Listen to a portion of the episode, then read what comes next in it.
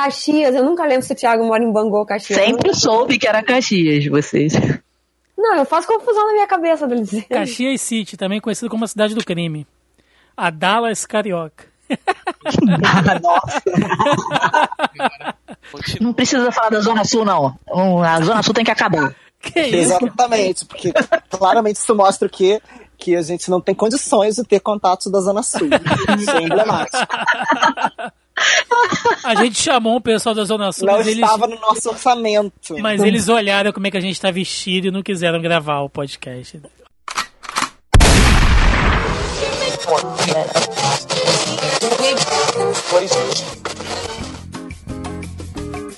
Você está ouvindo Zoneando, seu podcast de cultura pop, nerd e afins. Alexandre, bom dia. Decisão extrema, mas que vem também no momento extremo de uma escalada de violência no Rio de Janeiro. É, momento extremo em que o governador confessa que não dá conta da segurança pública. Né? Agora, o governo federal está assumindo uma tarefa difícil. Né? É, é, é uma tentativa de repetir as ações que mantiveram uma certa paz durante os Jogos Pan-Americanos, durante a Copa do Mundo, durante as Olimpíadas. Né? Agora, as Forças Armadas fazem operações de guerra. Deve-se considerar que essa é uma guerra urbana. Tem experiência em missões de paz em Angola, no Haiti, no Oriente Médio, já teve a experiência lá no Espírito Santo, quando a polícia estava em greve, mas não é sua tarefa ser polícia.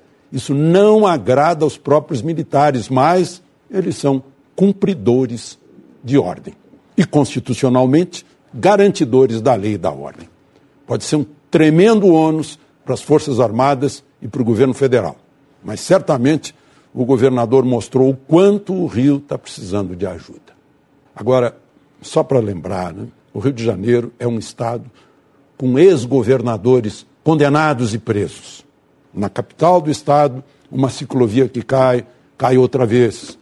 Os arrastões, fuzis e balas perdidas já não têm limites geográficos. Um lugar belíssimo, castigado por chuvas e por foras da lei. A insegurança pública é apenas a face mais visível de uma crise maior. Uma crise que não se resolve com dinheiro federal ou do pré-sal ou com soldado na rua. Aí, parafraseando um ilustre carioca adotivo, Nelson Rodrigues, uma crise dessas não se improvisa. É obra de décadas. Não vou mais parar. Você vai aguentar. Não vou mais parar. Você vai aguentar.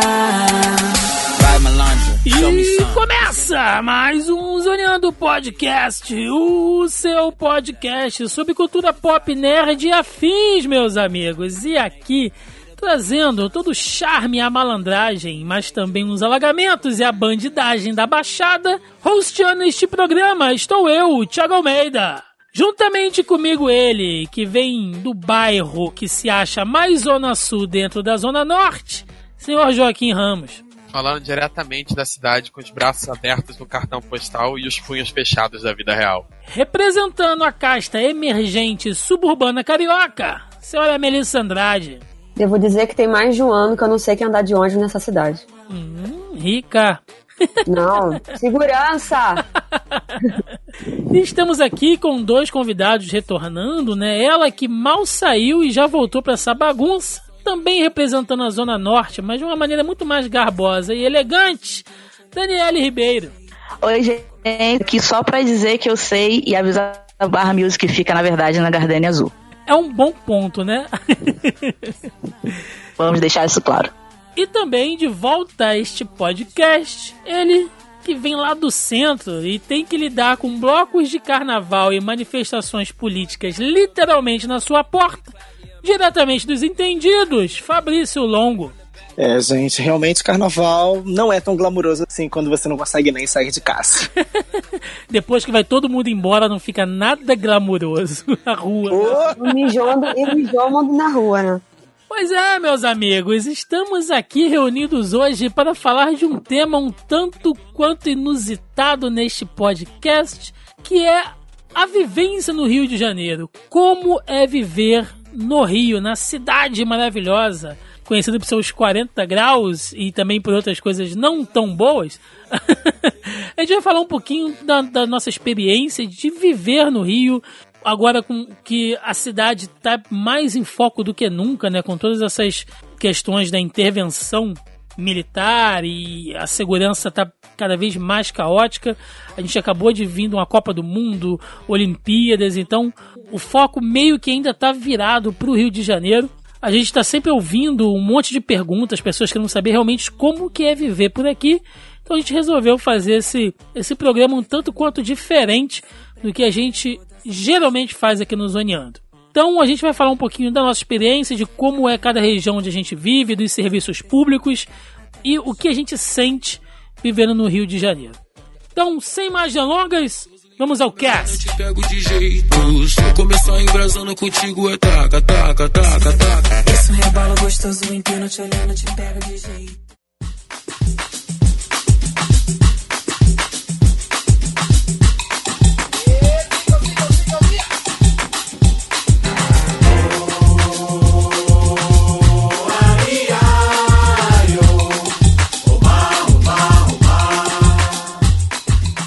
Bom, a gente sempre gosta de dividir o podcast em blocos, né? Então, para ficar uma coisa mais ou menos organizadinha, até porque a gente nunca fez um programa desse tipo, a gente vai começar dando aqui uma pequena introdução, até um, alguma coisa do contexto histórico do Rio. Lembrando que, né, nós não somos historiadores, este não é um podcast de história, então a gente vai pincelar muito por alto, é mais para dar um entendimento de quem não não mora aqui e até para quem é do Rio, mas que não faz muita ideia de como algumas coisas surgiram, né? Mas a gente vai falar um pouquinho desse contexto histórico e depois a gente vai falar sobre a questão de experiência mesmo. Esse não é um podcast político. A gente vai falar sobre serviços públicos, a gente vai ter que tocar em algum momento, né? Em algumas entidades, alguns órgãos aqui, mas não exatamente é, citando partido ou, ou, orientação política. Tá? Este não vai ser um programa político, e sim um programa de experiência, de vivência. Vamos lá, só dando um pequeno contexto. O Rio, cara, hoje eu já saí para fazer um, um, trampo e eu já estava observando algumas coisas. Eu fico vendo como é que a arquitetura do Rio Velho se mistura com o Rio Novo e eu dei uma andada hoje ali na área do porto. E tem coisa ali, cara, da, da, da época de, de, mercado de escravos, né? Tem uma parte ali do, ali do porto que eles deixaram tombada, né? Como patrimônio histórico e tal. E eu fico pensando como que essa cidade passou por tantas transformações, assim ali naquela parte ali do perto do Rio Cenário, esqueci agora o nome da rua, você vai ver que tipo assim, Rua da Lavradio. Você tem uma série de, de casarões dobrados que são coloniais, são da época do Brasil Colônia, do Brasil Império. Aí você tem dois prédios grandes, assim, pela arquitetura dos anos 50. Aí você tem, e, e, lá na ponta, assim, na esquina, você tem um prédio imenso de vidro e aço que tem não tem 20 anos, tem, não tem 15 anos. Meu bairro, né, gente? Lindo. É, uma parada que você sente diferença quando você vai para outras cidades do, até do Brasil mesmo, eu presumo que seja, pelo que eu vi, eu, como eu nunca saí do país, eu, pelo que eu vi de foto, diferente em outras cidades do mundo. É, como a arquitetura do Rio de Janeiro é misturada, tem parada de várias décadas, de vários estilos, tudo convivendo ao mesmo tempo. Eu acho isso muito bacana no Rio de Janeiro. Aqui não tem uma divisão, né? Porque aqui é tipo centro histórico e, e a parte, sei lá, nova da cidade. Como tem muitos lugares na Europa, por exemplo, que eles não mexem, que não tem como, né? São bem menores do que o Rio de Janeiro, até alguns, alguns países. E não tem essa divisão assim clara. Mas aqui, isso, isso é muito legal. É, na verdade, não tem, não tem a conservação, né? Você não, tem isso também. Tem a delimitação do que é, historicamente, porque a cidade realmente foi crescendo desordenadamente. Não, e desde o início. Não Sim. tinha, não tinha. A gente, eu quando eu comecei a fazer a pesquisa, eu cheguei à conclusão de que tipo, o Rio de Janeiro, ele aconteceu. Ele não foi planejado em nada. Eu não digo um planejamento igual de Brasília, entendeu? Que as ruas foram planejadas e os setores e as asas, enfim. Não tô falando desse tipo de planejamento. Mas assim, não, não, não tinha um diálogo, sabe? Entrava um prefeito ou tinha lá o seu governante, aí o cara fazia o que queria, e aí terminava o mandato dele, o cara morria, ou passava pra outra pessoa, sei lá. Aí a outra pessoa fazia uma outra coisa, e assim, foi um, um, um remendo, um remendo de uma ideia para outra. Não tem um projeto, não tem, não tem nada. O Rio simplesmente foi acontecendo. Adorei você usando esse passado como se não fosse assim até hoje, né? Nossa, isso A gente falar. tenta, né? E ele não tem uma. Não, e ele não teve uma ordem lógica. Por que será que é assim, então? Porra. Não, algumas cidades no mundo, tipo, tipo assim, mesmo sem um plano matriz, sei lá, sem um plano geral de urbanismo, eles tiveram de algum modo uma ordem lógica, seja por algum evento específico. De algum modo, alguma região ficou muito mais barata, tipo, você tem o Brooklyn nos Estados Unidos e tal, e você teve de um número grande de construções o bairro praticamente surgiu de uma vez só. E em outros lugares do mundo aconteceram fenômenos parecidos, ou gentrificação, etc, etc. Então a arquitetura fica estável. De alguma maneira o Rio de Janeiro tem essa característica de ser uma zona o tempo inteiro. Então você tem um prédio, um único prédio gigante, uma puta empresa imensa que surge no meio da Lapa, do nada. Aí tem um prédio de 15 andares de vidriaço, cercado de casebres de coloniais. Ou só, ou só fachada, né? Porque a gente tem várias fachadas é, históricas que são tombadas, que não pode mexer, mas não tem o prédio. Só tem a frente do prédio, assim, né? Que, que tá lá, cara, aquela, né? aquele esqueleto ali de, de, de concreto no meio Não, da e tem uns cidade. prédios que, tipo. Não, tem um de frente na minha janela.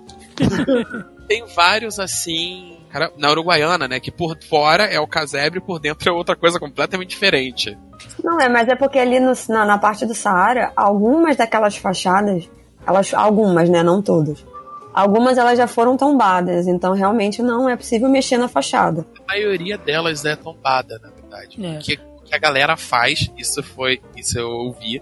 É, você simplesmente. Tem várias aqui na Tijuca também que já foram tombadas. O que as pessoas fazem é simplesmente deixam apodrecer. Se cair, caiu, foda-se. É a natureza. O, E aí põe outra coisa no lugar. a, a lei não obriga que você conserve, só que você não mexa.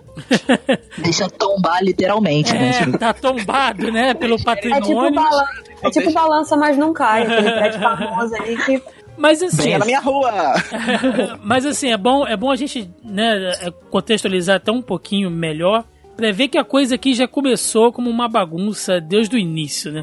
O Rio ele é uma cidade antiga, ele foi descoberto em 1 de janeiro de 1502, né, numa expedição portuguesa aí comandada por Gaspar de Lemos.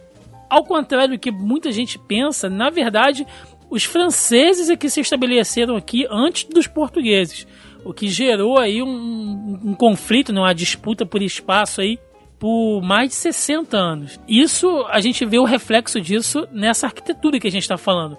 Tem coisa ali que você olha e fala, beleza, isso aqui é claramente inspirado. E eu não, tá, não sou arquiteto, não sou nada, mas é, você vai em museu e, e você vê esse, esse tipo de coisa ser bem explicada, né? Você vê que certas obras aqui, certos monumentos, às vezes são réplicas ou inspirados, né? Em, em coisas que a gente vê na Europa, na França, é, em Portugal. Né? Então a gente já, já tinha essa, essa disputa de espaço desde o início. E sem contar que o Rio ele sempre foi, foi muito forte pela sua posição estratégica. A gente tem ali a Baía de Guanabara, né? E o porto do Rio que fazia contato direto ali para venda de mercadorias e falando de mercadorias, a gente pode dizer aí que o, o mercado escravagista, né? é, era muito forte aqui no Rio. Inclusive, se, se, se você passar ali na área do, do porto, tem uma região que eles descobriram ali reformando, né, aquela, aquela área ali que é tombada, né, pela ele é um, como é que se diz? Patrimônio da humanidade, né? Patrimônio É. cultural, na verdade. Patrimônio É cultural. o caso do Valon. É o É ali do ladinho do meu estágio. sim, que você consegue ver no chão aquelas aqueles pinos de ferro onde os escravos ficavam presos ali, esperando para ser vendidos, né? Ficavam todos acorrentados ali. E isso estava enterrado, cara, debaixo de camadas e camadas de concreto e asfalto. E até hoje a coisa tá ali. Então o Rio ainda é uma cidade que a gente vai, vai descobrindo cada vez mais. Cara, é interessante quando você falou isso dos, dos escravos, que se a gente começa a pesquisar sobre colonialismo e tal, grande parte da culpa dos escravos terem chegado ao Brasil é dos próprios portugueses. Foram eles que foram lá arrancar a galera das suas casas, das suas famílias e trazer para cá. E eu achei interessante que, tipo, eram 6 mil índios, tinham 700 e alguns portugueses e 100 negros. Foram os primeiros habitantes do Rio de Janeiro. E aí depois perguntam por que, que a gente não sabe por que, que essa porra é miscigenada desse jeito. E aí? Vai fazer o cálculo agora pra ver como é que tá essa porcentagem, né? Né? Né? Você quer ver um outro ótimo exemplo, né, de, de arquitetura e estilo colonial europeu? É só você ver ali no, na Quinta da Boa Vista, né, que foi residência, né, do imperador. Falando nisso, a Quinta, a Quinta já foi um dos, um dos territórios mais nobres do Rio de Janeiro, né? E hoje tá aquela beleza que tá. São, pra, Tá entregue. É, na verdade, que esse estilo arquitetônico não é nem colonial porque ele já é posterior. Eu não vou saber definir, mas de coisa colonial mesmo, aqui resta até pouca coisa. Tem aquela igreja na Lapa, em frente ao Cecília Meirelles, que é bem, bem, bem antiga. É uma das mais antigas ainda em atividade e, e estado de conservação da cidade, e que eu acho que ela ainda é classificada como colonial, ao invés de, por exemplo, a Candelária, que já é toda cheia de enfeites e rococós e afins. Candelária, aliás, que assim, uma coisa que eu queria comentar sobre o passado do Rio de Janeiro é como a galera era abusada e, e ousada com os seus projetos, né? Porque quando construíram a Presidente Vargas, existia a ideia de levantar a Candelária, girar e mudar o sentido dela, o que é bem doido. E o aterro do Flamengo é o antigo morro onde a cidade nasceu lá, né? E, e que destruíram. Então eu falei, gente, coisas que eu não pensaria hoje que são possíveis e tal. E a galera, ah, vamos derrubar o morro, vamos. É, ué, o, ali o castelo, né? A região do castelo no centro do Rio. Era, é, se nego chama de castelo por causa do, do antigo do castelo. do castelo que tinha um forte em cima. Uhum. Derrubaram o morro, o, cas- o forte, pedra a pedra, e lavaram o morro. Água. Tudo bem Sim. que rolou, rolou um papo na. eh, Rege a lenda, né? Isso é lenda, né? Não tem como provar direito. Rege a lenda que, as- que os populares acreditavam que tinham tesouro escondido embaixo do forte. E nego começou a ajudar a cavar, o que facilitou. É só empurrar depois, né? Mas a gente tava falando aqui sobre, sobre a área do porto, né? O Fabrício citou ali o aterro e tal. E o Rio, como eu disse, ele é num ponto estratégico, mas não só comercial, como militar, né? Até porque a cidade já foi capital. Então a gente tem bases, né? E monumentos e, e- e resquícios de uma força, de uma estrutura militar muito muito presente assim É, alguns edifícios que a gente nem nem imagina né que, que, que antigamente era uma base ou era um depósito de munição de armamento? A gente pode citar aqui talvez o mais conhecido aí como o forte lá de Copacabana era o bastião ali, né, que ficava ali pronto para defender a costa, né, do Rio de Janeiro mesmo. A gente tem várias e várias outras é, é, bases e monumentos ali. A própria região do Porto, que eles revitalizaram agora, é uma área ali da Marinha gigante, né, cara? Tem navio atracado ali, tem submarino, tem o museu deles ali também, com todo o armamento histórico. Né? Se, se a gente fosse entrar realmente a fundo na história do Rio aqui, teria muita coisa pra gente falar. Talvez daria um programa só da- do, do, do período do Rio Imperial, outro só do Rio Antigo, outro só do Rio durante o período da ditadura, que foi é, é muito significativo, né? Diversos acontecimentos históricos desse período aconteceram aqui no Rio. A história do Rio é realmente muito muito rica, se a gente for pensar nesse ponto de vista. Não, porque recentemente eu conversei com a Mel sobre isso, né? E eu falei que a gente usa muito o conceito de capitalidade para falar do Rio, né? Ah, não importa o status econômico e tudo mais de São Paulo e o status político e também econômico de Brasília, mas o Rio ainda detém aí essa capitalidade cultural, claro, por causa da Globo e turística e tudo, mas principalmente porque durante muitos anos, pela posição estratégica e pela história da cidade, foi isso. Ela tinha que ser fortificada. Quando veio a família real pra cá, portuguesa, né? Foi o único, a única sede de reino europeu fora da Europa no mundo. Então tem uma série de coisas que fizeram com que a cidade fosse esse palco mesmo, a ponto de que grandes protestos políticos aí, como a Direta Já e todas essas coisas, aconteçam no Rio ou tenham mais projeção na parte do Rio ainda do que em outros. né? Aqui eu acho que o- isso que o Thiago falou de, de ser uma grande base militar, enfim, ser né, o posto de defesa do país e também é, como ser capital durante muitas décadas, ter todo esse ponto, essa questão política também envolvendo o Rio de Janeiro, acho que se reflete muito até no, no nome das ruas, que a gente for ver o nome das praças, a gente tem muitos nomes dedicados a, a, a militares, tem muitos coronéis e marechais e todas as pessoas, todos esses títulos estão em, sei lá, pelo menos toda a parte mais voltada aqui pro centro, Tijuca, até a Zona Sul, é tudo cheio de desses, no- dessas nomenclaturas militares e tostos que a gente também tem pelo Rio de Janeiro. Eu acho que uma coisa que eu sempre tive curiosidade, eu sempre gosto de olhar, são as estátuas e os bustos espalhados pela cidade, que eles também contam muito a história. Tem muito sobre a história do, do Rio de Janeiro, só você olhando. Às vezes a gente passa até despercebido, né? Que a gente Sim. pega ônibus, passa todo no mesmo lugar, mas se você olhar para os bustos, para as coisas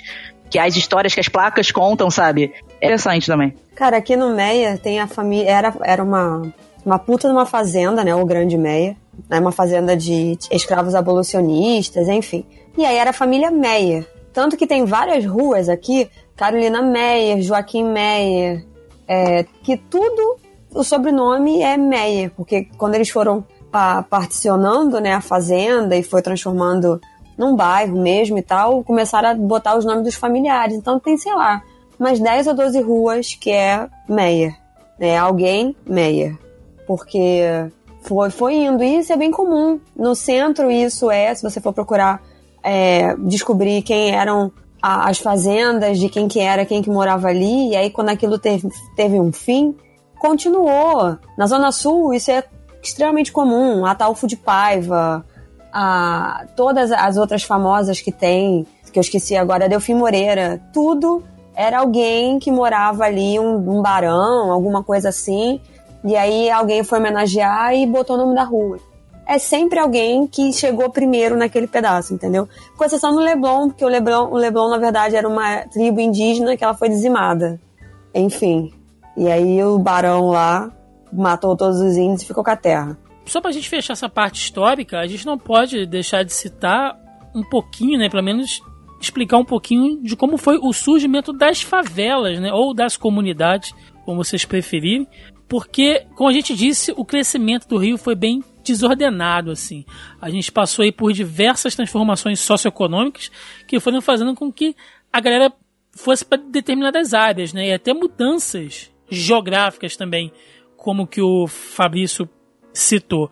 Então a gente pode citar aí como talvez a primeira favela, né? É, seja lá o, o Morro do Santo Antônio, que depois passou a ser chamada do Morro da Providência. Só para você ter ideia de, de, de, de o quão antigo é isso, né? Ela, ela data aí talvez, né? De, de se a gente for colocar um ano de fundação, a gente pode dizer que, ela, que essa comunidade surge em 1897, né? Com familiares ali dos, dos soldados que vieram da Guerra de Canudos, cara. Os caras estavam ali, não tinham meio onde morar, né? Voltavam todos ferrados da, da, da guerra, sem, sem ter onde ficar. Se reuniram ali em acampamento, né? E assim nasceu o Morro da Providência, que até hoje está lá, firme e forte, bem no centrão do Rio. Tem até agora um teleférico, né? Que liga ali a central do Brasil ao Morro da Providência. Quando eu vou pegar ônibus ali na central, o meu terminal, né? Que, que fica na, na parte de, de trás ali da central, fica bem no pé do morro, assim, cara. Então você vê cada coisa ali de. de Não, é bom- assustar. É bom explicar também que, assim, é, essas pessoas de baixa renda, né, na época do, do Império e tal, elas moravam nos famosos cortiços. Acho né? é porco também conhecido, né? É, também conhecido como cabeça de porco. Que ainda existe hoje em dia, né? Mas vou deixar pra falar isso depois. É, não das favelas em si, mas lugares, enfim, continuando. E aí elas foram vítimas de uma coisa chamada de gentrificação, que era uma ideia de, de- dos governantes, né?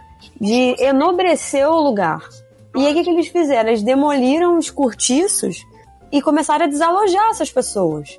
E elas não tinham para onde ir, elas começaram a ir para as partes mais remotas da cidade que até então não tinham sido né, exploradas, que eram as encostas dos morros, e começaram a construir as suas casas de, duvidosas ali, né? Porque ninguém era arquiteto nem engenheiro para sair construindo, então deu origem assim aos ao que a gente chama hoje em dia de barraco, né? Que é o- as pessoas Ô, Mel, só uma pequena conversãozinha. É que, tipo, gentrificação ela é mais uma expulsão indireta, entendeu? É, é tipo assim, você acaba melhorando a, a região e, e, e as os preços sobem, as pessoas não conseguem continuar morando ali e são.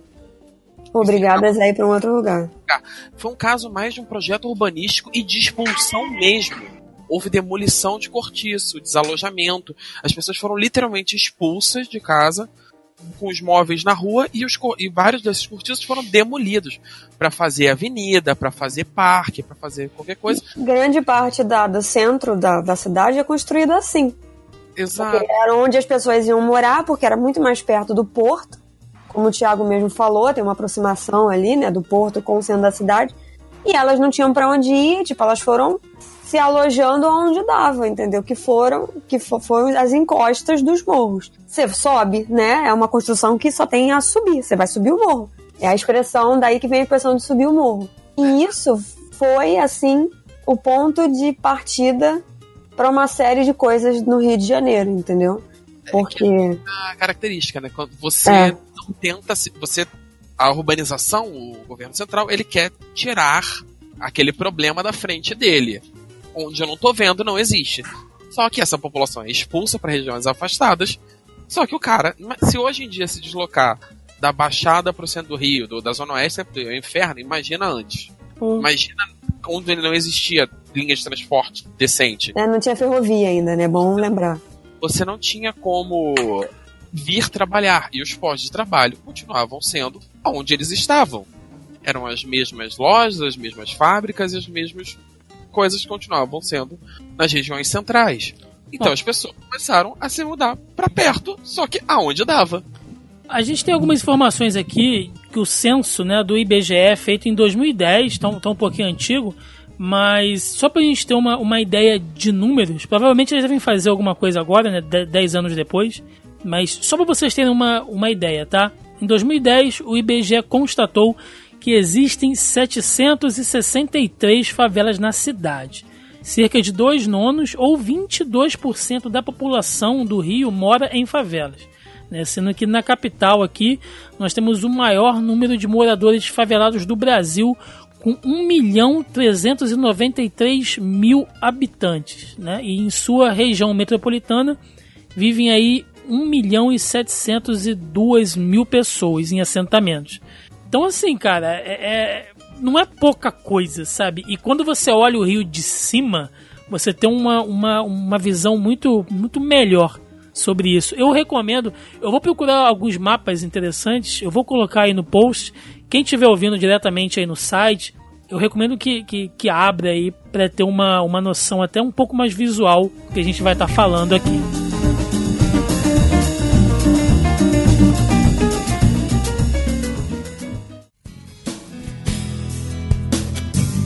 Deus é um cara gozador, adora brincadeira. Pois pra me jogar no mundo tinha o mundo inteiro. Mas achou muito engraçado me botar cabreiro. Na barriga da miséria nasci brasileiro, eu sou do Rio de Janeiro. Diz que deu, diz que dá, diz que. Bom, acho que a gente tem um contexto histórico bem, bem rapidinho, né? Como eu falei, nós não somos historiadores, apesar de ser muito gostoso, ser muito legal de falar dessa parte histórica. Se vocês quiserem, né? até- que a gente monte alguma coisa nisso, a gente chama aí uns, uns convidados mais. com, com, com mais propriedade para falar sobre isso e a gente dá uma pesquisada melhor. Mas realmente foi só para dar uma, uma introduzida nesse contexto histórico. E acho que agora é legal a gente começar a falar um pouquinho da nossa experiência, do que a gente vê todos os dias, né? Então, eu queria que cada um aqui dissesse onde vive, né? Um, falasse um pouquinho da sua região, do seu bairro aí, da sua zona. Falasse um pouquinho de como é, né? Assim, dando uma, dando uma visão geral de como ela se situa aí na, na cidade. Fabrício, você, cara, que tá realmente no, no centro aí, como é que é viver no centro do Rio? Bom, eu sempre vivi aqui, né? Então não tenho aí um referencial de outra coisa. Gosto. Uma coisa que certamente é útil e que eu sempre falo, né? Onde eu estiver, no meio da madrugada, sempre tem pelo menos um ônibus vindo para Central. Então, tá sempre para voltar, né? É relativamente perto ou tem acesso de tudo, né? Guardadas aí as devidas proporções. Não considero um bairro muito perigoso. Circulo aqui a qualquer hora, bem. Mas, obviamente, depois do, do, horário comercial também fica bastante deserto, né? A minha rua tem outros prédios altos, tem uma galera que realmente mora aqui durante muito tempo. Quando eu falava com as pessoas que moravam no centro, tinha gente que se espantava, mas enfim, o centro é bem grande, né? Eu moro próximo ao Sambódromo, mas ainda não é a parte que é considerada cidade nova, que é depois dele. A parte mais clássica ali do centro é mais para Rio Branco, 1 de março, né, que era a rua direita, e que foi aí a primeira rua do Rio e tal, ali no Lavradio também, essas coisas. É legal conviver com essa arquitetura, então, assim, frequentemente eu me pego olhando esses prédios diferentes, não só o contraste, mas mesmo o, o casario antigo. Quando é conservado, melhor, mas se não tiver também ainda dá para ver muita beleza, muitos adornos, né, muita coisa legal. E em termos de mobilidade é isso, bem tem bastante coisa. A única coisa de mobilidade recente que eu dou uma reclamada é o VLT, né, o Grande Legado Olímpico, porque é um trenzinho muito do Michuruca, que anda muito devagar e eu sinto que ele não fez assim nenhum impacto para a mobilidade da cidade, a não ser ser bonito e ok, ele liga a rodoviária ao aeroporto, isso pode ser útil, mas é muito muito lento para contar como uau. Trabalhando, eu vou te dizer que eu, que eu uso bastante. 90% das obras do Rio de Janeiro leva de nada a lugar nenhum. Fabrício, dá para dar um rolé ali na região do Saara depois das 10 da noite? Cara, dá, porque não tem ninguém, né? Então. na verdade, tem algumas pessoas, tipo, tem seguranças das lojas, tem, na verdade, uma segurança da própria associação que dá uma olhada lá, né? A parte que eu estudo mesmo na vida, que é sexualidade, enfim. Tem um, um histórico do underground carioca e dos lugares de pegação, parques e afins. Então, hoje em dia a maioria dos parques é cercada e fechada, né, depois de uma certa hora. Então você não tem mais esse tipo de atividade, só tem onde é completamente aberto, que é o aterro do Flamengo, que não tem como fechar, né. Então tem vigilância, né, nas ruas também para coibir não só crimes, enfim, crimes de toda a natureza, né, crimes de atentado ao pudor, crimes de assaltos e afins. Então dá. Claro que eu não recomendo, né? Não acho interessante, afinal tá tudo fechado é. e é isso. Enquanto não tem ninguém, tudo bem, mas vai que você encontra justamente quem não devia encontrar. É, vai que você entra no beco do estupro, né? Sem, sem saber. É. pois é, então. É, isso, que... aliás, é uma coisa que eu falo sempre que tem algum turista assim, geralmente até os estrangeiros, mas até gente de, de outros estados fala, e aí, Rio de Janeiro? Eu falo, gente, eu guardadas as devidas proporções, me sinto seguro. Mas é o mínimo, né? Encontrei o beco super escuro, deserto, horrível, não sei o quê. Vou por esse caminho ou vou onde tá iluminado, bonitinho? Tem vou por onde tá iluminado, bonitinho, tem gente. Pra quem, não, pra quem não sabe, né? Essa região que eu falei, essa região do Saara, quem é de São Paulo vai se localizar, é como se fosse a 25 de março, né? É, é aquele centrão de comércio ali, de, de loja, de, desde loja de tecido até, sei lá, sex shop, é, loja de comida, loja de aviamento, tem, tem de tudo ali, né, cara? Loja de roupa, papelaria. É setonizado, tem casa de festa. É, você tem, você tem uma, uma, tem uma rua que é só casa de festa, outra que é só loja de tecido, então. Tem uma que é só de óculos, tem uma que é só de bolsa.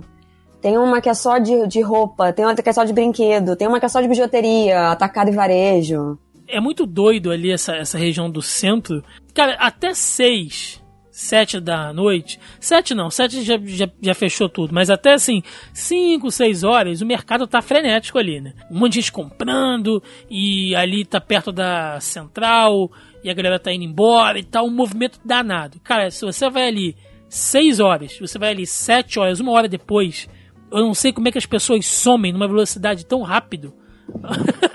Parece que o nego entra no chão, assim, sabe? Buf! Some tudo. É o escoamento maravilhoso da central. Você entra lá e aí tem ônibus, tem bicicleta, tem trem, tem VLT, o que você quiser pegar, você pega. Só não tem espaço, né, pra, pra isso. Eu trabalho ali perto, quase em frente de ônibus, é quase em frente ali uma das entradas do Saara.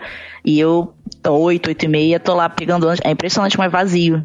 Se você falar duas horas, lotadas, pessoas, um se batendo no outro, batendo no ombro. 8 horas da noite é tipo deserto, não tem ninguém. Fabrício falou outra coisa legal também, que é a questão dos parques, né? E das praças, assim. O Rio não é uma cidade tão cinza.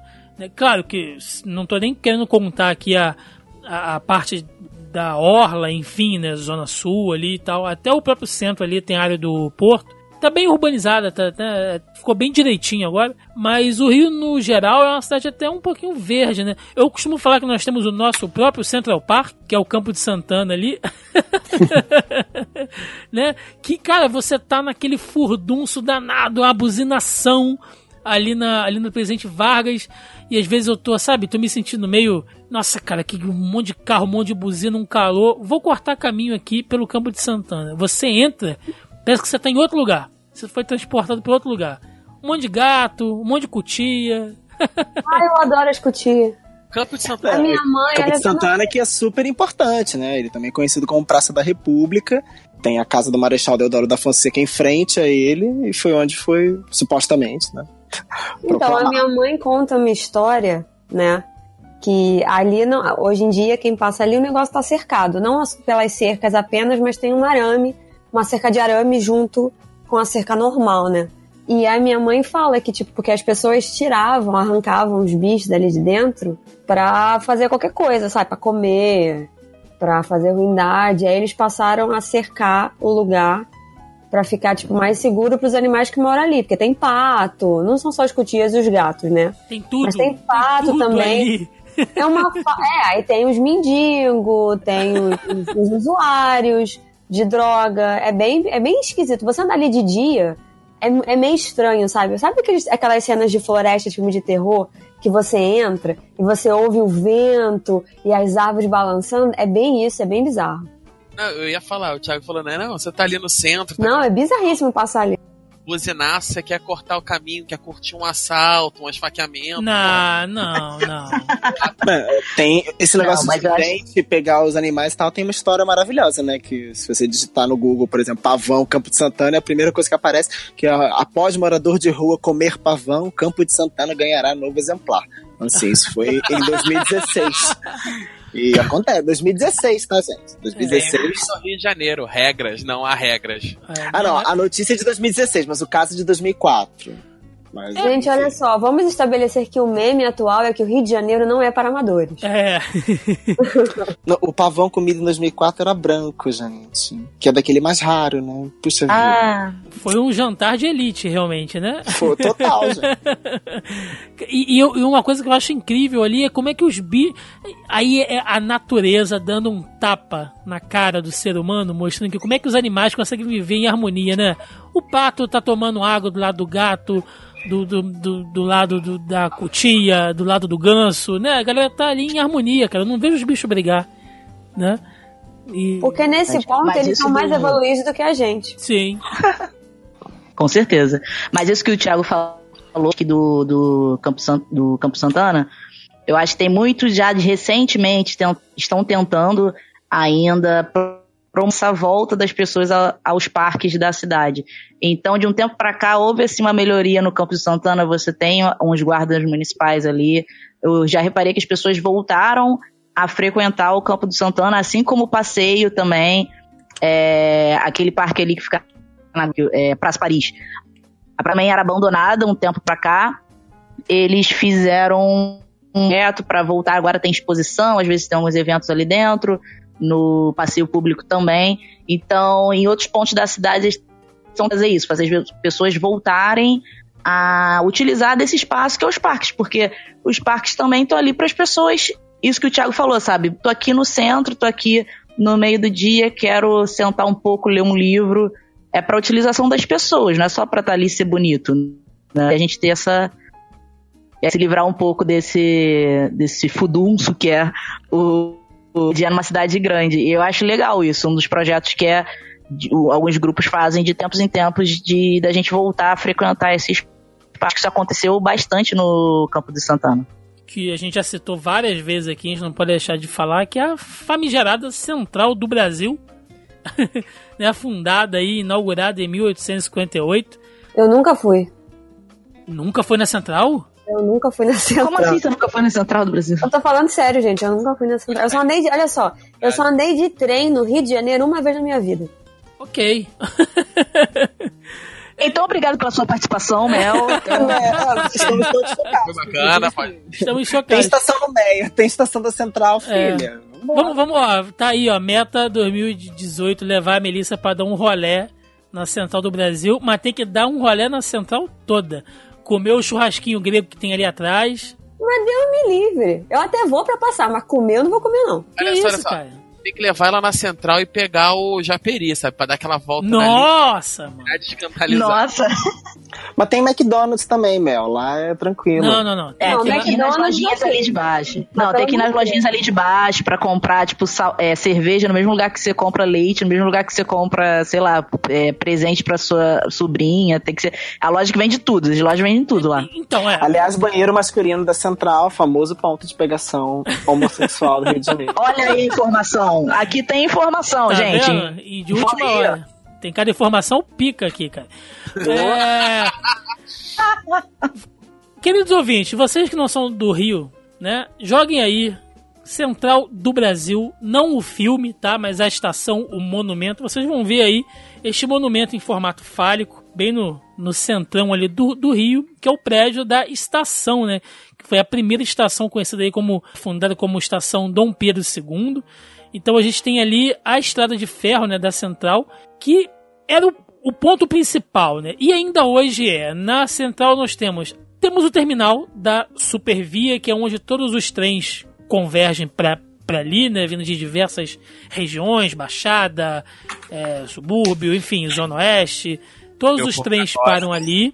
Nós temos ali também duas paradas de ônibus. Temos a principal, temos o terminal principal que fica ali beirando a Presidente Vargas, que é, né, ali, eu não vou dizer que é a bonitinha, né, mas é a menos pior, porque lá atrás, meu amigo, lá atrás é onde o bicho pega, que é onde tem essa estação que eu falei que liga só com a, com a Baixada, né, pra esta área pitoresca.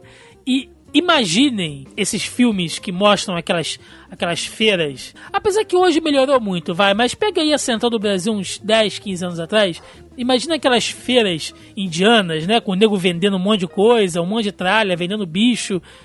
Era mais ou menos assim ali atrás no terminal. Eu vou dizer que hoje deu uma melhorada, eles deram uma, deram uma pintadinha ali. Tinha uma espécie de, de galeria ali, né? Que pegou fogo.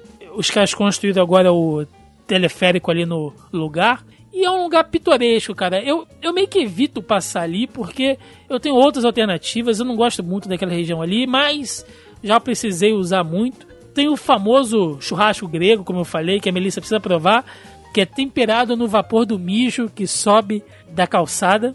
Então, Deus me livre. tem um sabor Mas todo cara, eu especial. pago pra você comer, mas eu não como. Tem ali o, o corredor ali dos camelôs que vendem pornografia, então, cara, eu me sinto violado toda vez que eu passo ali naquele corredor com tantas capas, né, de, de- eh, exibindo, enfim, né, na minha cara ali toda vez que eu passo. Enfim, cara, a Central do Brasil eh, liga tudo ali, né? Tem o metrô também ali. Acho que da Central a gente consegue ir pra qualquer lugar do Rio e até Grande Rio. É como o coisa ele falou, né? Na pior das hipóteses, no desespero, sempre eu consigo voltar da central e da central de um jeito. Voltar pra central e da central de um jeito de chegar em casa. Não importa quão longe ou bêbado eu esteja, sempre dá pra voltar pra central do Brasil. É, acho bom avisar também aos turistas, pessoas que estão chegando no Rio de Janeiro agora, vocês prestem que nem sempre aquele relógio da central tá certo, tá? Às vezes o da frente tá certo, mas o da lateral tá atrasado 10 minutos e o da, e da outra lateral ele tá parado há uns duas semanas. Não, não é isso, não é isso. surpresa. Não é isso. Ele tá mostrando o horário de Londres, de Tóquio. É diferente. Ah, modernidade, desculpa então. Vou lembrar, né? Ou é a desculpa que eles dão pra não consertar a parada, né? Nem relógio Não. segue regra no Rio de Janeiro, né, cara? A verdade é essa. Eu desço no ponto de ônibus que é em frente para o trabalho. Às vezes eu desço e falo assim, poxa, tô adiantada, né? Aqui, ó, faltam 20 minutos. Aí quando eu chego no trabalho, já tá. Não, sabe? Já tá meia hora atrasado o relógio. Pô, cheguei atrasado porque o relógio me disse que eu tava tranquilo e eu andando tranquila na rua. e uma outra região também, ali no centro, que eu gosto muito e é onde eu tenho usado bastante, principalmente depois da reforma, que a gente citou aqui já anteriormente, que é a região portuária, ou a antiga área ali da Praça Mauá, que também era bem esculachada antigamente. Talvez a maioria aí de, de vocês, né, que não são do Rio, acompanharam aí toda aquela, aquela coisa das, das obras, né, para as Olimpíadas, para a Copa do Mundo, que os caras derrubaram ali o elevado. Então, a área do porto, ela sofreu uma revitalização boa, cara. Tá Derrubaram o elevado e conseguiram roubar 40 vigas de 2 toneladas. O né? Magneto, o Magneto, só pode ter sido ele, porque ninguém viu pra onde foi. Cara, eu sempre frequentei ali a região da Praça Mauá, porque quando eu vou pro centro, e aí quando eu vou começar a falar da minha região, eu vou explicar melhor, eu sempre tive duas alternativas. Ou eu chegava pela Praça Mauá, ou eu chegava pela Central. Ambas eram sujas e esquisitas. Hoje a Praça Mauá tá um pouquinho melhor, então eu prefiro ir por ali. Toda essa parte bonita que vocês viram nas reportagens sobre as Olimpíadas, Museu do Amanhã, né, região ali da Marinha, tá muito bonito ali, tá muito lindo. Quem dera, né, cara, se o Rio todo pudesse ter passado por uma transformação como a área do, do Porto passou. Nossa confraternização, né, do podcast no ano passado, foi, foi ano passado? Foi, né? Ano, do ano passado. 2017. 2017. Foi lá, a gente se, se encontrou lá, tomou uma cerveja e comemos aquele maravilhoso, aquela maravilhosa porção de, de carne maluca. Devia ter até um... Gente, olha, é, é, eu recomendo para todo mundo que vem no Rio. Vai pedir aqueles. Vai no, no bar, vai pegar um petisco.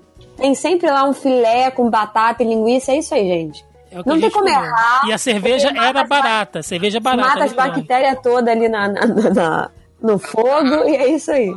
Cara, e acho que por fim, né, só pra gente deixar aí de, de, o centro um pouquinho de lado, tem a área comercial ali, a região ali do Castelo, Cinelândia, né, onde temos ali também o Teatro Municipal, é a área fina. Aquilo ali é a área fina do Rio, né, cara? Ali é a área, área chique, área nobre, das pessoas andando no visual europeu. Né? Se bateu 20 graus de temperatura, você pode ir ali no, no castelo, que as mulheres estão de echarpe, os homens estão de sobretudo. É assim, é, é, a área onde aquele projeto maravilhoso do Pereira Passos de botar tudo abaixo e transformar o Rio numa nova Paris da qual o maior monumento é o Teatro Municipal, é onde ela foi mais. onde ainda resta né, o registro dela. Né? Eu ia dizer mais bem sucedida, mas enfim, é o que resta hoje.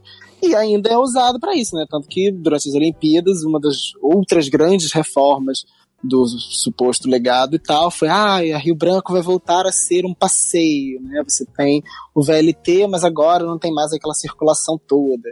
E ok, isso é obviamente bom para cidade, essa narrativa de tentar devolver a, a, a, as ruas, né, devolver as ruas para as pessoas e que tenha tudo isso, mas você acaba realmente privilegiando sempre certos pontos, né? Então tem E assim, ficou bonitinho. Ficou bonitinho lá. Mas é uma coisa que eu sempre falo, é à noite ali, final de semana, esquece. Tipo, se andar por ali não tem nada. Eles transformaram pegaram ali o final da, da Rio Branco, fecharam tudo, é onde o VLT passa e tal. Mas se você for pegar a, a, o, o, uso daquilo durante, durante o dia, os pedestres usam, os ciclistas usam, mas à noite fica muito vazio. Eles não transformaram aquilo numa, assim, uma área boêmia, de repente. Ela fica bem vazia, um guarda ou outro. É um lugar que eu prefiro ir pela Carioca do que passar por ali à noite, porque fica ninguém, fica o VLT passando e só. A tentativa de fazer uma área boêmia que eles fizeram foi ali no, no Porto, né? Restabiliza, é, revitalização do porto, da, da, área do Porto do centro. Onde ali é na Candelária. Sim, Candelária. sim, sim. É assim, a maioria das obras do, das Olimpíadas foram concentradas das obras, assim, na parte central, foram de embelezamento ali, e inclusive é onde começou primeiro a estourar a chamada bolha imobiliária do Rio. Porque muita gente achou que fosse conseguir explorar, achou que fosse construir não sei o quê, mas ainda não tem um movimento da cidade para ocupar aquilo, né? Então, tá lá, tem VLT, tem a água, tem coisas, mas ainda não tem uma vida acontecendo para vender os espaços que estão lá. Né? É, Eu acho que falta isso, né? Falta você também chamar as pessoas.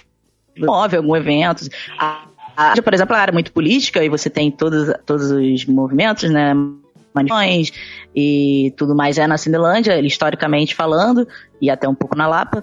Mas você não tem, sabe, a própria prefeitura, o governo, sabe, promovendo coisas para que as pessoas se acostumem a se deslocar até lá, porque o, o carioca não tem esse costume. É, exatamente. Existe uma coisa cultural da cidade. Eu não fui conhecer nenhuma área dessa nova aí. O, o povo carioca tem, assim, os seus lugares eleitos. Tanto que é, é, tem bairros que podem ser bons e que são ocupados e tal. Acho que a Barra é um bom exemplo disso, no sentido de que teve uma grande expansão imobiliária, mas eles já quiseram se separar, muita gente apoia, e não parece o Rio. Por quê? E aí a gente entraria numa o que é uma construção social da ideia de carioca, da vida do carioca. Os lugares onde as pessoas circulam e elas se sentem bem, elas dizem, ah, eu estou me sentindo um carioca, não podem ser criados artificialmente, né? Você não cria, não bota meia dúzia de parques, um museu e um trenzinho e, ah, e agora vocês vão ocupar aqui. As pessoas não vão. Leva um tempo até elas eventualmente irem. Né, efetivamente, nesse caso, houve uma tentativa de gentrificação. Ela foi artificialmente criada. Era uma ideia de você literalmente gerar uma, uma gentrificação mesmo. Era você aumentar o preço dos imóveis para os prédios mais baratos do centro serem desocupados e você poder assumir. Criar uma nova área ali. A ideia era fazer uma nova Ipanema na Lapa. Era parte do projeto urbanístico da, da prefeitura. Só que, para variar, o Rio de Janeiro é caótico e não segue regra nenhuma, né? Ninguém comprou essa ideia e um monte de, de tentativa de prédio caro, condomínio domínio que foi feito ali, uns dois ou três foram feitos nos entornos, foram pro saco e não venderam.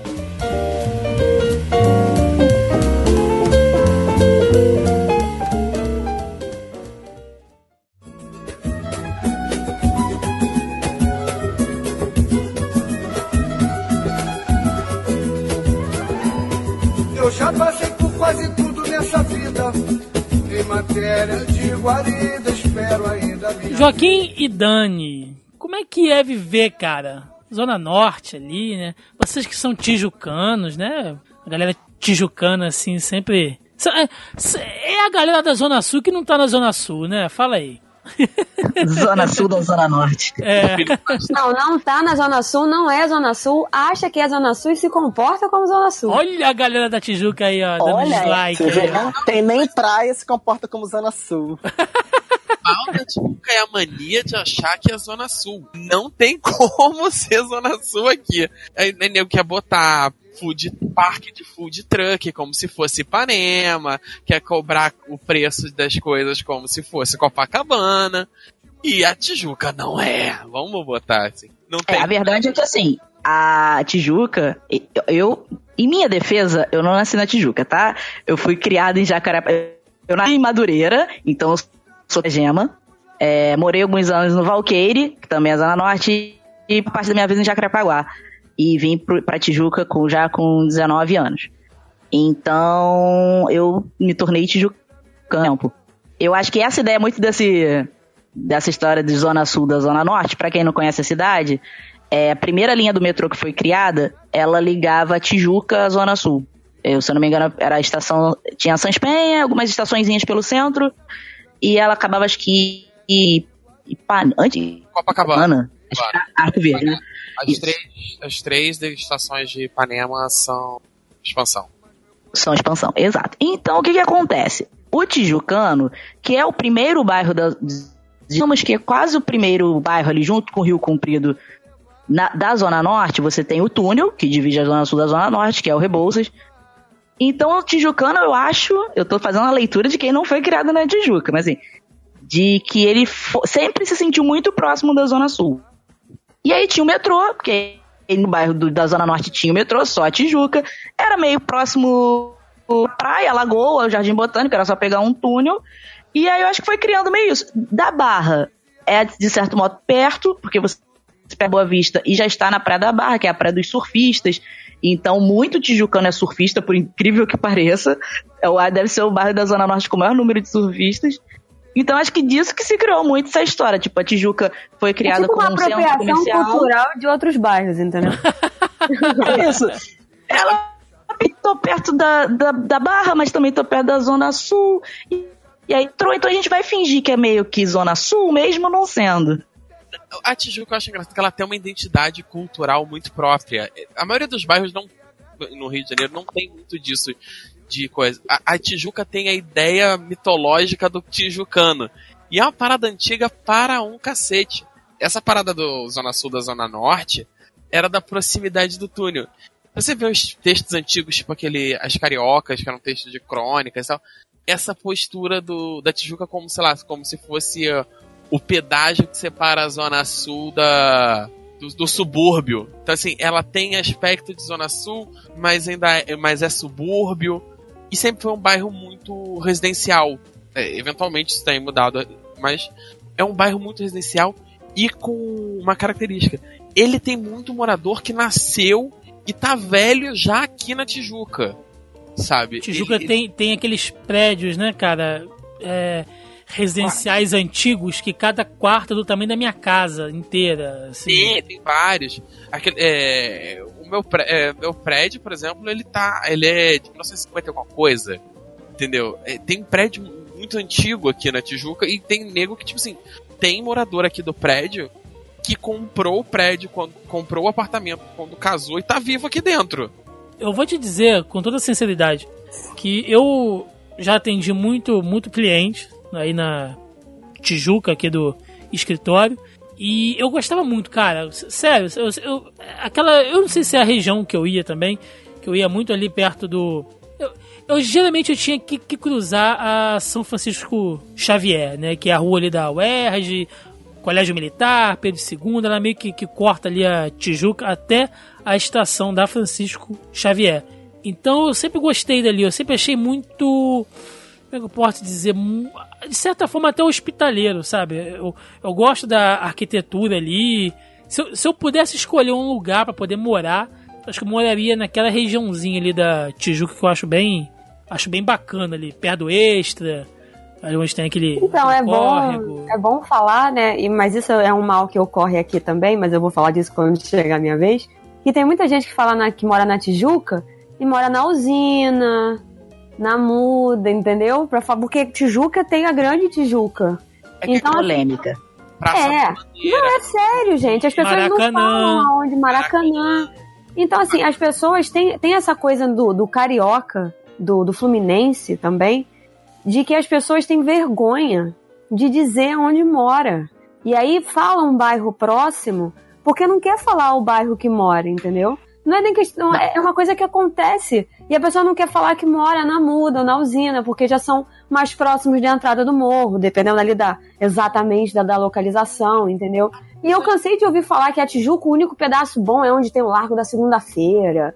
E que não sei o que. E as pessoas ficam com isso na cabeça sinto lhe informar que não. Eu moro nesse. não, eu, Joaquim, eu não tô falando que é. Eu não o Tijucano. Você está desdenhando porque é onde você mora. Tem gente querendo morar aí. Não, o é Tijucano, é... ele, não, ele não se basta, né, esnobando quem não é Tijucano. Ele esnoba o próprio Tijucano numa caixa inferior, entendeu? É como tem uma parada de alta Tijuca e baixa Tijuca, sabe? A galera. É, então, Olha é isso que eu tô falando. É, gente. Tipo assim, aqui do lado, mais pra perto da, da muda mesmo, tem, é tipo assim, é, são os prédios um pouco mais caros e tal. E tem o lado pro lado do. É, esse pedaço mais pro lado aqui do Rio Comprido é meio que baixa Tijuca. Ah, não, é quase Estácio. Ah, é. Ah, não é Tijuca, você tá uma rua do Rio Comprido. Não é bem Tijuca. É, eu vou confessar para vocês que na verdade eu não moro na Tijuca, gostaria de pedir, que na verdade eu moro no mas o Andaraí é coladinho em Tijuca. E aí na minha rua, metade do CEP é Tijuca, metade é Andaraí. E aí moro na Tijuca. Como assim, Andaraí, né? Depois de Vila Isabel? Olha aí, você fazendo mais upgrade ainda. Então, não, cara, é, é um negócio muito é louco. De Mesquita. Rio de Janeiro é um negócio muito louco. A Barão de Mesquita cruza uns 17 bairros. Aí entre os bairros que a Barão de Mesquita cruza é o Andaraí chegando perto da Tijuca. Então minha casa já teve conta como Grajaú, Andaraí, Tijuca. Aquele o shopping ali do, do Grajaú, ele tá nos três bairros, né? Ele, tá, ele é um pedaço Vila Isabel, um pedaço Grajaú, um pedaço Andaraí.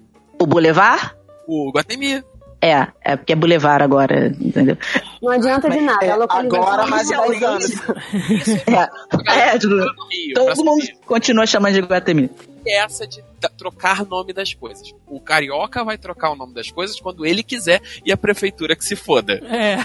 Exatamente. É igual a, a rua aqui do Norte Shopping, que vai ser eternamente suburbana, mas na verdade o nome é Dom Helder Câmara, mas ninguém chama de Helder Câmara. Vai todo mundo chamar de suburbana. Ninguém consegue chamar pelo nome da rua.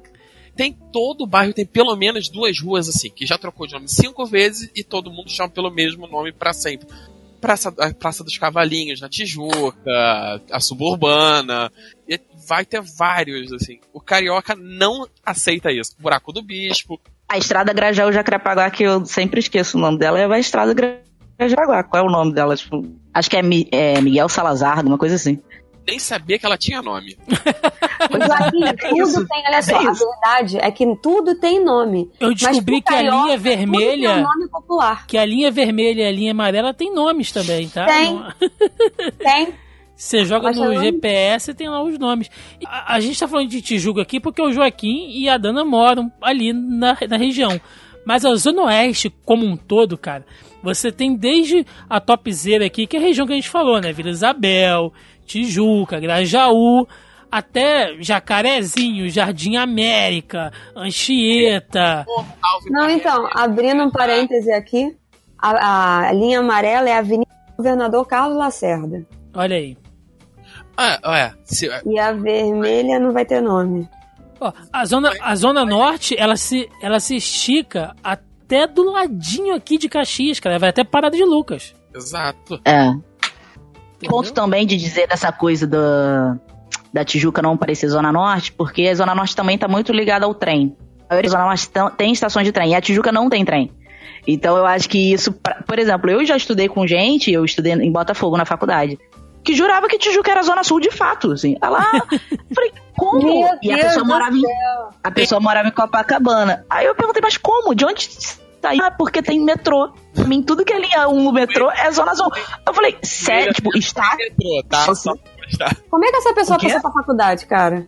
Então, eu acho que é aquela coisa de Zona Sul, né? A pessoa mora ali no bairrozinho, nunca saiu daquele, estudou e viveu ali, e nunca. Mas até isso, tem gente que mora no Meyer e nunca foi na Central. Uau! Desculpa, gente. Forte essa, hein? Nunca precisei. em, em organização urbana no Rio de Janeiro, tem uma parada chamada de. que eles chamam de Rio Real. Que é um aquele miolo do Rio de Janeiro, que é Zona Sul, Centro e Grande Tijuca. Que é basicamente aonde estão concentrados todo. sei lá, metade do orçamento da cidade inteira está concentrada nessa região. Que eles chamam, sim, de Rio Real. O Que é Leão? É, basicamente é a linha 1. E Você pega ali Flamengo, Botafogo, aquela É. região ali, né? a prefeitura vai fazendo vista grossa e vai fingindo que não sabe o que está acontecendo. Porque, porque na Zona Sul, a gente, infelizmente, não temos nenhum representante da Zona Sul aqui, nós até chamamos, mas todos eles, né, olharam como é que a gente estava vestido e não quiseram gravar com a gente. É... gente, tem isso, tá? O carioca tem isso, de espetar um ao outro pela região. Então tá liberado de falar mal da Zona Sul. Vamos começar a É. falar mal do Leblon? Porque, Eu já comecei já. Qual é a parte que os barões mataram todos os índios pra pegar a terra? olha aí, mas só, só pra gente fechar isso aqui, né? A Zona Sul também tem isso que tem ali na Zona Norte, tá? Se, você, se, se o cara que mora ali, ali na Glória, falar que é Zona Sul, o cara que mora em Copacabana, Ipanema e Leblon, vai falar. Vai falar que não. Você não é Glória- Zona Sul, né? Não é Zona Sul. Nego já desconsidera até o Flamengo. Fla- Dizem que Flamengo é centro. Qualquer coisa Eu ia do. falar isso. Qualquer coisa do Rio Sul pra cá é centro que eles falam, É. né? Eu ia falar isso. Estudantes de certa, estudantes de certa faculdade que não será citada, porém católica do Rio de Janeiro, dizem que o Sul é só até Sul, nem Botafogo é Zona Sul, tipo, é? Falar- Botafogo não. Estão querendo tirar a carteirinha de Zona Sul de Botafogo e Laranjeiras. Não, só Botafogo e Laranjeira não. Copacabana também. Mas a gente tava Não, falando. Copacabana conta como Zona Sul. Mas olha só, gente, voltando ao lance dos cortiços, tem muita gente que fala que mora na Zona Sul, Copacabana, Laranjeira, e mora nos famosos pombais que existem espalhados pela Zona Sul, que são aqueles prédios gigantescos que tem 20 apartamentos por andar e 10 cabeças morando em cada um dos apartamentos. Mas, tá- mas, mas o Mas o CEP que interessa dele. é o CEP. Mas é. o CEP dele é, é, é nossa vez Copacabana. É aí mesmo. Cara, olha só, eu prefiro ficar no meu apartamento no subúrbio de 110 metros quadrados do que morar num de 30 com mais 5 pessoas. Olha só, tem. Só porque é na Zona Sul. Não, mas aí são questões de projetos de vida. Tem gente que é outra realidade. Tem um conhecido aí que provavelmente que, que é conhecido da galera que ouve podcast e tal, não vou mencionar o nome, que é um que um apartamento qual foi apelidado de Fedem, que era um apartamento.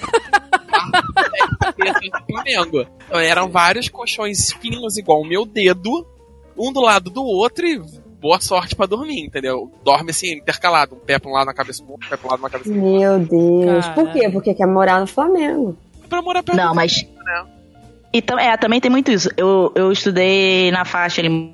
Muita gente que vinha da Baixa, que vinha de Niterói e até de outros estados estudar aqui, eles quartinhos por causa disso. Era dentro da Zona Sul, a pessoa não sabia andar no Rio de Janeiro, então não ia se aventurar em como pegar coisa em outro bairro.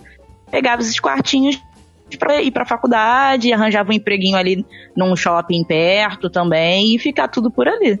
É, Gente, mas olha só, tem uma diferença entre você ir morar no- num quarto por uma questão ok, entendeu? Uma questão de necessidade, alguma coisa assim. Agora, tem, tem umas coisas muito loucas que acontecem em Copacabana, principalmente, que maluco, você não acredita. Tem gente que tem criação de galinha dentro do apartamento com sei lá quantas cabeças. É um olha, negócio muito louco. Então, assim, é Zona Sul, mas as pessoas, principalmente a gente tem que falar isso pro pessoal de fora, porque quem vai na Zona Sul é tudo muito bonito, sabe? É tudo muito lindo. Mas de- entra no bairro. Ah, dividir um quartinho com cinco pessoas em Copacabana é mole, cara. Depois você desce, toma um banhozinho de praia, relaxa. Quer ver dividir um quarto com três ali em Ricardo de Albuquerque, né, ali na Piedade, em Engenho da Olha só, Rainha, ninguém Vou quer. contar, vou contar uma história que eu ouvi de um taxista uma vez. O cidadão morava, mo- mora ou morava, não sei, né? Vou- digamos que ele more ainda. Ele mora em Japeri. E aí ele estava falando que ele estava juntando dinheiro para comprar um apartamento. E a esposa dele queria comprar um apartamento na Zona Sul. E aí ele começou a ver o preço e tal, não sei o quê. Aí ele virou pra ela e falou, aí eles começaram a pesquisar e tal. Até onde eu entendi, ele estava com condições de dar entrada no apartamento. E aí ele falou que foram, aí tava tendo. Não lembro o que, que era, uma manifestação, alguma coisa que sempre acontece ali, né, na nossa cidade de Copacabana. E aí ele virou e falou assim, ele virou pra mulher e falou assim, tá, sabe de uma coisa? Vamos comprar um apartamento em outro lugar, não vou comprar apartamento aqui na Zona Sul, não. Aí a mulher falou, é, mas por que a gente tinha decidido? Ele falou, não, porra, eu já cruzo com um monte de gente de Japeri, eu vou sair da zona, vou sair da- daqui, da Zona Norte, pra ir comprar um apartamento na Zona Sul, pra chegar na minha janela e dar com a cara com fulano de Japeri na praia. Ah, não, eu fico por aqui mesmo. E fico passeando só pela praia só. Se eu for pra Zona Sul, eu quero ver gente da Zona Sul. Eu não quero ver gente de Japeri. A Baixada inteira trabalha na Zona Sul, cara. Você vê a galera. Não, então, toda o maluco não quer. Ele quer ir pra Copacabana pra ele ver a cara das pessoas que desfilam na novela do House. Ele não quer É. sair de Japeri pra encontrar é Japeri em figuração de Copacabana. Não, mas essas pessoas, elas. a- a- a- o clássico da Zona Sul e do Leblon e tal, elas desfilam e fazem seu lazer fora do Brasil. Ele não vai encontrá-las, assim. Isso, isso é- ele só vai ver se ele morar, cara, lá da, pra, pra- da- da- do finalzinho de, Copaca- de Copacabana pra lá, né? Ó, só pra gente ter uma, ter uma ideia aqui, tá? Eu tô aqui com uma, com uma lista dos cinco bairros com imóveis mais caros do Rio de Janeiro pela revista Exame. E aí a gente tem aqui um pequeno ranking, né? A gente tem aqui a Gávea, com um valor médio de metro quadrado né, de 17.917 reais. A gente tem a Lagoa, com- também com 17.943, quase 18. Ipanema tem um metro quadrado de 20.500 e o Leblon, cara, de 22.478. Um imóvel de 70 metros quadrados no Leblon tá custando uma média de 1 milhão e 500 mil reais. Por esse preço você compra um castelo no subúrbio de Paris. Não, coisas- Por esse preço, você compra a casa do poderoso chefão ou a mansão dos X-Men. Não, e eu não tô falando assim, um milhão de. um milhão e meio de euros. Eu tô falando em De convertido. reais, é. Não, isso não é zoeira, não. Uma vez saiu até no, no- Vejam bem, no Jornal Nacional isso chegou a ser notícia, que o preço do apartamento do Leblon tá para você comprar mais de um, ou apartamentos muito confortáveis, ou até melhores, em algumas das cidades mais valorizadas e procuradas do mundo. Londres, Paris, Amsterdã, enfim, é, o bagulho é sinistro. Gente, tem uma, uma cidade na, na Itália que é um euro. A casa, você paga a casa um euro. A única restrição é que acho que você tem que ficar morando pelo menos dois anos antes de você se mudar, se você quiser. Porque eles querem reabitar o lugar. E são uma, umas casas lindas. Ok, precisa de reforma? Precisa, mas porra, um euro? Existe um, um- existe um ditado que diz que o morador da Zona Sul reconhece um outro morador da Zona Sul só de olhar. Você pode ir pra Zona Sul, botar sua roupinha de marca e dar um rolê na praia, que o cara vai olhar pra você e vai falar: Hum. Não. Não, mas sabe por quê? Porque morador da Zona Sul não usa roupa de marca. Morador da Zona Sul, se ele for ali, tipo, em Ipanema e tal, ele gosta de andar meio que fingindo que é pobre, saca? Aí ele anda com chinelo havaiana, aquela bermuda rasgadona. É, então, entendeu? mas tem uns que fingem que são pobres, são pobres de verdade, tá? Eles só moram ali por status. Não, não, eles têm uns signos p- pessoais. Tipo, O sobrinho do, de um ex-cunhado meu, ele, ele morava bem assim, na rua paralela da, da praia ali em Ipanema. E ele tinha, uma- volta e meia, ele tinha umas bolhas no pé, viu com o pé queimado. E porra, um dia eu fui descobrir fui ver qual era, não sei o que, adolescente tal, o moleque tinha uns 15, 16 anos. Ah, porra, o que que você. Não, porra, bota um chinelo, caralho, tu vai meter esse pé no asfalto assim? Ele. Não, quem usa chinelo pra ir pra praia é esse pessoal da Baixada que vem pra praia. Eu moro na, eu moro na, na ru- quase na rua da praia. Eu vou descalço, que não sei o que. Eles têm um- uns signozinhos pessoais dessas porra. Tipo assim, não, quem vai arrumado pra shopping é pobre. Eu vou como quem vai comprar pão. Porque tem É, bem isso mesmo. bairro. Eles têm. Gente, olha só, eu tenho uma implicância pessoal com qualquer pessoa que sair pra qualquer lugar que não seja da esquina da sua casa de Havaiana. eu julgo, eu julgo os coleguinhas, eu sei, não interessa. Eu julgo os coleguinhas que vão pra faculdade de, chinelo havaiano. Olha aí, ó, Melissa Andrade. Mas eu falo isso na cara de pau, eu falo, gente, isso é um absurdo. A pessoa me sai pra qualquer. Tava chovendo nesta porra dessa cidade, aliás, ainda está. E as pessoas vão pra faculdade de chinelo. Eu falo, por que, que você está de chinelo? Ah, porque eu não sabia que ia chover. Ah, tomar no cu, né? Olha só, eu só voltei a usar tênis e jeans pra faculdade quando eu voltei a, comecei a dar estágio no hospital. Porque aí é obrigatório, é o jaleco, jeans e tênis. Porque eu passei 10 períodos de aula indo de bermuda e chinelo. Pelo amor de Deus, eu tô indo pra Realengo. O inferno é mais gelado do que Realengo. O Tijucano não quer botar uma roupinha melhor pra ir pra Realengo, né, cara? É, tem, tem disso. É assim que funciona. Não, mas isso é, é. Mas, inclusive, eu acho que se tem uma publicidade que ela é mais realista de todas, é a da Havaianas que diz que todo mundo usa, porque de fato todo mundo usa Havaianas em qualquer lugar deste Rio de Janeiro. Em qualquer. Tipo, vai na padaria, vai no shopping, vai no cinema, tá todo mundo usando Havaianas. E eu vou deixar aqui pra gente fechar a parte da Zona Sul uma dica aí, você, nobre ouvinte, sequestrador, né? Se, se, se você exerce aí a profissão de sequestrador, se você quer se dar bem na Zona Sul, procura aquele tiozão, cabeça branca, que tá usando aquelas sandálias franciscanas, bermuda e barrigão. É o mais rico, pode crer. Esse cara tem 10 imóveis ali. tá tomando tá tomando o chopinho dele ali na, na, na beira da praia ali, só de bermudão, barrigão caindo por cima da bermuda, mas você vai olhar no bolso dele, amigo, só tem doleta. Aquela pessoa é ali. bom lembrar também, cara, que muita gente que mora na Zona Sul, e a minha mãe é cria da Zona Sul, então ela fala com uma certa propriedade sobre isso. Muita gente que mora na, na, na Zona Sul tá ali de status hoje em dia. Já teve dinheiro algum dia, herdou o apartamento e continua morando porque não quer sair dali para ir para um outro lugar, entendeu? E eu já vi vários casos no shopping Leblon que as pessoas estavam parcela, querendo parcelar em 12 vezes um panetone de 50 reais. O cara tá parcelando mulher- o panetone até a Páscoa, né? Fudeu aí. Parcela o ovo até o Natal. Parcelava Até, gente, eu sabia, o cara tava de terno de linho. A mulher tava lá com as joias dela, se eram joias de verdade ou então também não sei. Se de Né? não parcelava o panetone se tivesse chinelo. Não, de e aí mas deve começou ser a da família.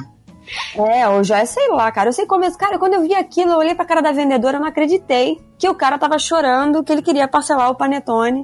Hoje em dia o panetone tá caro pra caralho. Na época, quando a Copenhague lançou, era R$54,90. Hoje em dia tá 100 cacetado. Olha só, Mas o cara queria parcelar em 12 vezes. Eu falei, não, gente, 50 reais em 12 vezes? Que isso? Mas olha só, essa questão de, de imóvel herdado em Copacabana é uma parada séria. Porque literalmente Copacabana é o lugar demograficamente mais velho do mundo. Digo, densidade demográfica é a maior população idosa por metro quadrado do mundo. É ser, nego vem de lugar longe para fazer coorte de pesquisa aqui sobre envelhecimento. Porque num, num, lugar do mundo tem tanto velho junto. Essas pessoas vão morrer e as pessoas vão herdar esses imóveis. E Zona Sul é uma, é uma tripa, tá, gente? Se vocês estiverem A não olhando ser no que, mapa. ó, tem uma máfia também, já que o Thiago falou de sequestradores. Se você quiser cuidar de idoso, você pode passar uma perna no idoso, porque ultimamente é o que mais Mas tá uma acontece. no beleza Rio. esse podcast hoje, então. Não, tô falando sério. Ultimamente é o que mais Dicas. acontece. Verdade, né? Não tem As melhores dicas pra você se dar bem no Rio de Janeiro, só aqui. Utilidade pública, a gente se vê por Porque aqui. ultimamente o que mais tem acontecido com os idosos no Rio de Janeiro, principalmente os idosos que moram na Zona Sul, são os cuidadores, né? Que vão e ludibriam os idosos e fazem passar, tipo, é, é, testamento, passa apartamento, faz cartão de crédito, passa carro, tudo no nome dos cuidadores. Isso é tipo uma puta de uma máfia, porque muitos desses idosos não têm uma família com que se importa, eles são pessoas sozinhas e aí encontram uns oportunistas desse na vida. Então, cara, se você pegar o jornal, qualquer coisa assim, é o que mais tem de, de notícia em relação às pessoas idosas de Copacabana, Leblon, Gávea, é o que mais tem. Essa galera ludibriando os idosos e ficando com o apartamento. Idoso é covarde, rapaz. Eu queria só falar um pouco do. voltar só um pouquinho essa questão da Zona Sul, que a gente tava falando de figuração dela, essa coisa toda. Que eu fui, enfim, criada em Jacarepaguá. E eu tinha uma noção muito pequena, assim, adolescência, né? Enfim, Jacarepaguá, morava na freguesia, estudava na, na Taquara, era tudo dentro de Jacarepaguá, que é enorme, que é praticamente uma cidade separada. E eu só fui de fato, aquela coisa que bate, assim, que eu morava no Rio de Janeiro, que era o mesmo Rio de Janeiro que a TV, quando eu pisei pela primeira vez na Zona Sul. Que foi uma vez que eu fui num encontro de amigos na praia de Botafogo. E aí, pra quem não sabe, na praia de Botafogo é onde você tem aquela vista ali da- do Pão de Açúcar. Tem a e você tem a enseada praia ali com os É, a barquinhos. a enfim, gente toda já não estabeleceu Botafogo não é Zona Sul? Não, mas, é pra- mas eu era de Jacarepaguá. Pra mim, qualquer coisa, glória é Zona Sul? Mas aí, quando eu pisei ali vi aquilo, eu falei, caramba, eu moro na cidade da- que aparece na televisão. Foi a primeira vez que eu falei assim, eu moro de fato no Rio de Janeiro. Eu não sei se isso acontece com outras pessoas e tal, de outros lugares. Jacarepaguá é muito distante, sabe, da Zona Sul. É tipo, Zona Oeste é outro lado da cidade. É meio que... Quando eu pisei, eu falei, caramba, cara, eu moro no Rio de Janeiro mesmo. Olha ali o Pão de Açúcar, sabe? Não é hum, TV, não é cinema. Eu tô aqui e aqui do outro lado das pessoas, eu tô conhecendo essas pessoas aqui. Foi bem louco isso pra mim. Eu tinha uns 18 anos já, acho, de 18 anos. E foi um ponto bem marcante da minha vida. Depois eu passei a estudar Botafogo, então eu vi essa vista todo, todo dia. E confesso que eu nunca me acostumei. O meu ponto de ônibus era na enseada de Botafogo e eu estudava de manhã, então ali pra meio-dia tinha aquela vista bonita, o céu azul e tal. Eu sempre fiquei olhando e falei, cara, essa cidade é muito bonita. Olha essa vista, eu não me canso. Eu posso passar todos os dias da minha vida olhando pra isso aqui, eu vou sempre achar muito lindo. É, total. Eu tenho uma história parecida porque eu sou apaixonado pelo Pão de Açúcar. E essa coisa da enseada de Botafogo e o Pão de Açúcar, eu- gosto mais quando de repente você está voltando super tarde de uma festa. Isso não acontece mais porque não tem mais saída, mas enfim. Tinha a época que o sol tava nascendo atrás dele. E aí fica o desenho da montanha com o sol nascendo atrás. Mas quando tá se pondo também e, e projeta, é lindo. E, e essa é a questão que eu tinha falado sobre uma capitalidade e essa difusão cultural, né? O Rio é a vitrine do Brasil pro mundo, mas também para cá, principalmente através das novelas da Globo. Então é essa paisagem, né? Como, claro, dependendo da história ali você mostra outras coisas, mas em geral você situa a cidade mostrando o Cristo, o Pão de Açúcar, as praias, você mostra o que é bonito. E o que é conhecido. E com isso, o que é bonito e conhecido fica mais conhecido ainda. E é isso, você reconhece, né? Vocês aqui, vocês conhecem todos os pontos turísticos famosos assim do Rio. Eu confesso que eu nunca fui no Pão de Açúcar e nem nunca fui. Eu peço perdão aí pelo vacilo. Eu nunca realmente. fui no Cristo. Eu já fui, acho que pelo menos esses, assim, Pão de Açúcar, Cristo. Eu só fui no Pão de Açúcar. Eu nunca fui, eu tava falando outro dia, eu nunca fui a Petrópolis nem Teresópolis. Você não foi na Central, Mel? Você vai em Eu fui na Teresópolis, Central, cara? Eu não fui no Cristo. tá faltando, a gente vamos, vamos fazer uma excursão com a Melissa. Eu acho que pode Vamos. começar pela Central. Eu nunca, eu nunca Não, fui no. Eu, podemos, eu nunca fui podemos. ao, ao, ao Cristo também. E isso é uma coisa interessante da gente falar, porque você. Eu não fui ao Museu da Manhã. Eu já fui, eu já Ainda. fui. Nem eu. Gente, eu não fui na, nessa área nova aí do Pierre Mauá. Terça-feira Gente, é vamos- de graça. Terça-feira é de graça. É... Vamos combinar a caravana do podcast só pra gente conhecer Vamos, os sponsores. vamos. Primeiro Então, ponto, churrasco grego da Central. Essa coisa de morar no centro e, e gostar, né, de história e tal, então esse passeio do Rio Antigo, centro, isso aqui eu já fiz muito, gosto muito. Né? E até entra em igreja, tem uma vibe assim. E os estouradaços aí de Cristo e, Pão de Açúcar eu vi. Inclusive, eu, eu sempre, não só eu gosto mais do Pão de Açúcar como obra em si, mas eu acho um passeio mais divertido. Tem teleférico, tem coisa pra fazer lá. O Cristo é meio, ah, ok, a paisagem é legal, mas você chegou, tem a estátua e tipo, hum, e agora? Fez é uma tipo do selfie, jogo, né? né? Fez Você uma chegou, selfie. conquistou, foi embora. É, cheguei, subi, hum, agora desce. Gente, é muito trabalhoso ir no Cristo. Vocês não têm ideia, porque Caro, muito caro. é caro, não dá pra você ir a pé direito, tem que ir de carro, não tem um transporte que te leva lá em cima efetivamente. Tem trenzinho deles, né? Sim, deles, né? Mas É, tá, é caro, você não tem assim, tipo, ah, opa, vou hoje, vou andando. Não. Aliás, o Pão de Açúcar, olha que legal, tem aquela história. Se você fizer uma trilha e você escalar o Pão de Açúcar, você pode descer de bondinho, que eles são obrigados a fazer esse transporte. Então, A te transportar, né? é. exato. Então, gente, não é, não é tão fácil ir no Cristo Redentor assim.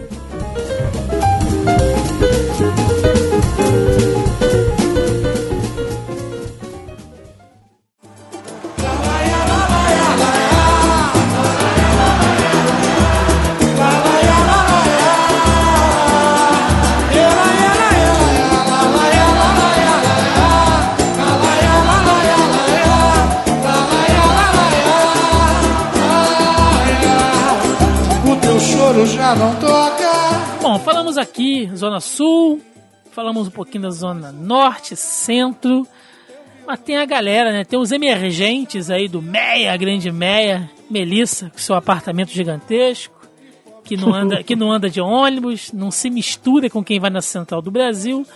Esse sim é o verdadeiro, né, Zona Sul, fora da Zona Sul. Cara, mas olha só, eu faço tudo no bairro, né? A minha faculdade é aqui, o meu curso é aqui, eu posso ir andando, tem cinema. Agora o Meia tem um polo gastronômico, tem um monte de coisa pra comer. Eu não preciso sair Caralho, daqui. aí comer no Meia é foda, hein? Tem, as melhores padarias do Rio de Janeiro estão no Meia. Não, é sério. Agora cresceu muito. Eles abriram um monte de, de franquias que só existiam na Zona Sul, Barra e afins. Começou a abrir aqui. Agora eu tenho o Burger King e o Bob's aqui a, sei lá, metros de distância da minha casa. Tem o centro do pai do Diogo Nogueira, que eu esqueci o nome do homem agora, que é o antigo Imperato. João Nogueira. João Nogueira, obrigada. Eu queria Centro lembrar o primeiro Cultural João. Nogueira. Centro Cultural João Nogueira, que tá muito bacana. Que é uma das poucas salas de cinema que ainda conseguem as sessões dubladas e legendadas em horários bons, sabe? Não põe a sessão legendada, tipo, às 11 da noite. Tem uns horários ali, tipo, às 8, 8 e meia, que é um, um horário ok. Dá pra você ir assistir e voltar pra casa de boa. Então, assim, eu, na verdade, eu sou cria do Engenho de Dentro. Eu nasci num, num bairro, na verdade, num prédio que não existe mais, porque agora é onde passa a linha amarela né? Que era ali no, no Engenho de Dentro, que era Pompilho. Mas assim, eu morei aqui a minha, minha vida inteira. E nunca fui desses lugares porque. Não sei, cara. Porque toda a minha família mora na Zona Sul. Só eu e meu, meu pai, no caso, né? Moramos aqui na Zona Norte. Então eu passei muitas férias na Gávea e muitas férias fora do Rio. Porque meus tios moram em Tatiaia. Então eu fiquei muito, muitos anos indo pra Itatiaia. Ou porque a família tem casa em Minas, enfim. Eu nunca fiz esses passeios, meus pais nunca foram nessas coisas de vamos levar as crianças pra conhecer ponto turístico, vamos passear, não sei o que. Então, assim, não sendo uma coisa de necessidade, eu nunca fui. E eu gosto muito do Meia. Aqui tem o Meia presente, então eu tenho aula na faculdade até as 11 da noite, eu saio andando. É numa boa, tá? Porque tá cheio de gente na rua por causa dos bares, restaurantes que funcionam até tarde, tem sempre gente na rua. O Habib's funciona 24 horas. Eu saio de frente pro Habib's. Tem sempre gente. Tem o pessoal do MER presente, tá? Fica andando de moto pra cima e pra baixo. Quando eu chego na esquina da minha rua, tem um furgãozinho aqui que vende cachorro quente e hambúrguer. Sabe, tem, tem movimento, tem comércio. Aqui tem muita coisa no MEIA, né? No grande MEIA. Então, assim, tudo que eu faço é no bairro. Eu não pego ônibus, porque tudo que eu faço aqui é a pé. Pra que, que eu vou pegar ônibus? Eu, eu, eu levo seis minutos se eu andar muito rápido ou 11 muito devagar para chegar na faculdade e 10, 12 para chegar no curso. Eu, tenho pergunto o seguinte: reclamar, você mora no lado bom ou no lado mal, ruim do, do Meia? Eu moro no bom lado do Meia bom. era da Dias da Cruz. Exatamente. A minha rua é, é desemboca na Dia da Cruz. É, porque no Meia tem isso, né? Quem mora de um lado. Porque o, o, o Meia ele é cortado pela estação de trem, né? Correto. A, a- E a linha do trem corta o Meia no, no meio. Eu moro, olha só, a linha do trem é considerado o início da Dia da Cruz. Eu moro mais pro final da linha do trem. Mas assim, eu moro perto da, né, vamos falar ali os pontos ruins. Por mais que eu more perto da Dia da Cruz, eu moro perto do Complexo do Lins. Né, um perto assim, um perto relativo, tá, gente? Você, Não, mora é um no Lins e tá falando que mora no Não. Meia, né?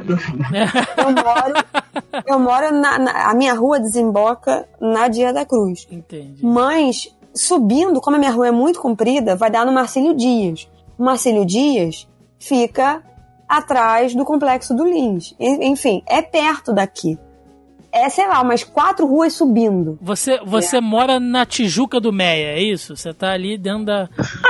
Ué, a gente mora num vale. Essa porra é um vale e as comunidades em volta. Então eu moro perto do complexo do Lins, eu moro perto do, do tal do, do Gurotão, que é um troço que tem aqui pra cima, que eu também não sei o que, que é. Eu moro perto da Camarista Meia. E assim, n- n- não tem pra onde fugir, sabe? Eu acho que todo mundo que mora no Rio, quase todo mundo, mora perto de alguma comunidade, porque não tem como. Não, não tem como, não tem como. Não tem. As pessoas têm que entender que não tem essa. Ah, mas de onde você mora não tem comunidade? Eu Falei, meu amigo, a não ser que isso seja Campo Grande, que eles limaram todas as, as favelas, o Rio de Janeiro é um vale. A gente mora no meio e, os, e os- as comunidades em volta. Não tem pra onde você fugir. Campo Não Grande tem. não tem, não tem favela, mas tem gueto, né? Adianta de porra Tem nenhuma. periferia, mas é igual São Paulo. Mas é, É, igual São Paulo. favela baixa, né? o Não é morro. É o asfalto. É, no asfalto. Então, assim, eu, sabe, eu, eu, eu- eu tava tentando falar uma coisa sem falar a palavra nunca. Mas aí, eu, porque eu não gosto de falar nunca. Então, é assim, aquela coisa que todo mundo já sofreu quando vem ao Rio, não sei o quê. Isso não aconteceu comigo, eu espero que não aconteça, entendeu? Que é o fato de você ser assaltado ou roubado. Os Camel já esfregou na nossa cara que é o melhor bairro do Rio de Janeiro, não tem porque a gente falar. Mas. Inclusive, depois desse podcast, tchau, Leblon. né? Não, gente, olha, por causa do polo gastronômico, o valor dos aluguéis e de compra dos imóveis no Meia cresceu muito. Se bobear, tá equiparado com Botafogo. E eu não estou de sacanagem. Porque a minha vizinha daqui do apartamento de baixo, ela está vendendo o apartamento dela por quase que 400 mil reais. Ah, é, Já tem um slogan já da, da já da empreiteira, E né? E você, E assim- gordinho, quer ser feliz? Vem pro Meia, você também. Meia também é conhecido como Nova Botafogo, né? É, olha aí. Ah, é, tem o Baixo Meyer agora, é igual o Baixo Botafogo. Mas o que eu descobri de amigos meus paulistas, é, perguntaram pra vez que eu fui lá, é que eles ficaram intrigados com o Vai Que Cola, porque o Paulo Gustavo sempre fala do Meyer. Eles queriam saber o que que tinha no Meyer de diferente, porque ele sempre queria menosprezar o Meyer, se passa no Meyer, o programa. Eu falei, mas gente, não tem nada O no programa se passa do outro lado do Meia, vou logo avisando. Ah, tá. Então faz sentido. É do outro lado do Meia. É do Mas eu falei pra eles, é só um bairro que é mais antigo, assim, do tipo a Tijuca, né? Que ele é bem antigo e bastante residencial, mas não tinha nada demais. E eu acho que deve ter muita gente pelo Brasil curiosa que tem no Meia, como se o primeiro inteiro odiasse o Meia, mas é só o Paulo Gustavo mesmo, gente. Não é, então, isso que o Paulo Gustavo fala, dos cortiços, pensões, isso ainda existe no Meia. Mas a área que eu moro tem muito mais prédio do que casa. Que é esse lado da Dia da Cruz, que é a Rua do Comércio. Se você cortar a linha do trem e você for pro outro lado, tem muito mais casa. São áreas mais residenciais com enfoque em casa. Então é mais essa área da série mesmo, né? Desse sitcom Não, Paulo E Gustavo. fazer uma contribuição aí da, da parte de antropologia urbana com relação à cidade do Rio de Janeiro, que é a construção da ideia de subúrbio, né? Que é muito diferente do que é praticado, por exemplo, nos Estados Unidos, onde o subúrbio é elite, porque você sai do meião, onde tem muito barulho e tudo é, é muito concorrido para morar numa casa bucólica com cerca branca e jardim sua comunidade, crianças brincando. Mas no Rio de Janeiro, construído como ideal é você morar. Antigamente o centro, né? Que o centro era a cidade, Tanto que até hoje a gente fala, ah, vou à cidade, é vou ao centro, e ir ao Saara, por exemplo, é ir à cidade, existe esse costume. E tudo que era fora do centro, até porque quando a cidade né, começou a ser montada aqui no centro, imagina o que, que era você ir para esses bairros que, na verdade, fazendas como Vila Isabel, a própria Quinta da Boa Vista, né? Era tudo muito longe. Você ia de carroça, levava o dia inteiro, não era? Peguei o ônibus, cheguei lá, peguei o trem, afim. Ou não peguei o trem, enfim. E, então essa ideia de subúrbio é muito ainda, como a gente já falou, né? Mel já falou da avenida suburbana e tal. O subúrbio como o lugar dessas pessoas que né, são mais populares, daquilo que a série do, do Vai Que Cola tenta representar mesmo, né? Onde você tem uma pensão, onde vai morar um monte de gente, porque não conseguiu também morar na Zona Sul, é quase uma família. As piadas são muito pontuais, tá? Vou logo avisando. E nunca me incomodou, e eu sempre achava divertidíssimo, e a minha mãe sempre lembrava de alguém que fazia exatamente aquilo que a pessoa na série estava falando, então tem assim os seus pontos de verdade. Não, é uma realidade. Mas é essa ideia de subúrbio que, enfim, é o que tá fora do, do, da novela do Manuel Carlos, né? Então tem a novela do Manuel Carlos como, olha, esse é o Rio de Janeiro que importa, e o programa de humor como, ah, essa é a realidade, mas que aqui a gente riu, aqui a gente sabe se divertir. No, no, no, na Globo tá reprisando a novela Celebridade, né, que é de 2003, e entre aspas, núcleo pobre, que sempre tem numa novela, é no Andaraí, gente. Andaraí não é assim um bairro pobre ou de periferia ou alguma coisa assim, mas ele é apresentado como quase pitoresco na novela Celebridade, porque as pessoas jogam futebol na rua, ou sei lá não, o quê, enfim. Não, não jogam mais futebol na rua no Andaraí, gostaria de, infelizmente. No tempo de Dondon era assim, hoje em dia não é mais. Mas tem aquela academia ali ah, do eu tijolinho. entendi a referência.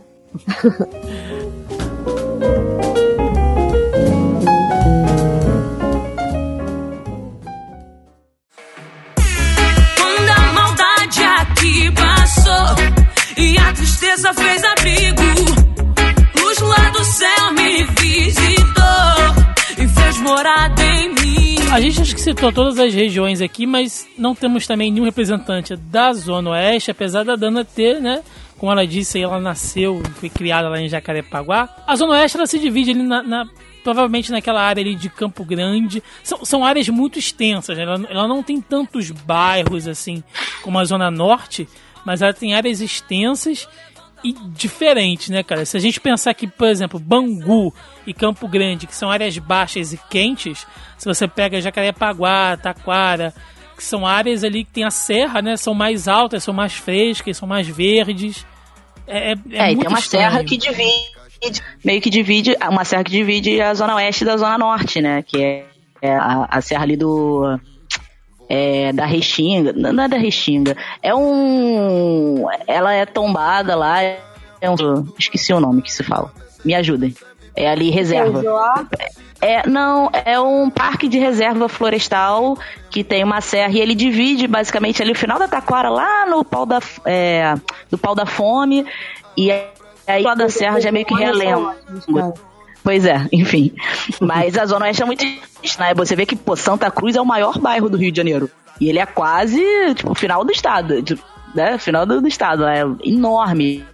E para chegar a Santa Cruz, acho que a gente chega primeiro em São Paulo e não chega em Santa Cruz. Fiz uma conhecida minha que mora no final de Santa Cruz, mora nos confins de Santa Cruz, que rola a piada, né, que diz que na rua dela tem a placa São Paulo em frente. É longe, bicho, é longe mesmo. E aí a gente tem ali essa, essa divisão e a famosa Barra da Tijuca, que é na Zona Oeste também. Todo mundo fica também com essa coisa da, da, da barra que mostra no. Mostra na TV, né, nos seriados e tal, que é a Miami Carioca. a Barra da Tijuca que foi projetada aí aos, aos moldes, né, de Miami, que é, muito doido, cara. Você tem um lugarzinho que eu não gostaria de morar, é na, é na Barra ali, nas regiões. Mesmo Nossa, se eu tivesse graça. grana, cara. Mesmo se eu tivesse Não, grana. gente, olha só, é longe de tudo. Você só anda naquela porra se tu tiver carro. É, a pé você Ou não faz então, nada na Barra. A pé você não faz nada. Se você não sabe dirigir, se, se fode. Se o seu condomínio não tiver um ônibus próprio, se fode. E as pessoas vão morar na Barra porque os condomínios começaram a ficar gigantescos, são uns apartamentos minúsculos. E aí tem tudo, tem padaria, tem açougue, tem mercadinho. tudo dentro do condomínio. Aí as pessoas não saem daquilo ali. Porra, você vai viver enclausurado? Não vai pra É, lugar o que acontece- e vai pro shopping? O que acontece na Barra, é, eu morei em Jacarepaguá, ali na freguesia, então era ligeiramente próximo da Barra. Então, na época que eu morava lá, 15 anos atrás, era adolescente, então tudo que a gente podia fazer de entretenimento, tipo ir ao cinema, um restaurante melhorzinho, era na Barra. Aí você tinha o Barra Shopping, que é um dos shoppings mais antigos do Rio de Janeiro, é, que era já o shopping grande Mumbai é o primeiro shopping do Rio de Janeiro. mas ele é mais como galeria, não funciona muito como shopping, assim. Não, mas ele é tido como o, o primeiro shopping do Rio de Janeiro, é o shopping daqui do. É, eu sei que teve, durante muito tempo, o Barra Shopping foi considerado o maior shopping da América Latina. Porque, enfim, na época a Barra só tinha terreno, e eles saíram comprando um monte de terreno e fizeram um, um shopping grande. E aí, pra quem morava em Jacarepaguá e outros pontos da Zona Oeste, era o que tinha de mais próximo de entretenimento. Então a gente sempre foi pra lá. Eu, desde pequenininha, minha mãe levava pra lá pra passear. E, e Jacarepaguá é sempre. Começaram a né, descobrir a começaram a colocar, enfim, investir ali tanto em condomínios, e é importante falar que não estão, não investiram só em condomínios e para né, residencial e tal. Muitas empresas começaram a ir para Barra. Hoje, pô, se você abrir um site de vagas aí, sei lá, 50% das empresas vão estar em prédios comerciais na Barra da Tijuca. E aí tem aqueles. E a Barra tem aqueles nomes ótimos, breguíssimas, com a cara de Miami, né? Que é tipo New York City, Downtown. Todos os, todos os prédios da Barra têm esses nomes americanizados. Mas enfim, todo mundo pra Barra. Só Isso que é- agora isso é tá muito acontecendo- escroto. Isso é, isso é- isso é- desculpa te cortar, Dani, isso é muito escroto. O centro empresarial do Barra Shopping, que fica do lado do Barra Shopping, né? Mas só tem prédio ali de, de, de escritório e tal. É, a gente tem alguns clientes ali também. Cara, sempre que eu vou ali é edifício Paris, edifício Sydney. Eu já trabalhei ali. Edifício Londres. Ah, que, velho, que babaquice, cara. Inclusive, Então, o mas Luciano isso- Huck, fun fact, o Luciano Huck é dono desse condomínio, tá? Desse centro comercial aí. Não, e isso é uma coisa proposital, assim, essa coisa dos condomínios, existe até uma tese também na academia, na produção acadêmica brasileira, eu não vou agora lembrar do, do nome da autora, mas o nome é Enclaves Fortificados, que é sobre a construção dos condomínios. No caso que ela pesquisou foi o Alphaville, em São Paulo, mas essa ideia de que você constrói uma fortaleza dentro da qual você tem todas as comodidades e a pessoa não precisa sair. E uma das coisas que ela coloca, né, é que você tem, por exemplo, crianças que nunca botaram o pé no asfalto até, sei lá, 7, 8 anos de idade, porque não precisavam, né? Você vai dali pra escola e tal. Não é lenda, não, cara. Eu fiz o meu pré-vestibular, eu fiz tipo, bolsa, eu fiz no PH. E ó, o PH da Tijuca, ele era meio que. As, as sedes consideravam o. Chama, dizia que era Madre Teresa, que era a, a, a sede cota da- do, do PH, porque tinha muito bolsista do pessoal do Colégio Militar, do Pedro II. Pra você ver o nível da, da babaquice da galera que, que fazia aula lá. Quando tinha, em algum, em existem determinados momentos, você tinha aula conjunta com todo mundo de um determinado, ia prestar vestibular para determinado curso, tinha aula em determinadas sedes. Então misturava gente do, do- da sede da Zona Sul, de Botafogo, da Tijuca, da Barra, não sei o quê. E numa aula de geografia, ele tentou, ele fez uma. Perguntou assim: quem já tinha andado de ônibus? Quatro, levantaram, quatro mãos levantaram. Ele falou assim: eu vou me arrepender dessa pergunta. Ele, quantas, quantos andaram de ônibus no, no, no, no Brasil? Digo, no Rio de Janeiro. Aí, tipo, ficaram três mãos. Ele, é. Você, não sei o que lá. Ah, como é que você andou de ônibus? Você é de onde? Ah, sou da, da cidade de Barra tal. Não, mas. Não, ônibus do condomínio, não sei o que lá. Ele, não, não, não. Ônibus da- do Rio de Janeiro, da, da- da cidade. Ela. Ah, então não. Aí ficaram duas mãos levantadas. Aí ele. Deixa eu fazer um chute. Tijuca, Tijuca? Aí a gente olhando pra baixo, assim, envergonhado pra caralho. Não, e outra coisa, tem aquele cara que é o dono da Barra da Tijuca, empresário que foi comprando vários terrenos ali né, nos anos 70 e que previu aí essa exploração imobiliária, começou ela, ele inclusive foi um dos maiores investidores da Olimpíada e tá agora podendo sofrer aí uma falência geral do- da coisa porque tem que vender mais ah, ah, apartamentos dos que foram construídos. Mas o, o desenho da barra ele reproduz essa eh, eh, ideia americana subúrbio, né? Então você tem a Avenida das Américas como a rua onde você tem as facilidades, porque a praia não acontece em todas as cidades americanas, então você tem ali aquela grande avenida cercada de shoppings e os acessos a teatro, coisas e ônibus e afins, e vai escoando para os lados onde você teria esse subúrbio ideal, né? Lindos condomínios, arborizados, com tudo mais. É, é um estilo de vida muito artificial. O que promove também essa ideia de separação da cidade, porque você não tem como reproduzir nesse espaço esse ideal, que seja verdadeiro ou não, mas enfim, idílico, cultural, de um Rio de Janeiro que, né, Mano, é lindo, da malandragem. Cara, tem a cidade de Deus ali do lado. É, eu fui num evento do, do, recentemente de lançamento do Carnaval da Barra, que era no Hotel Hilton da Barra, e aí tinha uma feijoada e um concurso de eleição de musa e concurso de eleição de caipirinha e sei lá o que. Cara, era uma coisa medonha, porque não combina, entende? Um hotel lindíssimo, mas que tá no meio do nada, e aquele bando de gente da barra usando um abadá, e aí podia customizar o abadá. eu fui, obviamente, gente, como convidado, eu fui porque tinha comida de graça, óbvio, né? E eu Ai, falei, esse povinho do centro. Total, gente, sou eu. Eu vou comer pode, pode ser o que for que eu aguento. Tem a comida, tá tudo certo, vou lá.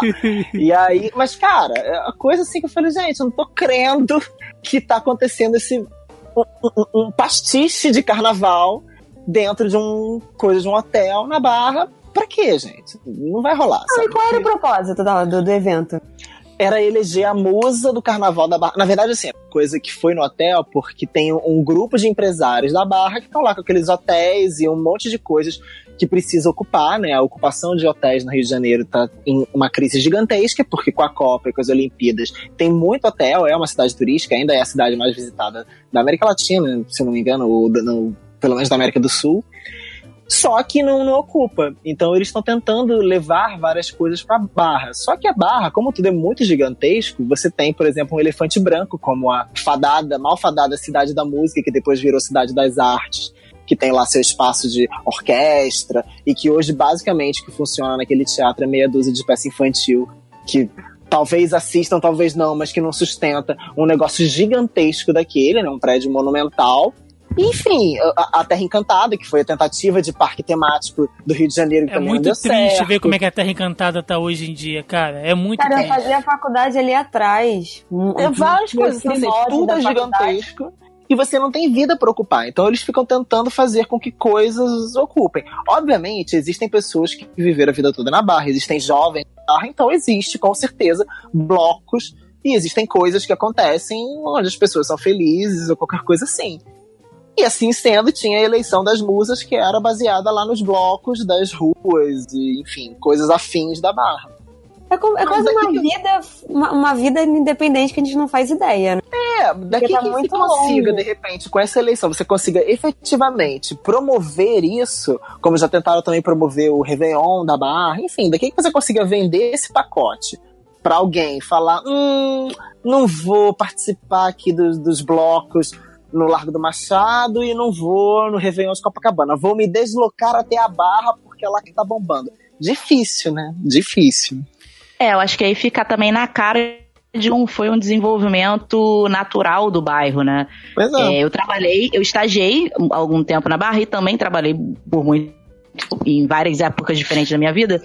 E eu trabalhava e tinha essa coisa normal que a gente tem, sabe? É, trabalhando em qualquer outro bairro, que é assim, ah, poxa, vamos sair do trabalho, vamos fazer um happy hourzinho, vamos parar num bar, vamos sentar. Tá eu trabalhava ali... na barra. Não, não eu trabalhava como. ali perto do Rosas. Parque das Rosas é tipo, um, onde tem uns condomínios, mas ele é mais antigo, então ele não tem tanta essa sensação coisas muito. todo mundo dentro dos seus prédios. Os prédios são menores, os condomínios são menores, e tem a padariazinha da rua.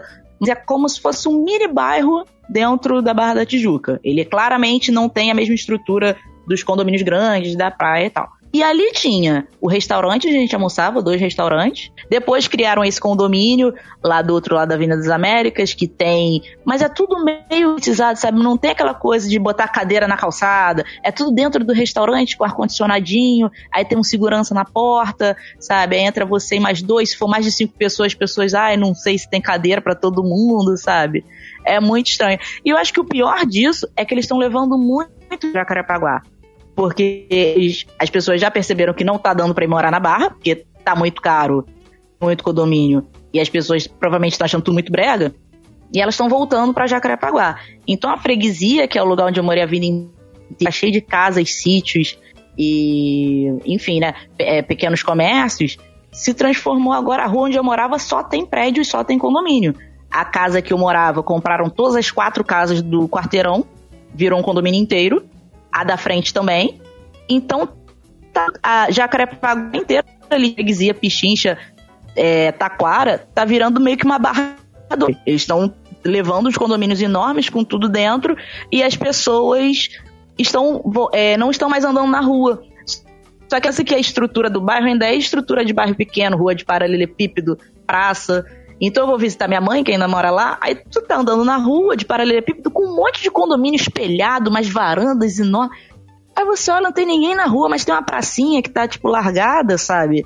É, é muito estranho, assim. É, é, você. E mostra novamente de como as coisas não são pensadas no Rio de Janeiro. Você mete um monte de ali, e aí todo mundo que passa por Jacarepaguá sabe que o trânsito é horrível, porque a Zona Oeste. Pariu, o trânsito da Zona Oeste meu é, Deus. Não tem opção de metrô, não tem opção de trem, não tem um nada, só tem o BRT agora, que passa em alguns bairros específicos, mas, por exemplo, não entra ali na, na freguesia, ele passa só no centro da Taquara. Ah, não, você fala aqui, só terminando para falar que a barra tá, eh, tá, sabe, tá levando o seu vírus para os bairros, assim. Cara, a impressão que eu tinha quando eu estudava na Barra, uns 10, mais de 10 anos atrás, é era que era muita poeira. Como tava tudo sempre em construção, e aquela poeira de obra, não sei o quê. A minha vontade era chegar em casa para tomar banho, porque eu ficava ó, pegava dois ônibus, porque né, não queria pegar o ônibus que passava na cidade de Deus, então obviamente tinha que pegar dois. Cara, eu pegava dois ônibus, não sei o que, era uma poeirada. É a, a, minha visão da barra até hoje é poeira. Pô, vindo meia não aguenta uma poeirinha da Zona Oeste, né, cara? Não, mano, porra, é muito longe, não dá. Não queria passar por dentro da cidade de Deus, passei por dentro da cidade de Deus a vida inteira, cara. Não, eu passava de vez em quando, eu passava, mas nessa de passar, o ônibus que eu estava quase foi assaltado. Então, tipo, na terceira vez eu desisti dessa ideia, entendeu? Cara, e assim, só para fechar a questão da barra, dois grandes eventos que sempre acontecem no Rio estão localizados na Barra e eu vou te falar que é uma merda para chegar e para sair, até para quem mora lá na Barra, que é a Bienal do Livro, que acontece no, no Rio Centro. Talvez, eu não vou dizer que é o melhor, mas é o maior centro de, de disposições que nós temos aqui no Rio hoje. Mas é longe de tudo, é ruim de tudo para chegar, é uma merda. E a cidade do rock, cara, onde rola o Rock em Rio, que puta, olha, para você ir pro Rock Rio é uma logística tão grande, tão grande para sair de lá também, seja de carro, seja de ônibus, de táxi. Deixa eu só, só fazer um comentário. Tem um hotel do Rio Centro, que basicamente é um hotel que vive de ser ocupado pelas pessoas que precisam trabalhar, fazer algum evento no Rio Centro, né? Imagina o desespero de quem depende desse hotel, de quem trabalha e explora esse hotel, para colocar alguma coisa no Rio Centro. Pois é, cara, porque é, é complicado. É muito grande, né? O Rio Centro é muito grande. Né? Qualquer evento que você consegue colocar ali também.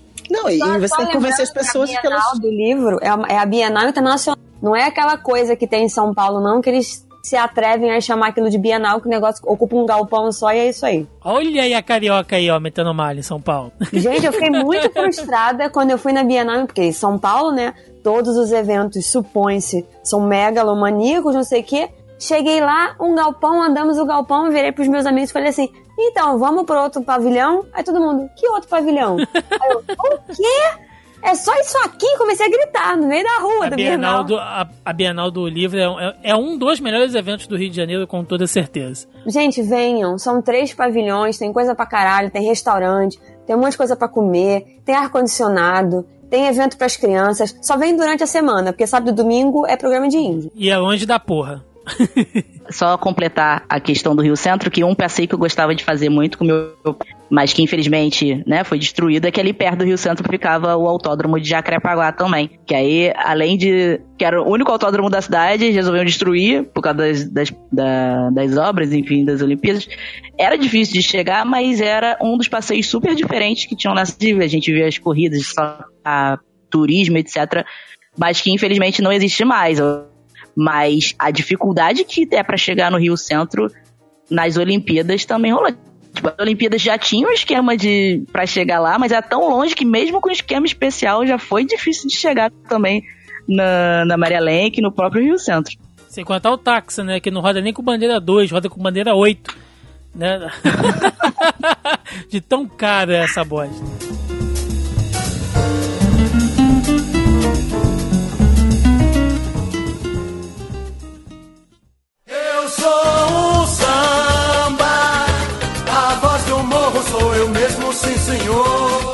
Quero mostrar ao mundo que tenho valor.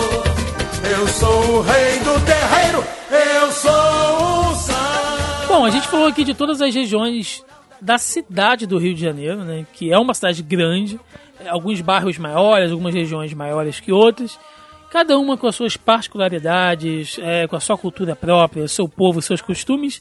Se, gente, se, se, o nosso podcast fosse um podcast de geografia, a gente podia fazer até um programa para cada região tranquilamente, que ia ficar muito divertido. Eu quero falar um pouquinho da área onde eu moro, que não é exatamente no Rio de Janeiro. Eu moro na Baixada Fluminense, que é uma região que, de certa forma, ela, ela funciona em conjunto com o Rio, então vale a pena falar sobre isso. A Baixada, ela corresponde talvez por grande parte tanto da mão de obra como da renda bruta do estado do, do Rio. Então, quando a gente começou falando aqui que a Zona Sul, né, que o que movimenta a Zona Sul é a Baixada, não é mentira. Se você entra nas lojas, o comércio em geral, é a galera da Baixada que trabalha lá, que movimenta. Provavelmente o maior censo, né? a maior massa demográfica do Rio está aqui na Baixada. É, eu moro em Duque de Caxias, é o maior município aqui da Baixada, tem vários distritos. Só para vocês terem ideia, né? Xerém, que é gigante, que é lá a terra do Zeca Pagodinho, onde tem um monte de sítio, fazenda, faz parte aqui de Caxias. Caxias faz limite, né? Faz fronteira com a Zona Norte e faz fronteira com Teresópolis só para vocês terem ideia assim, do, do tamanho do município. O que eu posso dizer, cara, da Baixada, a gente não tem pontos turísticos tão bonitos. Se é que temos alguns. Infelizmente, a Baixada é uma região largada. Algumas áreas são melhores que outras. Eu vou dizer o que tem. O comércio é muito bom. O comércio é muito bom se você gosta da vida bucólica, né? Se você gosta de sair para comprar brusinha, venha pra Baixada, meu. Calçadão de Vai Caxias. Vai pra Caxias. Mano, calçadão de Caxias é um negócio bizarro. comprar tênis, comprar roupa, panela, tudo que você quiser. Jeans cara. a 10 reais. Jeans bom a 10 reais. É. Roupa de criança, pode ir. Comércio na Baixada é muito bom porque é muita gente, é muita loja e o poder aquisitivo aqui não é alto. Então você acha coisas boas com preços honestos, assim. Então, é, o comércio aqui na Baixada é bom, o acesso é bom. Por exemplo, eu morando aqui em Caxias, eu consigo chegar ao centro da, da cidade, né, do Rio, sem trânsito. Cara, em menos de 30 minutos eu for chutado pela linha vermelha. Caxias fica no entroncamento aqui da Avenida Brasil, Dutra, a gente consegue sair ali pela, pela Dutra, que é o que vai ligar até São Paulo, né? se a gente for sair aqui por trás, ali pela ali por São João de Meriti e tal. Rio Magé, para ir para Teresópolis, Petrópolis, região serrana. Linha Vermelha, que liga ao centro da, da, da cidade. E, né, consequentemente, a linha amarela, que vai ligar a gente ali na Zona Oeste, Barra. Enfim, eu de Caxias consigo chegar em qualquer lugar do Rio de Janeiro. É óbvio né, que nem tudo é muito fácil. Por exemplo, se eu pego o Caxias Meia para visitar a Mel, eu demoro cerca de uma hora e meia no trânsito normal. Porque ele passa até o inferno até chegar no Meia. Se eu vou de carro, eu chego na Casa da Mel talvez em meia hora, 40 minutos. né? Morar aqui na Baixada tem dessas coisas, assim. Segurança, cara. A Baixada ela também tá rodeada de alguns morros, mas pela sua própria geografia, né? Falando de Baixada, porque ela tá um nível mais baixo do que a cidade do, do Rio, a gente não tem tantos morros tipo Rocinha, Providência, Complexo do Alemão. As nossas comunidades aqui são mais baixas. Eu moro aqui bem próximo da Vila Operária, né? Eu moro, eu moro no bairro da 25 de agosto, aqui em Caxias, que é ligado ao centro. É o bairro nobre, eu tô fazendo aspas aqui, né? É o, é o mais próximo de bairro nobre que a gente tem. Mas tem de tudo aqui, cara. Tem área também que é subúrbio, periferia. Como eu falei, tem os distritos, né? Caxias é onde tem a Reduc, que é a refinaria da Petrobras aqui, onde é explorado, né? A, o refino de combustível, que emprega muita gente. Com a perda dos, dos, dos royalties, Caxias perdeu bastante também por conta disso, mas a Reduc ainda funciona e emprega muita gente. O que eu posso dizer da vida urbana, né? Se você tá ali na região do Gramacho, Olavo Bilac, que é a periferia, se você conhece Caxias, sabe do, do que eu tô falando, meu irmão, funciona dia e noite. Ah, tô com vontade de comer um podrão agora, 3 horas da, da manhã. Tem 50 opções de podrão para você comer. de açaí para você tomar tranquilamente, de boteco para você sentar. É, Vila São Luís também, aqui em Caxias. É o polo gastronômico de Caxias. É o Baixo Meia de Caxias. Tem um monte de coisa lá para você comer também. Transporte também, a gente. Você tá ligado a muitas coisas, como eu falei, muitas rodovias. Mas você é refém de todas elas, né? Eu, hoje choveu. Eu fiquei duas horas engarrafado na linha vermelha, porque não tem pra onde ir. E a gente tem uma linha de, de trem que liga a nada a lugar nenhum. Porque, por exemplo, se eu quiser ir para qualquer outra região, eu tenho que ir de trem de Caxias até quase o centro para poder fazer uma baldeação. Então nem sempre é muito útil. Não tem metrô, né? No caso, acho que nem pode fazer, porque como eu disse, Caxias subterrâneo aqui é cheio de, de, de, de, de duto, de, de petróleo, de um monte de coisa. Né? Tem um ditado que diz que se a Reduc explodir, Caxias explode junto. Porque vai vir pegando fogo por baixo do solo aqui. Tem gente que já disse que não, que não é bem assim, que, que, que o encanamento né, não é bem assim e tal. Mas, cara, o que eu posso dizer da Baixada como um todo, até porque o foco é o, é o Rio, né? Não é um lugar tão ruim para se morar. A qualidade de vida, dependendo de onde você estiver, não é tão ruim. Tem muito lugar na Baixada que é muito melhor do que alguns bairros aí do Rio que a gente falou, tanto por qualidade de vida, comércio, acesso, segurança. Mas no geral, cara, assim, os municípios aqui são dominados politicamente, né, pelos mesmos candidatos. Eu já citei isso aqui em algumas edições passadas. Eu venho da cidade do, do interior, da região serrana. Então, quando eu vim morar aqui em Caxias aos 12 anos, uma baita diferença, né? Porque você sai da roça, do clima frio, e vem morar em Caxias, né? A Dallas, carioca, um calor da porra, né? Muita gente, muito carro, muito tudo, né? Rodeado por favela, por comunidade. Então foi aquele choque, foi aquele baque. Eu vim pra cá aos 12 anos. Tô com 34. Até hoje são os mesmos candidatos que concorrem à prefeitura sempre. Né? Ou seja, isso se repete em outros bairros também. Então, a Baixada, cara, necessita, assim, de, de, de, uma reforma política acima de tudo. Eu falei que a gente não ia falar sobre política nesse, nesse programa, mas para a Baixada melhorar, é, você precisa de uma reforma de cima para baixo. Entendeu? Não, não tem como você melhorar aqui de baixo para cima. Quem, quem mora aqui, quem conhece a Baixada, sabe especificamente do, do que eu tô falando. Eu queria saber vocês, qual é a visão de, de que vocês têm aqui da, da, da, Baixada, se vocês têm que vir muito para cá, se vocês frequentam algum, algum bairro, né? Eu falei Caxias, mas tem Caxias, tem Nova Iguaçu, Nilópolis, Japeri, a Baixada é muito grande, é muito extensa. Eu teve uma época que trabalhei numa ONG, né? E aí trabalhei em Caxias. Era interessante porque como eu estava indo trabalhar em Caxias, saindo daqui, então eu fazia o contrário do que a grande maioria das pessoas faz, né? Sair do centro na hora que você está indo trabalhar. E tal, então tinha meio que esse choque, eu ia de trem. Por exemplo, quando eu chegava, porque aí para voltar para cá, eu saía de Caxias, acho que era umas quatro da tarde, pegava o trem para vir para Central, então o trem que eu estava chegando na Central era tipo o primeiro trem da galera que ia voltar para Caxias depois do trabalho, né? Então imagina, quando abria a porta era um pandemônio, pega para capar, entrando todo mundo ao mesmo tempo, uma loucura e eu só tentando sair. Mas um, em termos de outros bairros, né? A minha mãe principalmente gosta muito de carnaval e sempre foi muito ligada, né? Então é tive algumas experiências, porque como eu não gosto muito, não acompanhei muito, mas acompanhei um pouco, de Anilópolis, né? Terra da Beija-Flor. Exatamente. Então, assim, da, de quadra em quadra eu fui conhecendo tudo, né? Padre Miguel, é, Madureira, e aí a gente vai andando. Na parte de ciências sociais e de estudos da cidade, índices de violência, o que significa criminalidade, o que significa favela, o que significa tudo isso, o que é muito presente são essas situações políticas, né, que nós não vamos discutir tanto aqui, mas de a Baixada, claro, aí tem essas experiências, né? Tem lugares que são muito melhores de se viver e muito mais seguros, só que é realmente como um mundo à parte do Rio de Janeiro. É a cidade, é a região, nossa região metropolitana.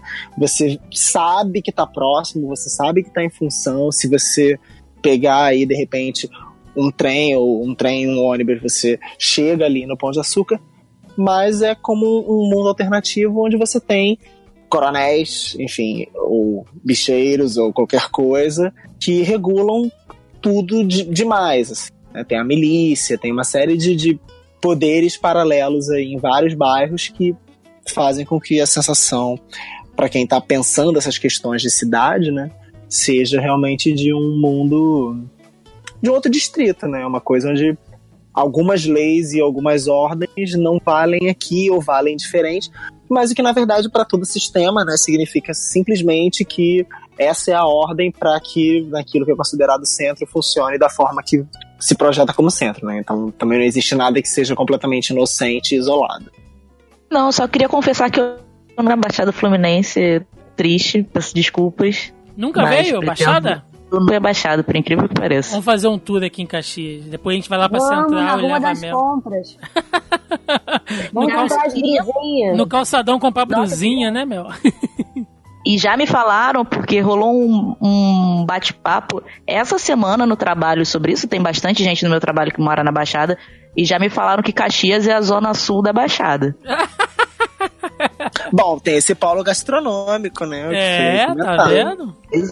Quase um Meia. Meia, não é qualquer, é, não é qualquer polo gastronômico. E, e ele falou podrão e tal, mas eu tenho certeza que era o quê? Food truck. Ah, é. Não, é. hamburgueria. Hamburgueria, com certeza. Porque Caxias, você tem o Alto Caxias e o Baixo Caxias. Eu moro perto do... Ah, sim. Eu moro... É sério, é sério. Eu moro, ó, quer ver? Eu moro perto aqui do famoso Baixo Caxias, que é perto da Unigran Rio, que é a faculdade onde eu me formei. Quem é aqui de Caxias, quem frequenta aqui, conhece a região ali do, do Bar do Zeca, que o Zeca até que faleceu aí recentemente, uma das grandes figuras aqui de Caxias, que Deus o tenha. Cara, o que abriu de bar temático, espeto carioca, sabe, esses, esses barzinhos elitezinhos ali na rua da faculdade, virou o Baixo Caxias, meu irmão. Você vai ali, abriu agora um bar que é tipo o Garage, né? Que tem ali perto da Praça da Bandeira, né? Com o visual todo dark, tocando metal. E do outro lado você tem ali o. Esqueci o nome agora. É, Bia Soccer. Que o bar é todo temático de futebol, tem um carpetinho verde assim, imitando a grama, um monte de televisão passando futebol o dia inteiro, a galera vai pra lá ver jogo. Então, sabe, tem de tudo. Caxias, de repente, brotou um monte de barbearia gourmet em Caxias, que eu nem gosto, né? Eu posso Não, mas até... ele foi no mundo todo, não é só em Caxias. não. Mas olha, em Caxias nasceram bastantes aqui. Eu tenho as minhas prediletas. Até porque os caras, quando me, me vê na rua, correm pra entregar panfletinho, né? Por só que será? que no- esse negócio de barbearia gourmet, né? Fazer assim, um super off-topic. Mas, gente, deixou de ser gourmet, deixou de ser hipster, deixou de ser tudo. Recentemente eu fui, sei lá, na Renner, ou era Renner ou a C&A, e tinha uma camisa que a estampa era de tema barbershop. Então você tinha bigodes, side cut, navalha, era a estampa da camisa. Eu falei, bom, se está na estampa de uma camisa de loja de departamento popular, acabou, né? Qualquer pseudo-exclusividade que seja vendida quando você vai não- cortar o seu cabelo lá, 40 reais, 60, whatever, não tem. Então abandona isso, gente. Foi Corta aí na- com o João da esquina, porque não dá. Foi na Renner que você viu? Eu acho que foi na Renner. Se não foi na Renner, não, foi foi na C&A, sim, que não, falei, foi, na foi, Renner. foi, foi na Renner, sim.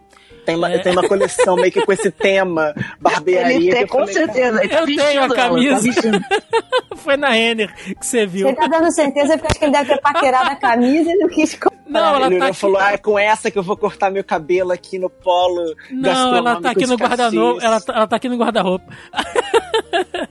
Eu tinha certeza que ele tinha comprado, cara. Cer- Mas eu acho que. Eu acho que. é- Essa questão toda, você falando da Baixada, pelo menos no meu convívio, não é comum as pessoas irem conhecer a Baixada. Assim, pessoas do Rio.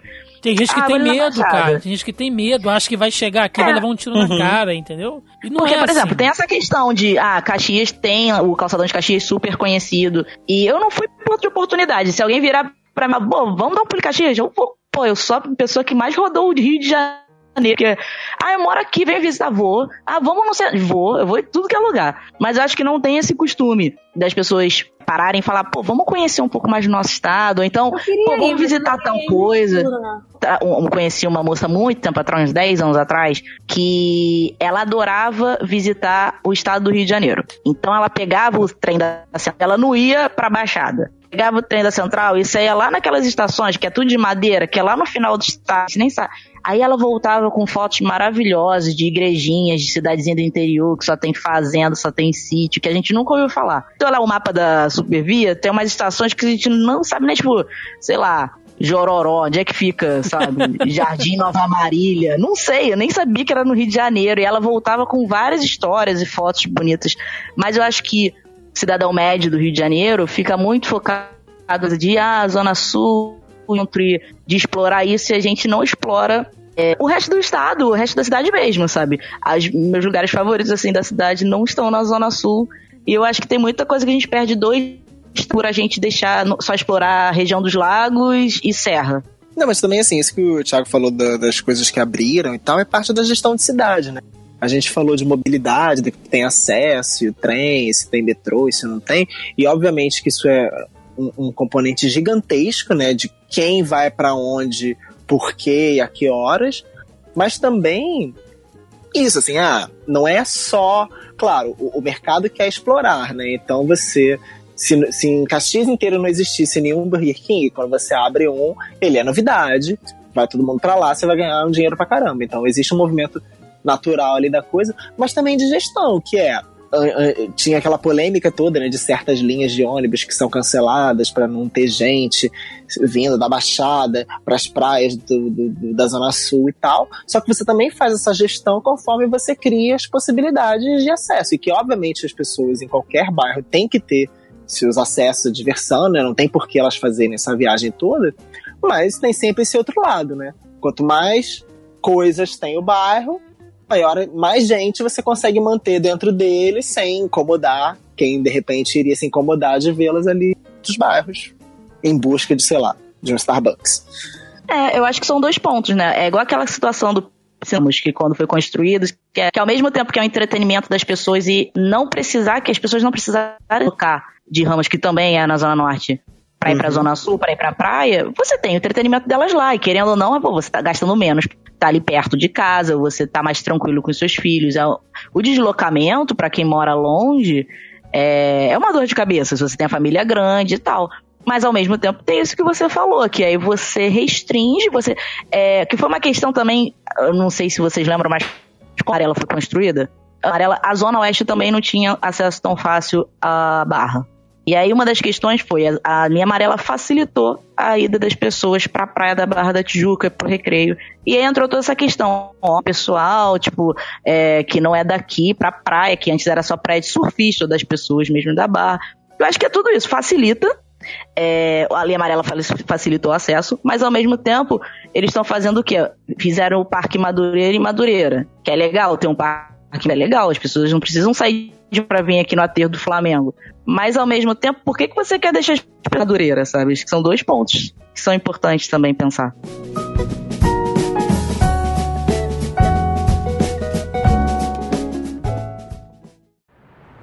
Eis a esquina. A triste esquina onde tudo aconteceu. Quando aquele sujeito, de cara amarrada, de alma escura, quase um breu, que carregava um ferro em uma de suas mãos e apertou o gatilho sem dar qualquer explicação. Eu disse, nenhuma explicação. E essa história foi mais ou menos assim.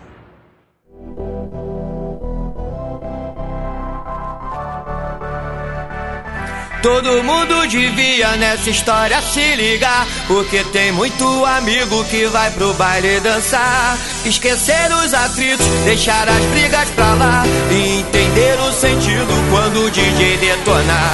Era só mais um Silva, que a estrela não brilha.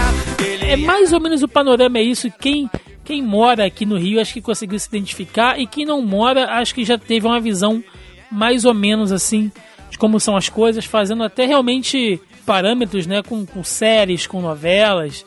A gente citou aqui, tem o Vai Que Cola, né, tem lá o filme lá do... Lá da Minha Mãe é uma Peça, esqueço o nome dele. Do ator. Paulo Gustavo. Lá do Paulo Gustavo, novelas da Globo, uma porrada de filme, né, que, que tem aí mostrando, mostrando mais ou menos como é que é o Rio de Janeiro. Acho que vocês conseguiram se situar. E antes da gente ir pro último bloco, falar de uma coisa que é o, o que está em voga aí, que é uma das coisas que motivaram a gente realmente de fazer esse podcast, que é a questão da segurança. Né? O Rio vai começar agora, eh, já foi aprovado, já tem movimentações, já tem até algumas pequenas incursões acontecendo aqui, da intervenção militar ou intervenção federal, como vocês preferirem. E a gente quer, quer falar um pouquinho de segurança no Rio, lembrando novamente, a gente não vai falar de política, é, não vai falar de nenhum conhecimento técnico aqui, não vai falar de porte de armas, não vai falar de, de, papel de polícia, nada disso. É da nossa experiência de segurança, nossa sensação de segurança como cidadão, né, como pessoas que, enfim, vivem, trabalham, né, no Rio de Janeiro. Eu quero começar então agora perguntando quem aqui já foi assaltado e, e, e como é que foi essa experiência, assim, ou quantas vezes?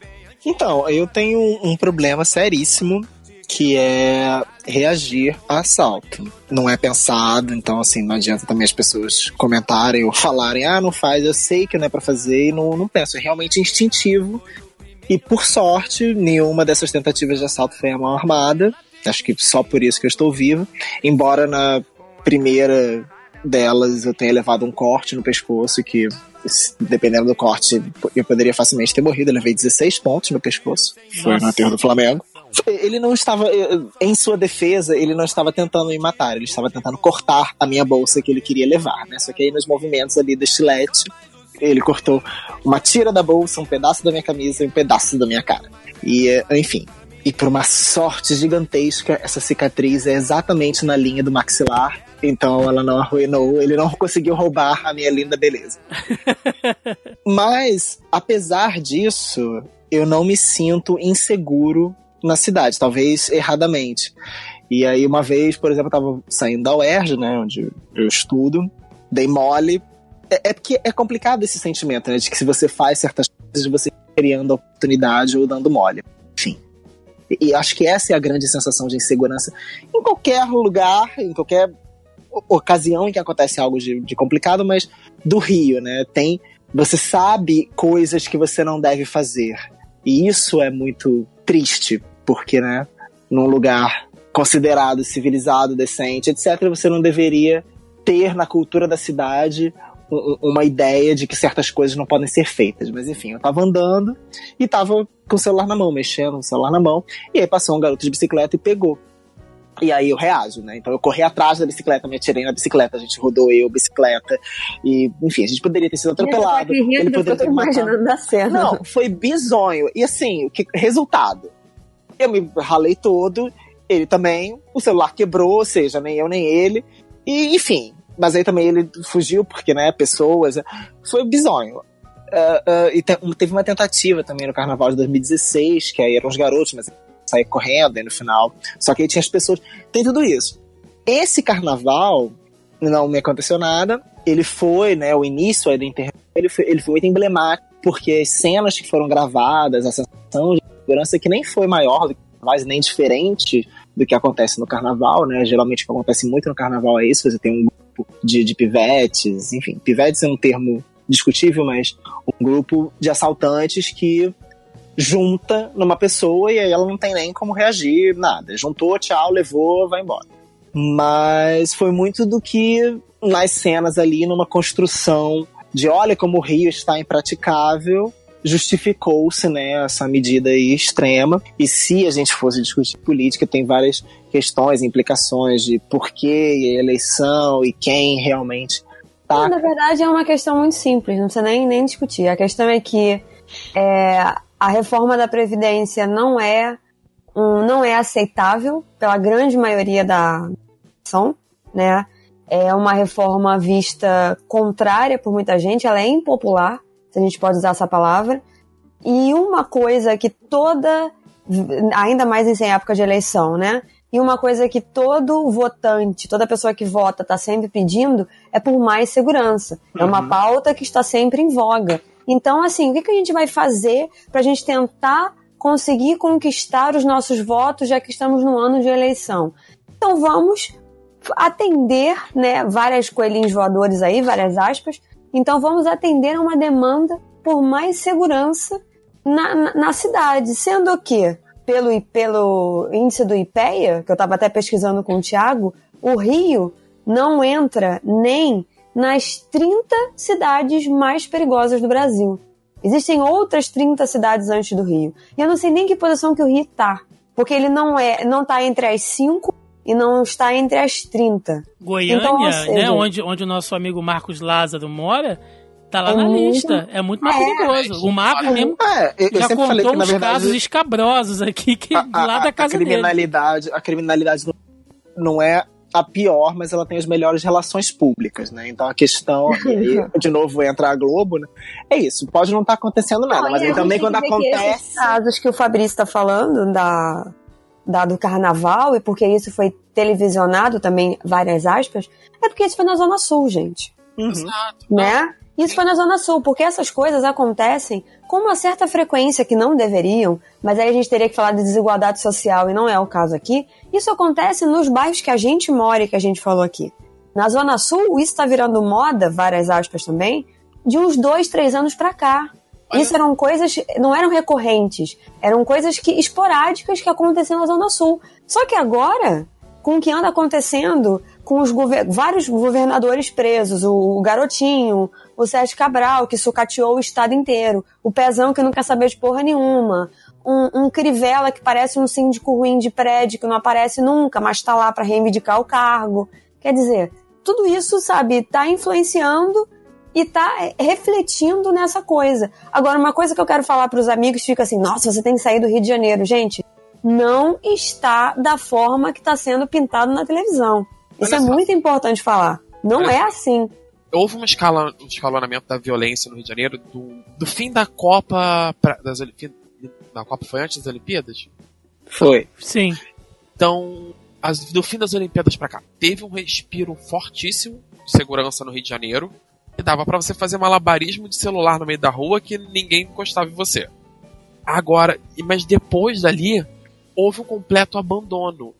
Você teve início, fim do ano, início do ano, fim do ano, um arrastão em vários eh, restaurantes da, de Vila Isabel. Os caras entraram, assaltaram todo mundo que estava dentro, partiram pro restaurante do lado e fizeram a mesma coisa. Houve um escalonamento. Só que há uma negligência da mídia, de modo geral, com questão de interesse. Ela não estava noticiando o aumento, né, principalmente nessas regiões, que da Tijuca, Vila Isabel, etc., dentro da Zona Sul, que houve um aumento de violência, por algum motivo, que a gente pode debater qual quer que seja, houve uma massiva. passaram a noticiar essa violência do, de um momento para o outro, de agora, do final de janeiro para cá. Houve uma medialização dessa violência. O fato é também uma outra coisa que essa que aí no início falam do Rio Real, Tijuca, Centro, Zona Sul e Barra, eles têm um histórico de, de violência completamente diferente do da Zona Norte, principalmente da parte mais afastada da Zona Norte, Irajá, Realengo, etc., que são os que eu tenho mais contato, que é muito, é muito diferente. Lá realmente tem uma violência muito maior. troca de tiro, assalto, assalto a banco de dia. É, é bem mais violento. O Rio de Janeiro ele é muito setorizado. Existe o Rio de Janeiro, que é esse do Rio Real. Existe outros Rios de Janeiro dentro da própria cidade, históricos completamente diferentes. E não é esse o Rio de Janeiro que eles estão tentando pacificar ou resolver. É o Rio de Janeiro que o gringo vai ver. O gringo não vai passear Coelho Neto ou Del Castilho. Ele vai para Ipanema. Então ele não, o, o, o turista não pode ser assaltado. E é isso que eles estão resolvendo. Eles vão fazer como foi feito na época do, do alemão ou coisa assim. Eles vão varrer a criminalidade para a Baixada até os olhos do mundo pararem de, de, de olhar para cá e eles venderem a sensação de, de segurança para passar no Jornal Nacional. Eu, eu, eu- eu vou concordar e eu também vou discordar um pouquinho dos nobres bacharéis. A minha visão como um cara leigo, tá? A partidário de qualquer coisa. O que eu, o que eu vejo é o seguinte, né? Eu, eu, eu- fui assaltado uma, uma vez, eu sofri algumas tentativas de assalto, mas efetivamente eu fui assaltado uma vez só, a mão armada, noite de Natal. Tava com os amigos na rua, aqui na rua, esquina de casa. Um carro parou, os caras saíram, o cara meteu a arma na minha cara. O outro começou a roubar as pessoas à minha volta, minha namorada, meus amigos. No final, né, uma outra pessoa que tava dentro do carro mandou ele atirar em mim. porque pra ele eu tinha cara de polícia. Eu tive que levantar a minha, a minha camisa, mostrar que eu não tava armado. O cara tava completamente alterado. E ele botando a arma na minha cara, o, o cano, literalmente entre os meus olhos, dizendo que ia disparar. E a sua vida realmente passa na sua frente de diversas formas. né? Até que ele entrou no carro, ainda dentro do carro ele apontou pra mim. Eu pensei que eu fosse morrer naquele momento. Não aconteceu, estou aqui. Foi realmente a única vez que eu fui assaltado. Eu já tive a mochila furtada no ônibus umas duas vezes, mas nada de muito valor. Mas o que eu posso dizer, cara, é que assim, eu concordo com, com vocês que o Rio, a violência em si, ela tem aqueles focos, tem o que o Fabrício falou, que você não pode fazer certas coisas como ficar usando teu celular. Por exemplo, se você tá dentro do, do ônibus, vai mexer no teu celular, fecha a janela. Porque senão vai vir um moleque do lado de fora, vai dar um bote e eles vêm igual um ninja e você não vê e ele vai levar. Entendeu? Não, mas você tem que ficar atento, né? Tu tá no ônibus, inteiro. você olha pra todo mundo, não fica com essa de julgar, porque assim, ninguém vem com. est- Minha mãe sempre falou: ninguém carrega estrela dourada na testa. Então desconfia, a princípio, de todo mundo. Você olha pra cara de todo mundo, você pega o celular, fica ali na surdina, não fica tirando foto, levantando, sabe? Tem gente que faz um alarde também. Esse tipo de coisa a gente não deveria falar porque não deveria acontecer. A verdade é essa. O certo seria isso não acontecer. Mas como isso acontece, a gente tem que ficar precavido. É, é, é, é, Lá na surdinha, né? Tem bota, sei lá, pra, ali entre as pernas ali. É, as, as meninas botam dentro do sutiã, né?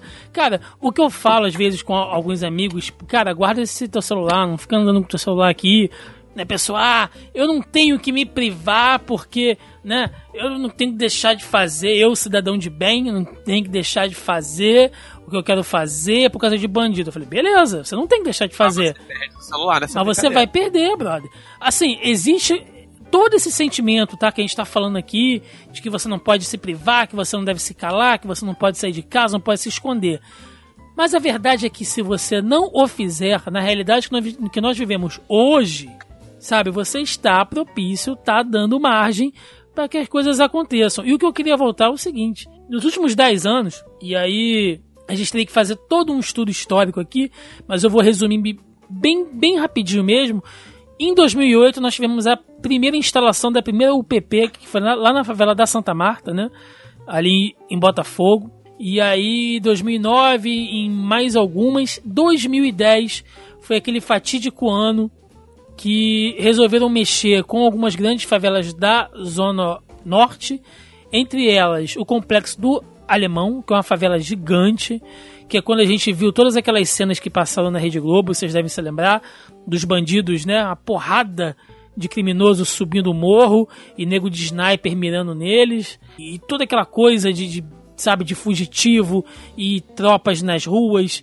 Um pouquinho depois disso, ali em 2012, 2014, a gente teve aquelas rebeliões onde chefes do tráfico que estavam presos, né, estavam começando a ser transferidos para prisões de segurança máxima no interior do país ou né, estavam sendo mortos e a ordem que, o, que os morros né, estavam recebendo era para descer e barbarizar. Então a gente teve aquela série de vandalismos, nego quebrando loja, atacando fogo em ônibus. Então foi um ano muito complicado também. Aí a gente teve os anos de Copa e Olimpíadas, que foi aquela segurança massiva que o Joaquim falou, e foi perceptível porque pensa que a gente estava numa escalonagem de insegurança. Eu, eu, não digo nem de crime, mas de insegurança. Porque a verdade é essa. Né? Em questão de números, como a Mel disse, pela pesquisa lá do IPEA, apesar de, de, ter algum detalhe ali também que a gente não citou, que eles classificam crimes de uma maneira diferente que a polícia, por exemplo, que a Secretaria de Segurança classifica como crimes, mas, enfim, é, a sensação de, segurança, de insegurança é que vem crescendo cada vez mais. Por quê? A polícia no Rio de Janeiro hoje, gente, tá vergonhosa, assim. Eu, eu, eu conheço pessoas que trabalham na, na, na PM, pessoas próximas de mim. A coisa tá muito triste, cara. Os caras não têm carro para sair, eles não recebem já há alguns meses. Arma, é basicamente tropa de elite, né? Arma sucateada, tá assim tá terrível. E aí, como é que você vai dizer pra um cara que não tá recebendo nada, que mal tem um colete vencido, porque colete à prova de balas tem data de validade sim, uma arma que já não tem manutenção há algum tempo, o cara não tem plano de saúde, o cara não tem seguro de vida, não tem nada, mas tem uma mulher e dois filhos em casa para poder criar, né? Aluguel para poder pagar. Como é que você vai falar para esse cara que ele tem que ir pro front trocar bala com bandido em viela dentro de favela de madrugada. Sabe? É, é muito bizarro isso. Então, ao mesmo tempo que as forças de segurança do Estado não estão dando conta, a bandidagem ela tá se sentindo cada vez mais confortável. Então, assim, não é que você aumentou. De certa forma, você teve um aumento, sim, nas ocorrências, mas os crimes que aconteciam até 5, 10, 15 anos atrás são os mesmos crimes que acontecem hoje. Mas, por exemplo, como a gente citou aqui, tem certos lugares do Rio, em determinados horários e dias, que você sabe que não é bom você passar. Centro da cidade, né, ali na área né, ali do Morro da Previdência, ali na Central do Brasil, domingo à noite, você está propício a ser assaltado. Só que o mesmo carinha que tava te roubando domingo à noite no centro do Rio, lá na Central, o mesmo cara que tá te roubando hoje, meio-dia, no Largo da Carioca. Sabe? É, é, é, a grande verdade é essa. A sensação de. Não, não é nem sensação, mas a realidade da impunidade e de que a polícia não pode segurar as coisas é, tem feito com que os caras se sintam cada vez mais confortáveis e isso está aumentando a sensação de insegurança. Né? Somado a isso, a gente teve uma repressão em algumas coisas e outros índices de, de crimes aumentaram. Por exemplo, a gente teve aí uma, uma, uma repressão do tráfico de drogas até efetiva nos últimos cinco anos. Mas aí, se você pensar, se você corta de um, de um, de um lado, os caras vão arrumar dinheiro de outro. Enquanto o índice de, de, de venda de, de, de, drogas e tráfico caiu, aumentou em 30% ou mais em determinadas regiões, roubo de carro, cara. Roubo de carga no, no Rio, e vocês moram aqui, vocês sabem disso, tem certos lugares que o correio simplesmente se recusa a entregar. Antes. Aqui não entrega mais. Pois é, aqui também não. E eu não moro em área de, de risco. Porque antes tinha isso, né? Se você morava dentro de uma comunidade ou numa situação né, de, determinada, o cara colocava lá, morador de área de risco, né? E isso isentava o correio não, de fazer a entrega. Zona sujeita. É, como é que é? Não é mais área. Tem área de risco, agora tem um. Que é como eles falam que é aqui. Que é zona sujeita a atrasos, sei lá. Porque eu não sei que caminho que eles fazem para vir para cá, que sempre se perde o um negócio. Mas o Correios é um caso muito à parte. né? A gente sabe que tem uma máfia interna Sim, ali. também tem, também Sempre tem. são roubos externos, geralmente Sim. é coisa de, de dentro mesmo. Sim, mas, uma mas, máfia é, interna. mas, no, ma- mas no geral, transportadoras em geral, os caras estão roubando caminhão de comida, caminhão de, de, de eletrodoméstico e levando pra dentro de comunidade, cara. Então, assim, caminhões inteiros, sabe? E- então, de certa maneira, eu concordo com vocês que a coisa não tá tão horrorosa, né? Como tá pintando aí, que se você sair na rua, você já levou um tiro, você não pode comprar um pão, né? Que você vai abrir o saco de pão e vai sair um trombadinha de dentro dele pra te roubar. Não é Não, isso? então é, é isso que eu tô falando. A sensação de, de insegurança a gente tem, isso é inevitável. E é uma coisa tão bizarra que a gente carrega que mesmo quando eu viajei eu, e eu tinha certeza de que de dia, sabe, até uns horários assim andando, sei lá, tipo 9, 10 da noite. São coisas que mesmo aqui no bairro falando que por mais que tenha pessoas e tal, eu me sinto insegura porque eu não sei quem que pode estar na próxima esquina, sabe, não é tanta garantia assim. Mas cara, eu ficava insegura um lugar que tem um índice de assalto e roubo muito menor do que a minha cidade. Mas eu, a- essa sensação vai com você pra qualquer lugar. Você não consegue se desligar, você não se permite E relaxar. é isso que tá pirando o carioca. É isso que tá pirando o carioca.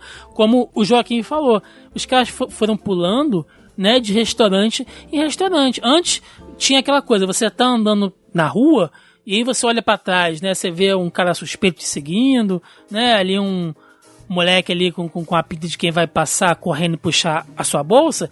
O que, que você fazia? Entrava dentro de um comércio, de um supermercado, né, pra inibir esse tipo de coisa. Agora o cara entra e te pega lá dentro e rouba quem mais estiver lá, porque ele sabe que não vai ter nada pra segurar ele, entendeu? Essa é a questão. O carioca hoje ele vive num- numa, numa situação de insegurança tão grande que a gente tá ficando até meio paranoico, assim, sabe? De, de, de onde ir, do que fazer, do que comprar, porque você realmente não, não sabe mais de onde vai vir. Antes você sabia.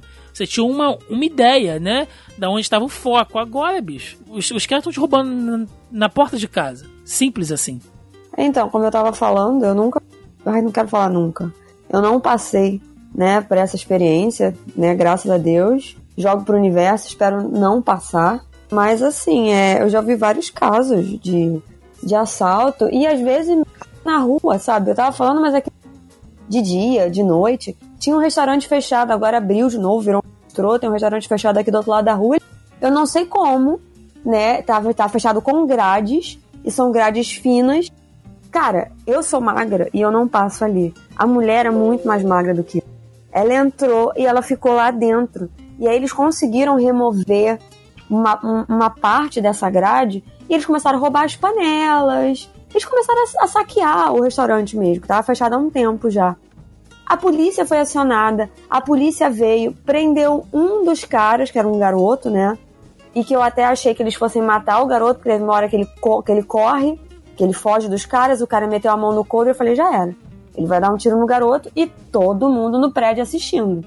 Todo mundo vendo.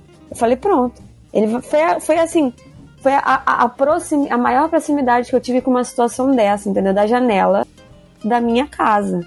E aí eles imobilizam o garoto. Porque assim, eles colocaram o garoto numa viatura e na outra viatura eles colocaram um saco com panelas. Quando eu vi isso, eu falei assim, isso vai dar merda. E continuou. Depois saiu um cara lá de dentro com mais um saco de panela e subiu. E de manhã, não satisfeito, eles pegaram daqueles carrinhos que a gente chama de sem, sem rabo.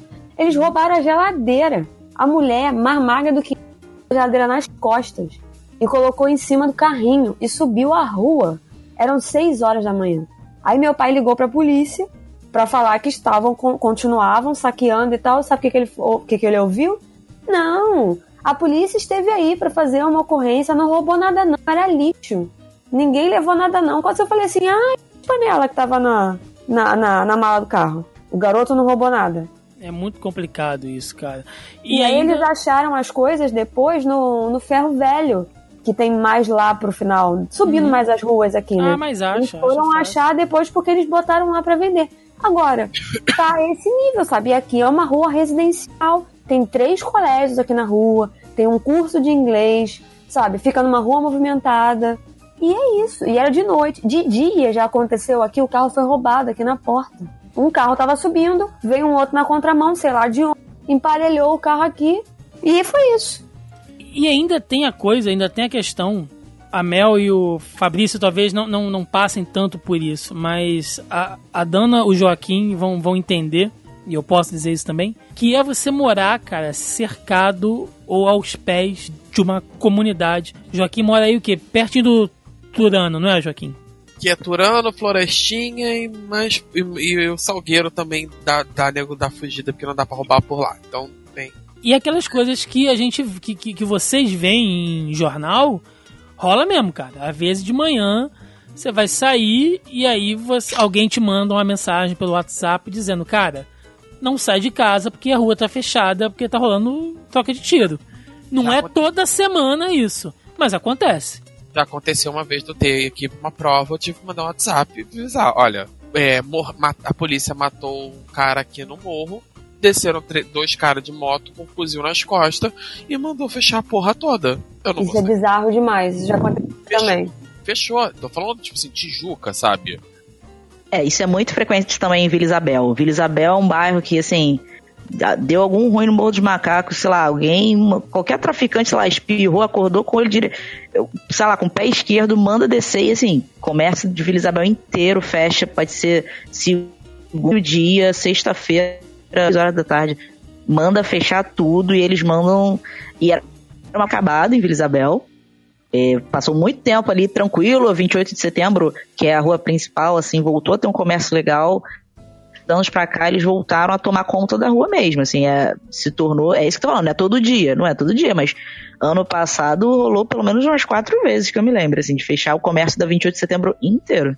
E rodovia, cara, sabe? A Avenida Brasil, é, é- é linha amarela, rola, entendeu? E tem acontecido bastante, porque foi como eu falei, todas essas rodovias estão cercadas de comunidade, sabe? E os caras vão, e, e por exemplo, ter um engarrafamento, igual hoje, choveu, né? Tá tudo parado, vai vir uma molecada, vai fazer um arrastãozinho ali, entendeu? Vão pegar o que eles conseguem e eles emburacam ali pra dentro da, daquele matagal ali, ou, ou pulam um muro de contenção e ninguém vê, cara, sabe? Acontece isso, sabe? Não, não, não, não vamos dizer também que não acontece porque tá sendo feito porque não tem uma força de segurança é, é, pronta para combater esse tipo de coisa. Então, antes da gente ir pro último bloco, só pra gente fechar aqui, eu quero saber o que vocês esperam, bem de forma bem sucinta, tá?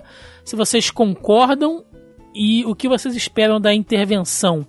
Sinceramente, pra mim, a visão é. Ela é midiática mesmo, é uma ação feita que não creio que. Sério, se der algum fruto maior do que, sei lá, ano de meia dúzia. Ah, Na verdade, assim, se der um fruto que não for, sabe, vários jovens de periferia sendo sumindo e sendo mortos aleatoriamente, sem motivos, eu já vou achar um ganho. Porque no geral, não vejo isso melhorando. Vai, o que a gente já até falou um pouco de ser uma solução de fachada, porque quem mora no Rio de Janeiro, quem vive, sabe que o Rio de Janeiro, sabe, não é para amadores. Como a Mel disse, tipo, o buraco é muito mais embaixo. Você não vai meter um monte de militar na rua e os vão ficar com medo e não vão, sabe, mandar. Porque é isso, os, os moradores das comunidades são a, a linha de frente, sabe? Eles são. eh, Os traficantes mandam eles descerem, mandam assaltar, mandam roubar, roubar celular, porque eles querem. Os moradores estão sendo ameaçados, as famílias não podem. Não sabem sair de lá. Os caras tomam conta da vida delas. Se eles não forem, o pai morre, a mãe morre, ele é expulso de casa. Então, jogar essa linha de frente que sempre. O elo sempre acaba rompendo do lado mais. E o lado mais fraco vão ser esses jovens, esses adolescentes, sabe, que, que, tão, que vão ser forçados tanto pelo lado dos traficantes e vão encontrar militares que não têm preparo para lidar com questões, sabe, de sociedade, assim, de sociedade civil. E eu realmente não espero mudança significativa, a menos que um ser iluminado chegue na Secretaria de Segurança e resolva fazer uma mudança estrutural lá dentro. Mas tirando isso, para mim, por tudo que eu já vi na cidade do Rio de Janeiro, no estado do Rio de Janeiro, vai ser só fachada. A gente já viu militar na rua na Eco 92, eu era criança. A gente já viu militar na rua em outras ocasiões é, específicas na cidade. E quando eles saíram, continuou a mesma coisa, porque não se muda a estrutura do crime organizado. Então, se não muda, não mexe aonde a origem, nada muda, tudo continua a mesma coisa. Fabrício. É isso aí. Então, a única coisa que eu tenho a acrescentar, do que eu espero da intervenção, é ter a sorte de me exilar antes de sumir. Porque, enfim. é, acho que o destino é esse. A história é cíclica. Tá certo. Joaquim? Assim, eu, eu concordo um pouco com a Dana. Eu não, eu não acho. Eu espero não estar errado. De, de que não vai ter muitos frutos, assim, digo, de mudar a geopolítica nacional, algumas pessoas estão acreditando ou, ou temendo, né? Mas eu entendo o ceticismo e a desconfiança. A gente mora num país com, com a democracia andando em gelo fino, sempre. Nós somos um país que mal tem 33 décadas de democracia efetiva, todos 500 anos de história. Mas o, o que vai acontecer não é o, o número de alto de resistência, né? Desaparecimentos fortuitos vai aumentar, vai escalonar de uma maneira inacreditável e quando essa intervenção midiática acabar, vai voltar tudo a ser como era. Talvez reduza um pouco os crimes mais aparentes, ou pelo menos nas áreas mais nobres, mas eles eventualmente vão voltar a crescer novamente, porque você não está atuando na raiz do problema. Então, dança, eu não acredito que vai vir nenhuma. Talvez abafe um pouco a, a, a, abafe um pouco o incêndio, como aconteceu durante a, a Copa, durante as Olimpíadas. Se, essa é a estimativa mais otimista. Senão, provavelmente, nem isso tudo vai acontecer. Mel? Eu acho que não tem muito a acrescentar, não. É basicamente isso daí.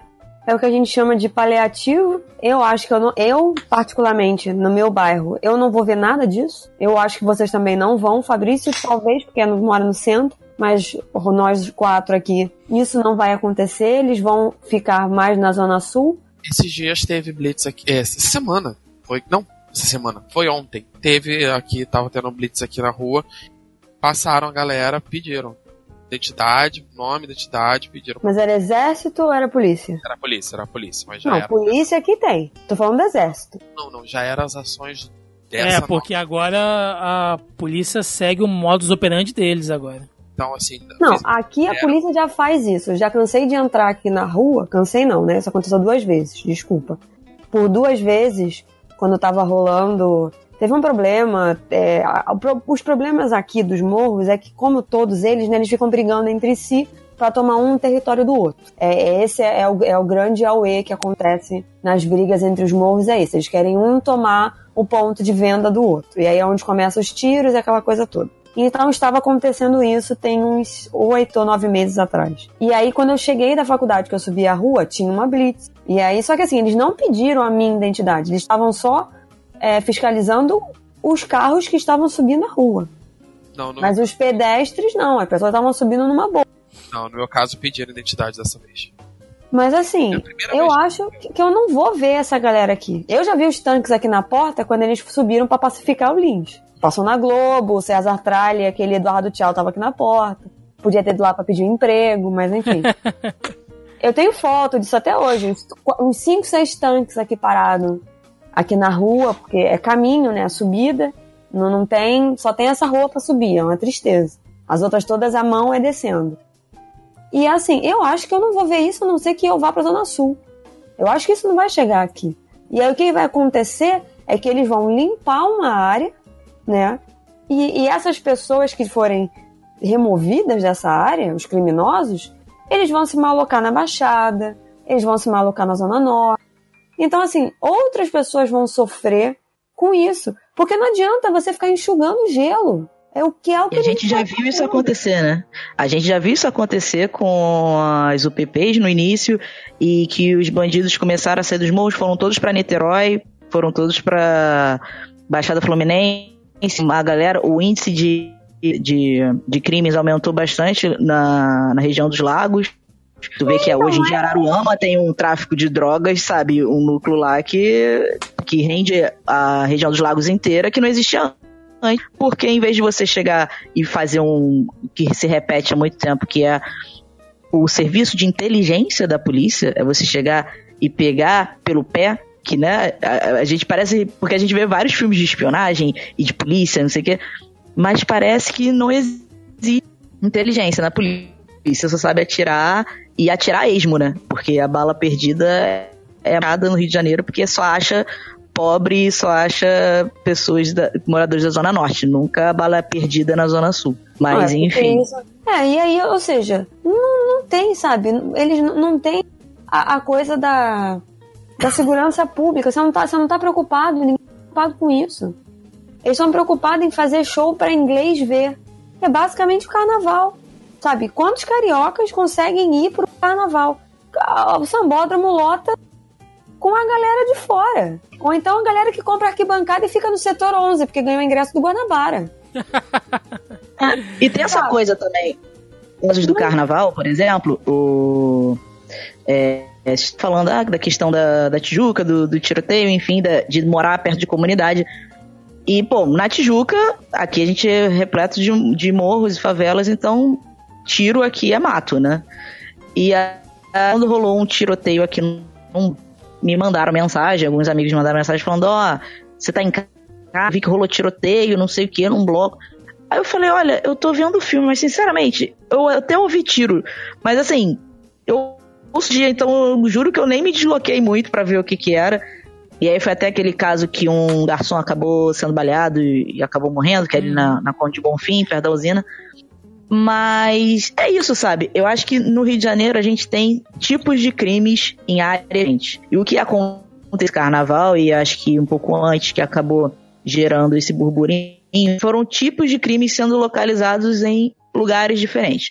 Você não está acostumado a ver, sabe, cidadão sendo baleado, por exemplo, assalto na porta de prédio da Zona Sul. Na Zona Norte é relativamente comum.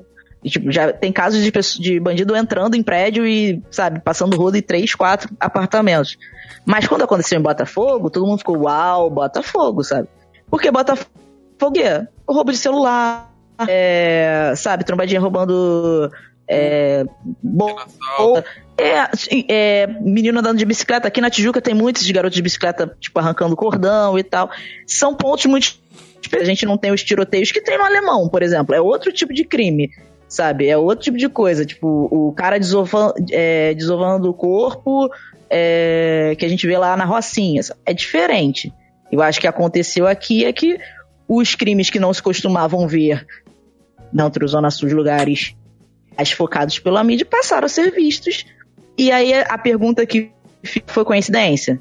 Será que foi à toa que isso aconteceu? Que entra aí entra toda a questão política, sabe? Toda véspera de eleição, Rio de Janeiro é arrastão na praia, é índice de, de assalto a mão armada, é assalto em ônibus que aumenta absurdamente, e não pode ser coincidência que toda véspera de eleição isso acontece. Pois não é. é, obviamente eles querem mostrar serviço, mas uma coisa interessante da gente falar é o quão, que a gente não deveria, né? Mas é o quão acostumado a gente está com esse tipo de coisa. Né? Tipo, você ouve um barulho de tiro, você fala, ah, é tiro. Ah, é tiro. Não, não deveria, né, ser assim. É, e tipo, ok, sabe? Porque passou a ser parte do cotidiano. Ainda que, vamos deixar bem claro, não acontece todo dia, não é todo dia que tem um tiroteio, não é todo dia que tem um arrastão, não é assim, sabe? Não é 24 horas, 7 dias da semana. Mas é uma coisa que, infelizmente, o carioca já se acostumou. Porque morar na cidade é isso. Olha só, para pra pensar uma coisa. Eu tive, eu tive que passar pela situação de quando teve aquele Jornada Mundial da Juventude e tal, eu, a minha casa brigou alguns dois garotos dois garotos de, Lon de Londres, né, da Inglaterra, na verdade, e um de de um país país do, do, da Ásia que me fugiu agora, eu não vou correr o risco de errar. E eles passaram, eles entraram em choque, achando que tivesse acontecido é, eu fui levar eles no metrô, eles viram, passou a viatura, eles entraram em choque achando que tivesse ocorrido algum atentado terrorista, alguma coisa assim, porque passou, porque passou a viatura com o cano do fuzil para fora. Aí ele, meu Deus, aconteceu alguma coisa? Eu assim, sei, não tô sabendo de nada. Não, é terrorismo? Não, não tem nada, não falou nada no jornal. Não, mas ele tava com. Por que, que ele tá com o fuzil, o, a arma, né? O fuzil pra fora? Eu falei assim, ah, porque ela não cabe dentro do carro, só se botar deitada e vai ficar na lateral. Se ele precisar pegar, vai ser um trabalho. Ele vai ter que ficar fazendo Tetris pra tirar a arma dali. Não, nem isso. Ele não pode colocar aquela arma dentro do carro, porque ainda que ele, ela esteja com o, o- a trava, ela tem um gatilho muito sensível. Então qualquer solavanca ela pode disparar. Então ela tem que ficar pelo lado de fora. ela teria como botar pra dentro, mas é, aí que tá. Ele, ah, não, mas como assim? É, não, e se qualquer coisa acontecer, a, a viatura for alvejada, você abre a porta e ela já tá, já usa como escora e ela já vira, e a porta já vira uma barricada. Eles ficaram me olhando como se eu tivesse acabado de descrever Uma guerra, né? uma guerra. Quer dizer, eu acabei de descrever que eu moro numa zona de guerra. Só que eu não tinha me dado conta disso até aquele momento, pelo fato, tipo assim, do policial andar com a arma na coronha visivelmente já foi escandalizador para os dois ingleses. É. Bom, o que eu posso dizer é que eu concordo com vocês na questão de que realmente a gente não pode acreditar no mundo maravilhoso e colorido dos unicórnios mágicos, de que a intervenção vai melhorar tudo. Eu não sou bobo e ingênuo para acreditar que essa intervenção foi feita porque as pessoas foram muito assaltadas no carnaval e nem porque tá morrendo um monte de inocente criança com bala perdida, nem nada disso. Mas eu acredito sim de que a parada ao menos não deve ser só fachada, porque, como eu falei, gente, a coisa chegou num nível de impunidade, já que as forças de segurança não estão conseguindo segurar, que hoje você tá tendo problemas, não só o cidadão comum, sabe? Ma- Mas o empresário, o cara que tá investindo aqui, ele tá tendo um monte de dor de cabeça. É supermercado saqueado, é seguradora que tá tendo um monte de problema para fazer seguro de carro, porque tá ficando cada vez mais inviável. E isso é grana, entendeu? É caixa eletrônica assaltado toda hora. Então, são esses caras, são as reclamações desses caras é que batem lá em cima e que obrigam o Estado, né? E aí não o Estado do Rio, mas a entidade Estado fazer alguma coisa em relação a isso. Então eu acredito sim de que eles sabem onde eles têm que ir e talvez vá mudar alguma coisa em relação a isso, sabe? É, é uma merda ter que falar isso, mas eu queria que a violência voltasse a ser o que era antes. Entendeu? Que, que né, foi foda, Eu sabe? gostaria que os bandidos, lembra que a, a minha mãe que antigamente, pelo menos, eles respeitavam o bairro que eles moravam Pois e eles é, iam assaltar em outro lugar. Hoje em dia nem isso. O filho da puta mora no, no coisa aqui em cima e desce pra vir assaltar, sabe, na esquina de casa e volta pra cá. Então eu, eu, Idade moleque, né? Porra. É, então eu acredito nisso. Eu acho que sim, a gente tem que fiscalizar tudo que vai acontecer de errado, abuso de autoridade, qualquer coisa. Mas eu acho que as críticas têm que ser honestas também, sabe? Porque tem muito moleque ali, no meio daquelas tropas, que o cara. Pô, ele vai querer dar o sangue dele ali também. É a molecada jovem, o cara tá vestindo uma farda e ali dentro tem aquela questão do, do, do, do empoderamento militar, né? Vamos colocar assim, da, da- né? do, do orgulho de você estar servindo o seu país ali. Então eu acredito que sim, cara, que talvez o general barrigudo que tá atrás lá da cadeira, ele tá se cagando, mas o moleque que tá lá no front direto, é, eu acredito que ele talvez tenha realmente uma boa vontade para fazer alguma coisa, sabe? E eu acho que as pessoas têm que ser honestas nas críticas dela. Não adianta um jornal pegar e tirar uma foto em um ângulo que mostra a arma do soldado e a criancinha olhando para ele com um olhar que pode ser tanto espanto como admiração, entendeu? Porque muda só o corte da imagem que ele faz, que isso não ajuda em nada, sabe? Que, pô, beleza, é um pouco constrangedor o, o, o cidadão ser abordado ali pra ter a foto dele registrada.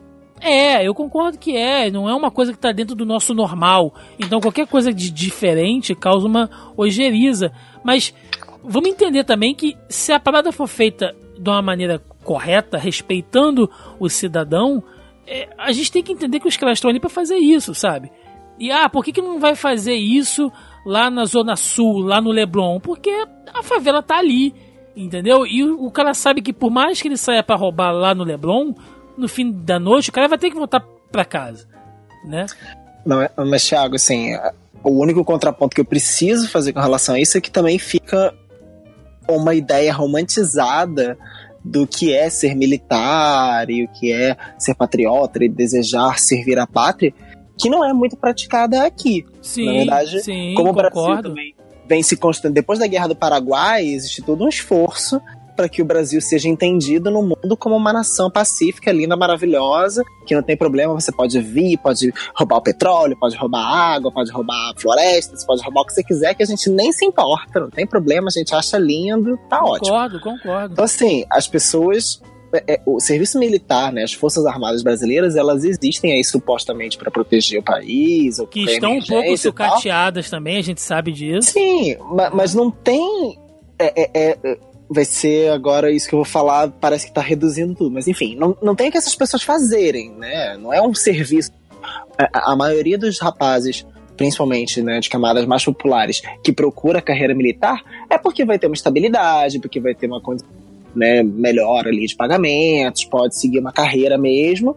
E que bom, é, é pelo aspecto econômico, não tem é- essa coisa do I want you, do tio Sam, de que, ó, Sim, puxa, venha ser o grande herói de. Joe que tem nos Estados Unidos, de botar bandeira na coisa.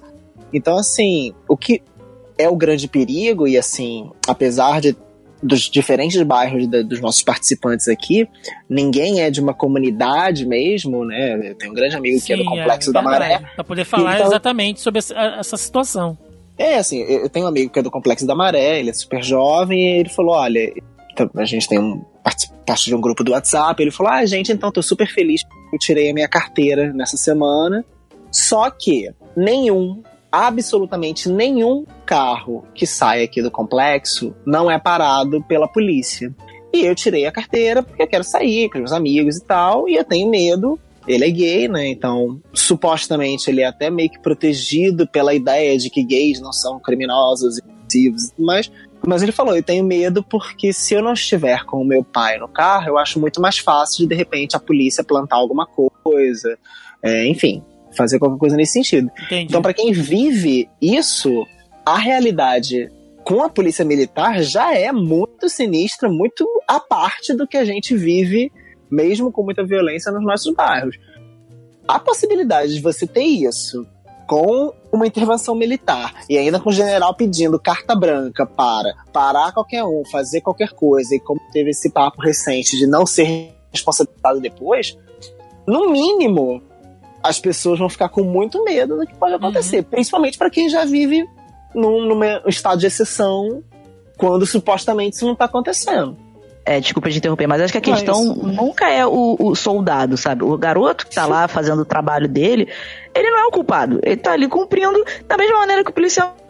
Aí, assim, e as instituições, a nossa polícia, e aí só vai, enfim, mudar a estrutura, mas quando você fala dos soldados, de fato, o menino pode estar ali é, na maior boa vontade, querendo realmente tipo, fazer a sua parte para melhorar a dinheiro, e ele deve ter vendido para ele essa função como essa, ó, a gente tá indo lá pra gente fazer a vida dessas pessoas melhores, É etc. isso E o que eu tô falando. não É. isso que eu tô falando. problema- Pra esse, pra esse garoto, isso é vendido assim, entendeu? Sim, mas o problema não é ele. O problema são as ordens de, que- de vem de cima. Ah, Mas sim, é quem sim. É, só que E também, aí- gente, sim. assim, o que eu tinha Mandarem falado. ele- É, é, Não, o que eu você tinha fala falado só.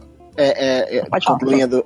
O que eu tinha falado era só que o poder, ele é muito sedutor. Então, assim, talvez até a gente possa até acreditar que muitos garotos entram nessa vibe, ah, eu quero servir, que linda farda e tal. E com certeza tem muitas pessoas que são decentes. Eu não tô dizendo, que, tentando, né, é, vilanizar as Forças Armadas.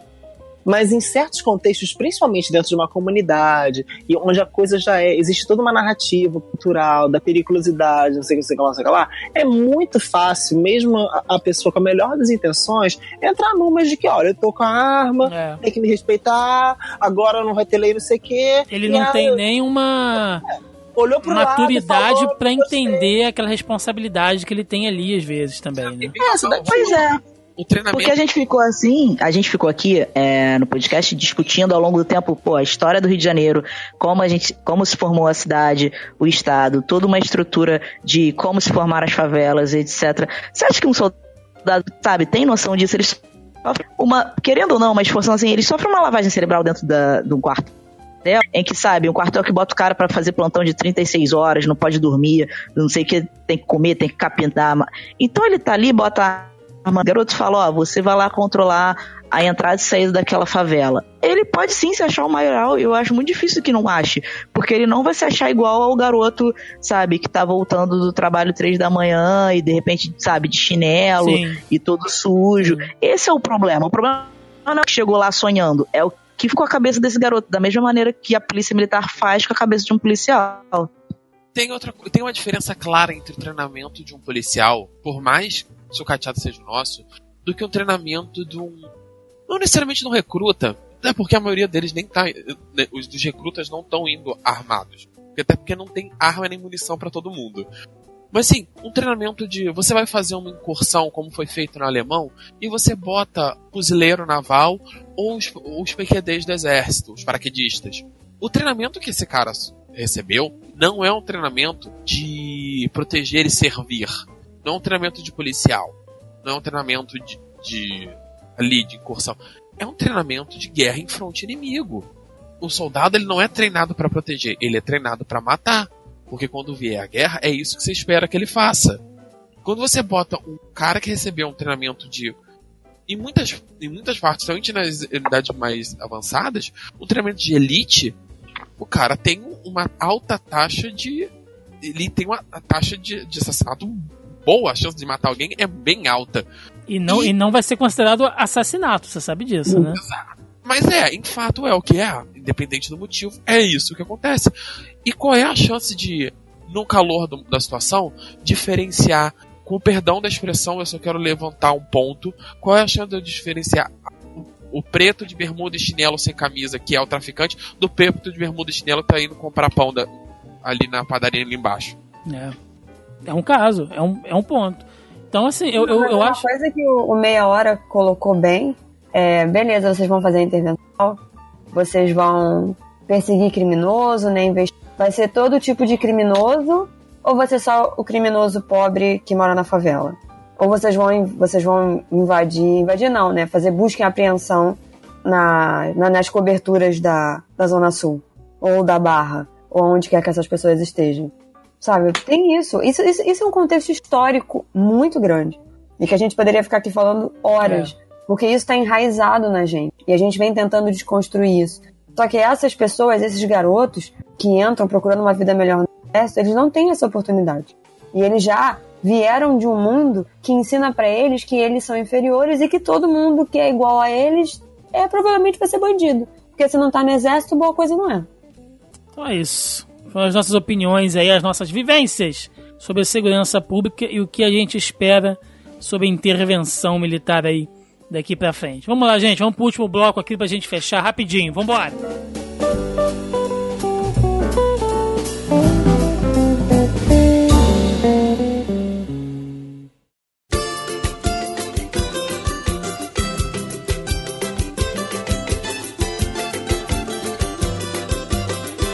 malandro é malandro, mané, mané. Pode escrever que é. Malandro é malandro, mané. Bom, a gente brincou aqui, bagunçou bastante, né? Falamos coisas sérias, falamos piadas, falamos sobre esse tema pesado que é a segurança, ou melhor, a insegurança pública que a gente vive. Então, pra fechar, pra dar uma levantada aqui nessa, nessa moral, a gente sempre faz né, a nossa pré-pauta lá no nosso grupelho do Facebook. Né? Hoje eu fiquei atrasado, fiquei preso no trânsito, ilhado, como eu já citei aqui, e a Mel fez o favor de ir lá e fez o post e pediu pra galera, né, colocar ali perguntas, curiosidades ou outras coisas que elas gostariam de saber sobre a nossa cidade, nossa bela cidade do Rio de Janeiro. E cara, eu tô vendo aqui a galera pirou. Veio todo tipo de pergunta, pergunta séria, zoação. Então, assim, vamos pegar. Não, não vai dar pra responder tudo, é muita pergunta. Muita coisa a gente, a gente chegou a falar aqui, né, durante o, durante o programa. Algumas eu já respondi. Algumas a Mel respondeu ali. Então vamos pegar algumas aqui só por alto aqui. Biscoito, só pra resolver logo esse problema, é biscoito. É, então, pois é, né, gente? Vale o que tá lá na embalagem, né? É biscoito, não é bo- bolacha, é tapa na cara. Vai levar uma bolacha. Ou bolacha, bolacha é três coisas. É tapa na cara, é LP, ou então é bolacha marinho de água e sal. Você olha lá, você tá escrito biscoito, então é biscoito. Eu, eu não sei por que isso, cara. É só você ler. Você sabe ler? Então é isso aí. É. o, o Pedro Henrique perguntou aqui: temperatura ideal. Olha, cara, eu vou dizer que eu sou. um- um- um- eu, eu vou aproveitar e já vou juntar uma outra pergunta que ele fez aqui. Ó. Ele perguntou: temperatura ideal e melhor praia. Cara, eu sou um carioca, se eu posso dizer isso, que eu não sou um carioca, né?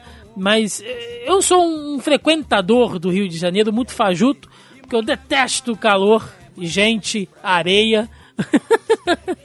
então, pra mim, a temperatura ideal é essa que tá fazendo aqui de noite, com um ventinho batendo na minha janela após a chuva. Como eu falei, eu sou de região serrana, eu gosto de frio, eu gosto de vento, e praia pra mim só à noite pra dar um rolé e, enfim, tomar uma cervejinha na orla, que é muito gostoso. Fora isso, Nossa, o Thiago me contemplou totalmente. As pessoas ficam chocadas e tristes quando eu falo que eu só vou à praia de 4 em 4 anos ou de 2 em 2, enfim.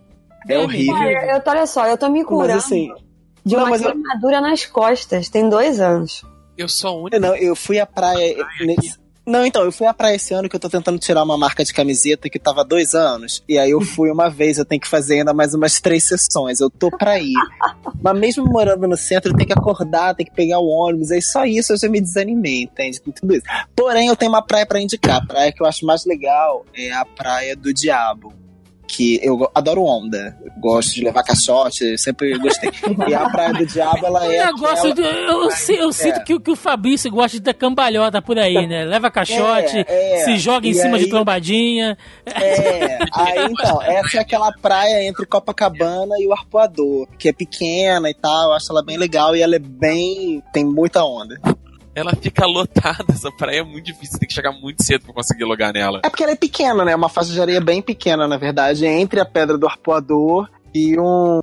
Mas tem um posto militar ali, que é uma área militar que é do lado do forte, ou seja, ainda é uma praia segura, olha que beleza. Assim como a praia da Urca lá na Praia Vermelha, né? Cara, eu sou avessa a farofa. Tá aí, ó. Não, eu, eu ia muito à praia com meu pai quando era criança, né? Meu, meu pai gostava muito de ir à praia. E a gente, muito, ia- a gente ia muito à praia do Leme. Eu tenho lembranças nítidas, assim, de, de, de chegar na praia com 5 anos, a primeira coisa que eu virar pra ele, tipo, 10 minutos de praia, falar, eu quero fazer cocô. E aí, meu pai desesperado, tendo que cavar um buraco na areia pra criança fazer cocô ali na praia, mas eu ficava horas, eu ia pra água e tal. Mas, cara, eu tô tentando me curar de uma queimadura de segundo grau nas costas, tem uns dois anos. Foi uma parada bizarra. Praia é ruim, gente. Praia é ruim. Tava, tava, olha só, não estava sol, que é o pior. A minha dica é essa: vai pra praia na, na certa, quando tá sol. Se tiver nublado, fica debaixo da barraca de camiseta. Porque chances há que você vai se queimar muito mais que tivesse uma porra de um sol forte. Que foi o que aconteceu comigo. Eu peguei uma queimadura feia nas costas. Tô me recuperando dela ainda, tô com uma marca aqui que parece um morcego do Batman. Sabe? Ah, sim, É um sobre negócio- temperatura ideal. Agora, Poder verão. Cadê? Não, não, não. Verão não. Vin- Cara, de 20 graus pra baixo tá ótimo. Sim, mas assim, eu acho que 25 é tranquilo, entende? Porque aí, pra quem gosta e tal, se do dia fizer sol, mas tiver 25 graus, você tem uma sensação térmica maior, então dá pra curtir um A calorzinho turma sem tá tá usando morrendo. casaco. 25 no Rio, a turma tá usando casaco, hein? Não, casaco, casaco é de 22, 22 pra baixo. Pra 25 tá bom. E aí, ok. Porque, gente, pra quem é de fora e tal, a fama da cidade, quando faz 40 graus ou 42 à sombra, você quer morrer. É horrível. É um negócio assim. É triste. Quando você tá entende? sentado no ônibus a 40 graus e, e a sua pele tá colando naquele couro preto, meu irmão. Porque não há pra onde fugir, gente. O o condicionado sai nesse inferno. É uma coisa horrível, horrível. Teve uma vez que, que fizeram, teve, saiu no jornal, ah, gente, acho que foi em 2009, que tava um verão quentíssimo falando hoje, o Saara, né, essa região comercial no centro do Rio, fez, registrou mais calor do que no deserto do Saara. Vê se isso é bonito, gente. Isso não é bonito, não. Isso é triste. Eu lembro. Eu tava, eu lembro porque eu, eu já tava na faculdade em Realengo e se o Saara tava quente, Realengo tá dando. Bangu, Imagina Bangu. Bangu, meu irmão. Estação de Gente, Bangu. Então, mas o que eu tô querendo dizer é, não tem nada de bonito nisso, gente. Não. Esqueçam essa ideia de que esse calor medonho é bom, não é não. Só gosta de calor que não tem que trabalhar, ir pra faculdade. Aí, é- aí é bom, aí é bom. Calor é horrível. É, odeio, não suporto, fico suando. Nossa, cara, aí eu não entendo essas pessoas. Porque, né, mulher é assim, bonitinha, né? Você vai sair pra trabalhar, a pessoa bota maquiagem. tipo, eu não tenho condições de botar um pó na cara. Porque nos primeiros cinco minutos na rua eu já tô esfregando o rosto. Aí já manchou tudo. Tá aquela Dando. lama, né? Aí eu gosto do outono, porque o outono fica temperatura aí de 25 graus, mais ou menos, 23, rola uns ventinhos, o dia é bonito, porque o céu azul é bonito. O que não é bonito é o calor. O céu azul, aí no outono rola um céu azul, mas não tá muito calor. E aí eu gosto mais. Mas eu também não sou muito de à praia, não. Eu gosto. Eu fui criado em Jacarapaguá, como eu falei, então eu frequentei muito Praia da Barra e Recreio. Até hoje eu acho Praia do Recreio mais legal, mas ela tem muita onda. Aí quando o mar tá, tá mais calmo, fica um mar bem bonito, assim, porque ela é bem mais limpa que praias da Zona Sul. E eu gosto da Praia do Leme também, que tem, tipo, o, o pôr do sol bonito, ela é mais meio fazinha, assim, é mais lá no cantinho do, do litoral. Então, Praia do Leme e Recreio que eu recomendaria. É uma coisa de praia que eu acho engraçado. Quantas pessoas se deslocam às vezes pra ir a uma praia específica, né? E eu entendo, tem praias que são melhores, ou mais limpas, ou mais bonitas, ou coisa. Mas quer me ver assim, rir muito, é alguém virar assim, vamos à praia da reserva, vamos à prainha, vamos a onde eu falo, gente, eu não vou nem à praia mais próxima aqui, vocês acham que eu vou me deslocar a cidade inteira pra ir, eu vou chegar lá, o que, que vai ter? Areia e mar, que é a mesma coisa em qualquer lugar do mundo, é a praia. Então assim, não tem, gente, tem que estar a acontecendo um evento. vale. Mas acho que a reserva vale. Joaquim é o único morador da Zona Sul, na Zona Norte aqui, que gosta de praia. É, se arrepende. O Leme, ele costuma dar tá menos infernal do que as outras quando tá bastante sol. Ou quando, se você, dependendo de onde você estiver, se tiver com saco pra se deslocar, o finalzinho ali do Leblon também é bem mais tranquilo. Não tem que sair na porrada pra um lugar na areia. E a Não, eu praia- me recuso a pisar no Leblon, desculpa. Tô brincando, gente. Cara, meu irmão tá morando em São Paulo. Então, quando ele vem pra cá, ele fica louco. Ele precisa ir à praia. É um negócio assim, sabe? Parece um viciado em crise de abstinência. Ele tem porque Detalhe, tem né? praia. Todos os meus amigos de São Paulo, quando vêm pra cá, parece um negócio louco. Eles têm. Ah, por que que você não vai pra praia? Não sei o que. Eu falei, cara, por que aquela porra daquela faixa de areia tá ali o ano inteiro? Você só fica aqui uma semana. Se eu quiser, eu vou. Se eu não quiser, eu não vou. O negócio tá aqui. Eu não consigo entender essa obsessão que as pessoas têm com praia. Se eu quiser, eu vou. Se eu quiser, eu não vou. O fato de eu não ir durante todos os dias do ano é apenas um detalhe. Exatamente. O engraçado Não, é que só- parece que a gente mora no Rio de Janeiro, parece que todo mundo mora lá, né?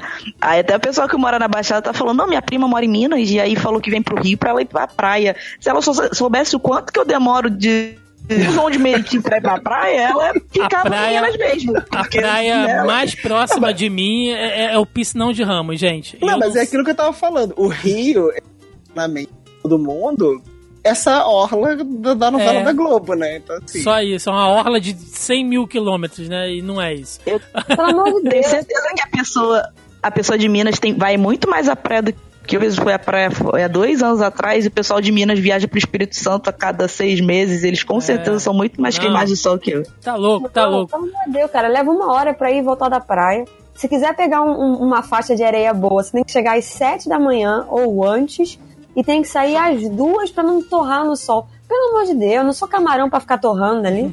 Ó, vamos lá, o Denis perguntou aqui: o Maracanã é top? O Cristo é top? Qual o símbolo mais top da cidade? O Pedro também perguntou: melhores pontos turísticos. Gente, a gente falou aqui do, do Cristo, né? A gente não chegou a falar do Maracanã.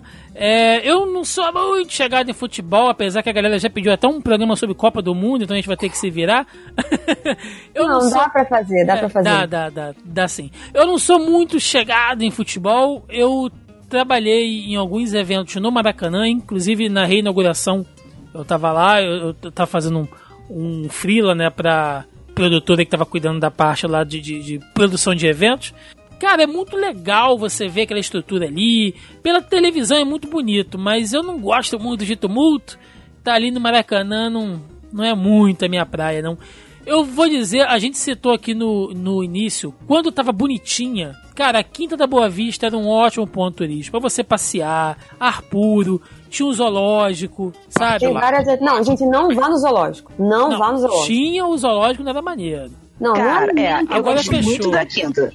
Agora fechou, Eu, acabou. eu gosto muito da quinta, assim, é um dos lugares que eu mais gosto de ir na cidade.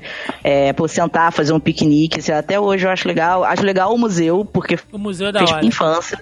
Eu gosto. é, cara, eu tenho uma ligação muito sentimental, tanto com a Quinta, quanto com o museu e tanto com os, o Zoo Rio. Desculpa, Mel, mas é, desde muito pequenininha, todas as minhas férias eu ia. Tenho uma ligação muito sentimental. Assim. Não, tudo bem, mas, gente, não, não contribui mais com o zoológico. Vai pra quinta, vai visitar o museu, faz um piquenique. Aliás, tem várias atividades pra criança durante o final de semana na Quinta da Boa Vista. Mas lá, não- deixa, o- deixa o zoológico pra lá.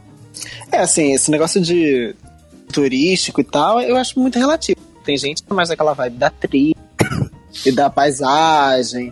Enfim, tem vários tipos de turismo. Eu, como falei, eu gosto muito dessa coisa histórica, então acho que dar um passeio aqui dentro histórico e tentar ver. É isso, né? Muito da história do Brasil foi a história do Rio de Janeiro, até pela família real aqui. Então você tem uns marcos interessantes, né? Você tem o lugar do, do- onde morava Dom Pedro e revoltas e a cela dos Tiradentes. Então assim, tem algumas coisas bem legais de como essa cidade foi virando o que era e, e uma análise como que o Brasil como ideia foi concebido e difundido, né? Isso é interessante para quem tem essa pegada.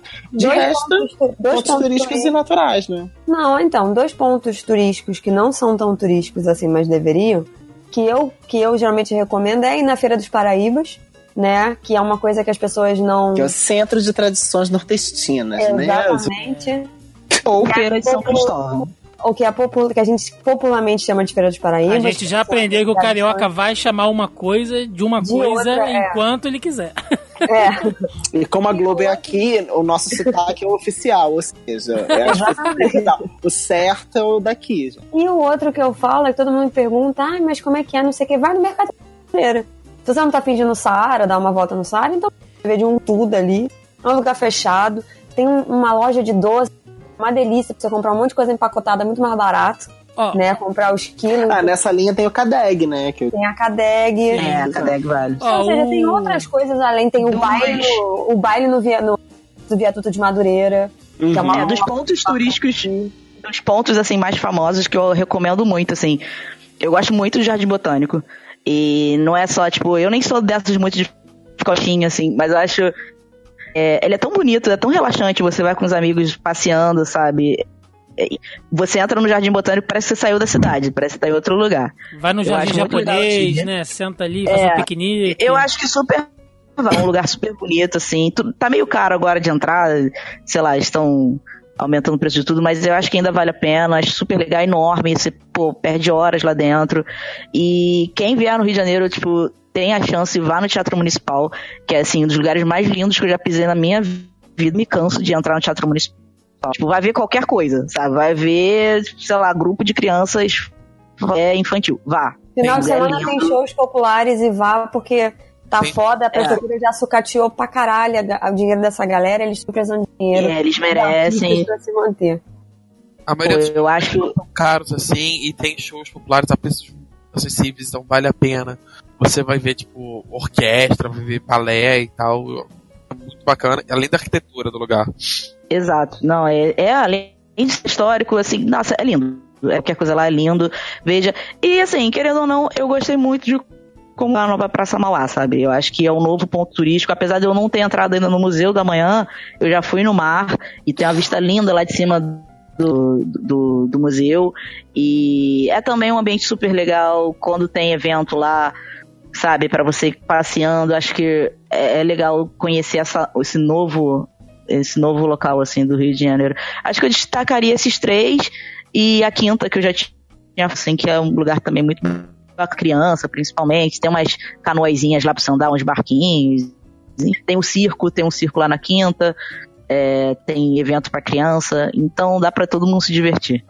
O Felipe Barroso, ele falou um negócio legal aqui, cara. Olha só. Quais recantos, pontos, pedacinhos mais desconhecidos e queridos de cada um? Tem algum ponto no Rio de Janeiro que não é tão badalado assim, mas que vocês gostam de ir, ficar bem, se sentem bem?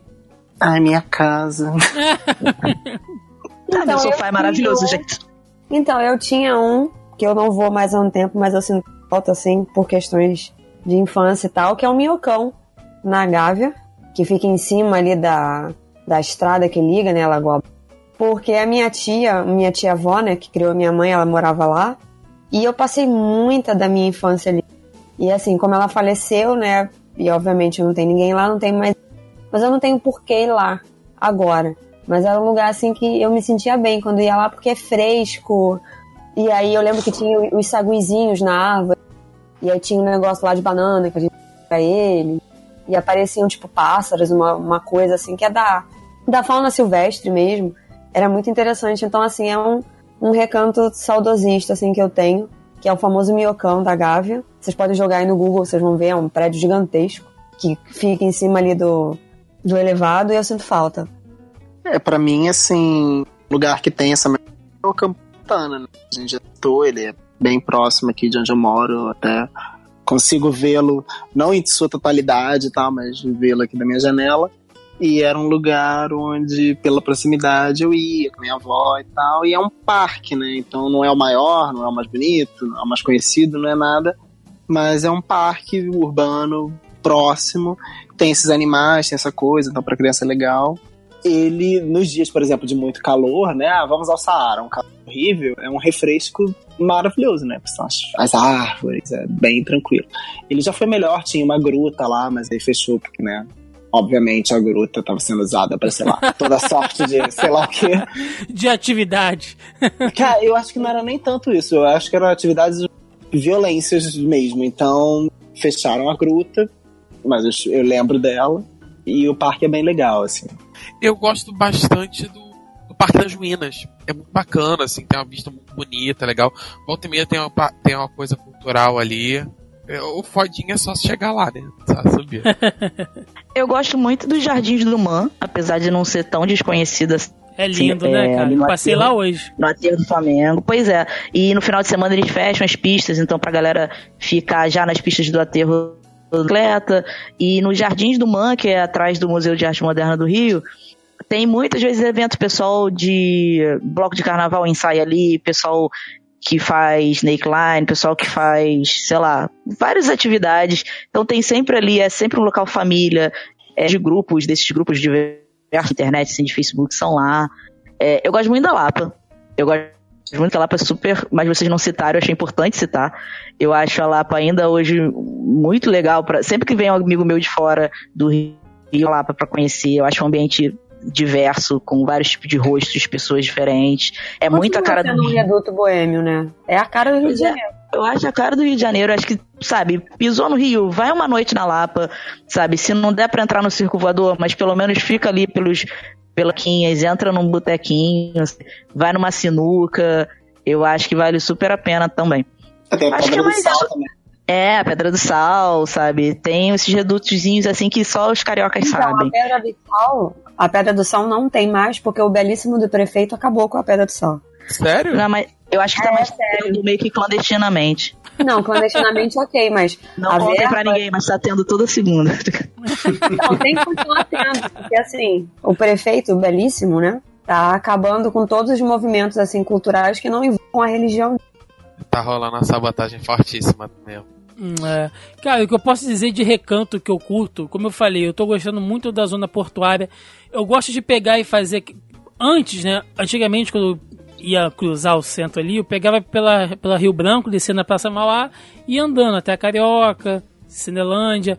Agora eu tenho descido ali perto do aquário e eu vou andando, cara, todo aquele pedacinho ali revitalizado, passo em frente ao Museu do Amanhã, aí eu vou, ao invés de ir pela Rio Branco depois, vou ali por trás, pela área militar, passo ali naquela pontezinha, por trás do relógio do sol, Sabe, é o, o, som da água do mar batendo ali naquela encosta, o cheirinho de marisia ali. É muito tranquilo, é muito gostoso. Quando eu quero tomar um bom café, que eu tô com dinheiro, eu vou no Starbucks da Cinelândia, mas o que, que eu faço? Eu subo para aquele geral do Odeon, que você fica sentado ali em cima do lado de fora. Um ventinho tão gostoso ali, tomando um café. Eu curto. Ou dentro da Livraria Cultura também. Apesar que agora acabaram com Ah, o café. citar. Acabaram com o café Eu da ia Livraria Cultura. Livraria Cultura. Você falou de café em dinheiro e lembrei da confeitaria Colombo, que é um Ah, ponto turístico Confeitaria Colombo. histórico. É. Que aí, pra quem é de fora, venha quando você tiver com muito dinheiro. Dinheiro, bicho. Lá é Vem com caro, dinheiro. é dinheiro, Não, dinheiro de cara. verdade. Não é nível Starbucks, é nível 50 Starbucks. Mas ela Não, mas vale. é, é, Tem- você tem duas opções. Você pode ir fazer uma puxada mega bonito na Confeitaria Colombo do centro, que é a centenária e tal, ou você pode ir pro Forte de Copacabana e sentar lá olhando as praias e comer também. Tem as duas opções e os valores são iguais, não mudam. A, É, a, mas aí a opção natureza eu acho caída. Eu acho a opção do centro, mas olha, a confeitaria. a Ah, confeitaria eu Parece também. É tem incrível. café colonial. Ela, Ela parece o Titanic, gente. Você olha assim, É, eu falo, gente, tô aqui. café colonial, assim, não é uma coisa que você possa fazer. Tipo, não, vou com café hoje e vou pra lá.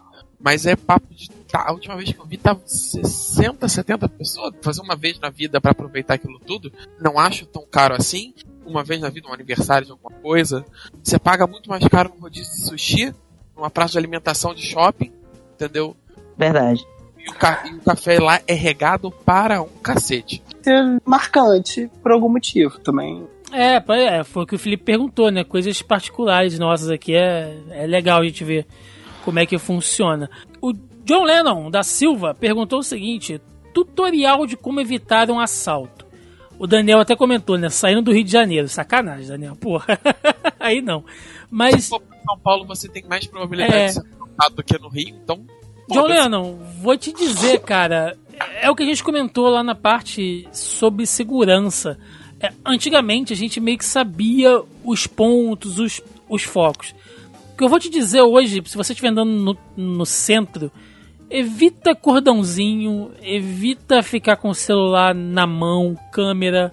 É o básico, assim, sabe? Se for tirar selfie, dá uma olhada em volta antes. Pra ver se, sabe, não tem nada esquisito, se não tem ninguém te seguindo, te observando. Porque a galera tá bem malandra hoje, assim. Não tem um tutorial de como evitar, porque a gente não tá sabendo de onde vai vir.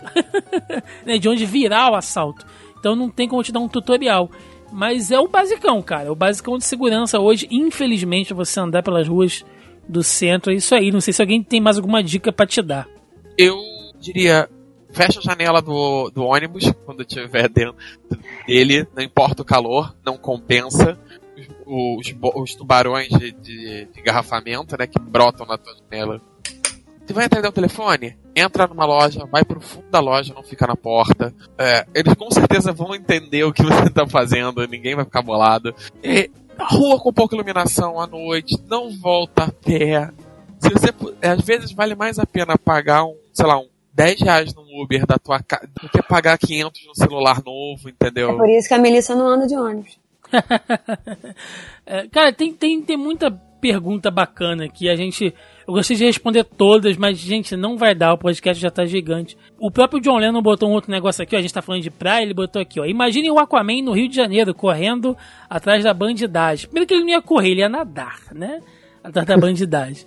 E, mano, ele ia fazer igual aquele, aquele quadrinho que saiu no 952, ele ia inundar a cidade do Rio de Janeiro e ia Ele pode fazer isso se ele quiser. É... Ele tem talento pra isso. ele tem talento pra isso, o Aquaman tem O talento coração pra do. Thiago ele pode fazer o que ele quiser. Pode- né? ele, ele, ele, ele já naufragou meu coração. É... Cara, tem muita pergunta bacana aqui. É, o Pedro perguntou também sobre religião, que é um outro negócio bem bacana da gente falar. Gente, tem, tem muita. Eu agradeço as perguntas de vocês. Eu vou entrar aqui depois e vou responder algumas diretamente. Enfim, né? Tem, tem muito legal, coisa legal. A Carol, Carol Bardese, lá, nossa amiga do setor 2814, perguntou se é possível viver no Rio. Estamos aqui ainda, funcionando, Carol. e é biscoito, não é bolacha. É isso, cara. A gente falou aqui dos nossos assaltos, nossas experiências. É isso. Tem muita pergunta. Quero agradecer muito a vocês que deixaram um monte de questão bacana. Daria pra fazer um programa só respondendo todo mundo aqui, mas já tá gigante. A gente, infelizmente, vai ter que, que dar uma encerrada por aqui. Mas foi, foi bom. Acho que deu pra gente abordar bastante coisa. Vamos lá, galera. Vamos pro encerramento. Vambora!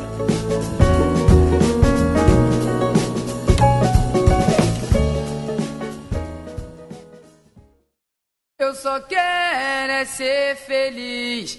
Andar tranquilamente na favela onde eu nasci, é, e poder me orgulhar e ter a consciência que o pobre tem seu lugar.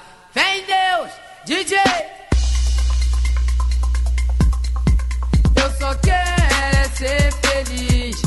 E chegamos aqui ao final de mais um Zoneando Podcast, edição aí especial falando sobre como é viver no Rio de Janeiro, a nossa experiência, nossa vivência. Eu não imaginei que o programa fosse render tanto. Vou dizer que eu tô surpreso, assim. E eu, eu, peço até desculpa aos nobres colegas aqui que eu tive que ir cortando a galera porque a gente foi se empolgando, né? Mas é, é, é legal a gente pensar que mesmo com todos os problemas de insegurança, de, de mercado de trabalho, que também daria um outro programa à parte aqui, é, como é que as coisas estão, é, mesmo tantas dificuldades, a gente ainda consegue falar e rir, sabe? Pensar em pontos bacanas para visitar, para levar a galera de fora. Então, cara, é, é isso. Eu, eu, eu, queria encerrar só dizendo que eu presto trabalho, eu já falei aqui, né, para um advogado, faço um freela para ele, e a gente estava falando exatamente sobre isso, né, que esses dias a gente fez um vídeo sobre segurança pública, ele falou exatamente isso. Ele falou, cara, se você prestar atenção, o Rio de Janeiro tem tudo para ser uma, uma, uma Sydney, para ser uma Califórnia, sabe? A gente tem o clima para isso, a gente tem é, é, um, uma, um peso histórico para isso, tem uma arquitetura para isso.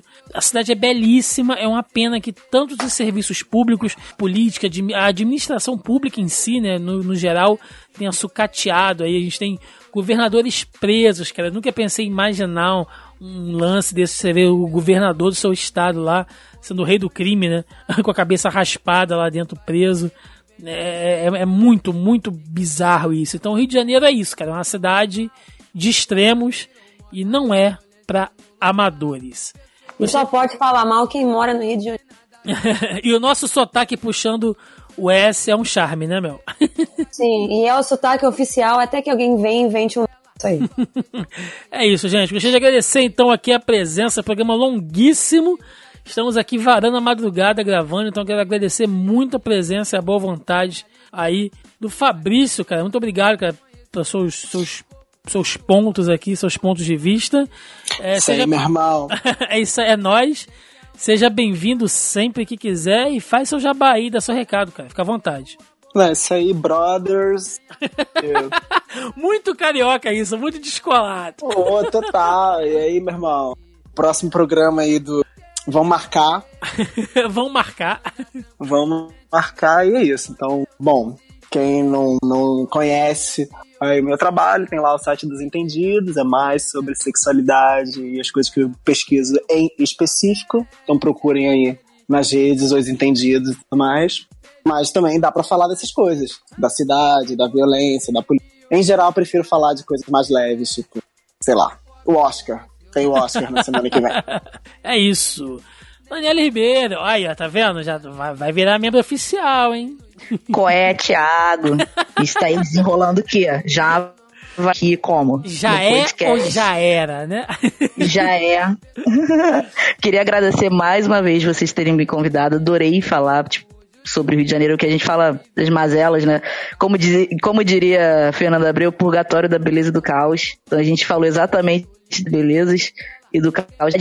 E não só da cidade, né? Do estado, mas foi, pô, ó, estar tá aqui com vocês. Agradeço mais uma vez. Espero que galgar mais uma vaguinha aí num próximo podcast. Mas, obrigado, espero vocês aí no Twitter pra gente bater mais um papinho sobre N assuntos. Tem o Oscar, eu ainda não vi nem metade dos filmes que eu tenho que ver, eu sou uma vergonha. Mas não, não, não desistam de mim, por favor. Vai ter gente que vai gravar o podcast do Oscar e não vai ver os filmes, cara. Então fica tranquilo. e ele se chama Thiago. Olha aí. É, senhor Joaquim Ramos, muito obrigado. Dessa, já pode. Dessa já... vez eu tenho recadinho, dessa vez eu tenho recadinho. Tem recadinho, olha aí. Eu gravei com o pessoal lá do Warpcast, o Geekzone 2 sobre Naruto, falando sobre Naruto clássico, com o Sidney e o JP. Então, pessoal que dá um pulo lá, quiser conferir eu, fal eu, falando, eu falando merda tradicional, só que dessa vez sobre anime, então dá um pulo lá pra ver Sim, sim, mandar um abraço aí também, aproveitar e mandar né, um abraço aí pro JP e pro Sidão. Tiveram com a gente lá na confraternização de fim de ano, foi bem bacana, a gente riu pra caramba. Conferiu o trabalho dos meninos lá no podcast Versus também, o um novo projeto deles aí. Confiram lá que também tá bem bacana. Melissa Andrade, e aí, cara? Foi difícil. Fizemos uma pauta, estamos falando de história e geografia nesse podcast. Quem diria, hein? Cara, tu tá ligado que esse barato foi difícil pra caralho, né? Mais carioca do que isso é impossível. Mas assim, foi interessante a pesquisa, eu gostei. E, e é interessante a gente aprender coisas sobre essa. A gente mora, a gente só habita aqui, mas não procura saber dessas coisas. Então, assim, eu aconselho todo mundo a procurar das suas cidades, se vocês não souberem, né? Dá uma olhada aí na parte histórica. Não igual o Felipe Barroso queria que a gente fizesse um negócio de história mesmo, a gente teria que chamar um professor aqui para isso, né? Não, não era a intenção. Mas, mas pô, o barato ficou, ficou louco, cara. Ficou, o bagulho ficou, ficou o maneiro. O bagulho é doido. Ficou é, sinistro. É sinistro, ficou né? Sinistro. e em relação ao Oscar, tem quase todas as críticas dos indicados ao melhor filme. Lá no Media Geek, confere lá. Eu pretendo até sábado subir todas as restantes das principais categorias. Se tudo der certo, vai dar certo. A minha voz deve estar uma beleza, mas eu tô com uma gripe com mais crise alérgica aí. Que tá, sabe, matando três dos meus cinco sentidos. Um voltou ontem. E, cara, vai lá, mediageek.com.br, tá rolando o especial do Oscar. Tem bastante conteúdo extra do Pantera Negra ainda, coisas que estão rolando. Tem notícia todo dia. Saiu crítica de série nova hoje. Eu continuo correndo atrás dos meus 3 mil likes, como sempre, né? A minha meta é essa. Depois a gente passa para os 5 mil. A meta é essa, a gente não sabe a meta, mas vai dobrando. Então é isso aí. É, Twitter, Instagram, Facebook e o site. Passa lá, deixa sua curtida, seu comentário, né? Compartilha os conteúdos que você acha bacana, marca seus amigos. E como sempre, né, para não deixar de esquecer, se você for um troll, eu não tenho comida para você. Então é isso, gente. Gostaria de agradecer a presença de todos os participantes mais uma vez. Você que caiu de paraquedas aqui no Zoneando, né, veio interessado pelo, pelo tema do podcast. Não é, né, geralmente os ouvintes mais antigos aí, mais veteranos sabem disso, que não é geralmente o tema que a gente aborda aqui. A gente fala mais aí de cultura pop, né, cultura nerd. Mas, né, se vocês gostaram da gente falando esse monte de coisas, coisas diferentes, comentem aí. A gente né, tá sempre perguntando o que, que vocês querem ouvir tá sempre jogando lá as ideias de pauta no grupo. Então, se vocês gostaram, querem que a gente aborde mais coisas, como eu falei, né? Tem gente pedindo um programa sobre Copa do Mundo. então a gente vai ter que falar de, de esporte aí, de eventos. Então eu acho legal também. eu acho legal pra gente sair aí desse. Do assunto comum, né? Geralmente só cinema, game, quadrinho. A gente pode falar de vez em quando de uma coisa diferente aí. E eu achei realmente bem legal. Reiterando aqui, temos o nosso grupelho lá no Facebook. É o primeiro link dessa postagem aí, logo abaixo ao player do podcast. Está lá o link para você participar do nosso grupo. Participa, entra lá, troca uma ideia com a gente. Todo dia de gravação a gente joga lá a pré-pauta para galera comentar, deixar pergunta, curiosidade, comentário.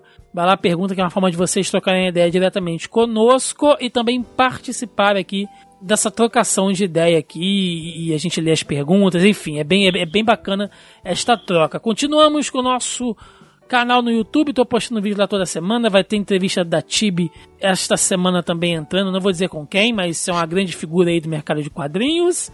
Então entra lá, vai ter link aí também, acesse e assine o canal para dar aquela moral, aquela força pra gente. Agradecer muito todo mundo que acessou aí os últimos programas do Pantera Negra. Tivemos um pico de acesso esses dias. Foi bem bacana, cara. Ver que. Quem fez a trilha? Quem fez a trilha? Melissa Andrade fez a trilha sonora. A curadoria dessa a, também, que vai cura... ser só funk, a... samba, vai ser isso aí. a curadoria musical. Melissa é nossa DJ. Ah, tem que ter no mínimo Marcela D2 aí, pô. Vai, vai. Vai, é com certeza. Tá, tá, tá rabiscado aqui os nominhos já. é, é quando o Thiago fala em malandragem, vai malandra, eu Vai malandro, é. Então vai. Sentiram, né? Que, que estão, estão sendo usurpados até das escolhas musicais nesse podcast. Não, mas é isso, gente. Brincadeiras à parte. Espero que todos vocês tenham gostado. Deixe nos comentários aí, se você é do Rio de Janeiro, qual é a sua visão antes e depois desse programa, né? Se você ainda acredita em algum mito que você gostaria de saber, troca ideia com a galera aí. E se você é daqui do Rio e se identificou, conta aí alguma história bacana, da onde você é, de que região seus cantinhos secretos aqui na cidade maravilhosa. Então é isso, galera. Ficamos por aqui e até a semana que vem. Um abraço e até mais. Valeu! Tchau, tchau. Que tiro foi esse? Não, não vou cair no chão, pelo menos agora. Eu também sou brincalhão, mas brincadeira tem hora. Lá fora, no meu rio, cada vez mais gente chora e cada vez mais gente boa tem vontade de ir embora. O rio que a gente adora comemora o carnaval e a violência apavora. Ou você acha normal? A bomba que explode, o silêncio do medo, o suspiro da morte banal.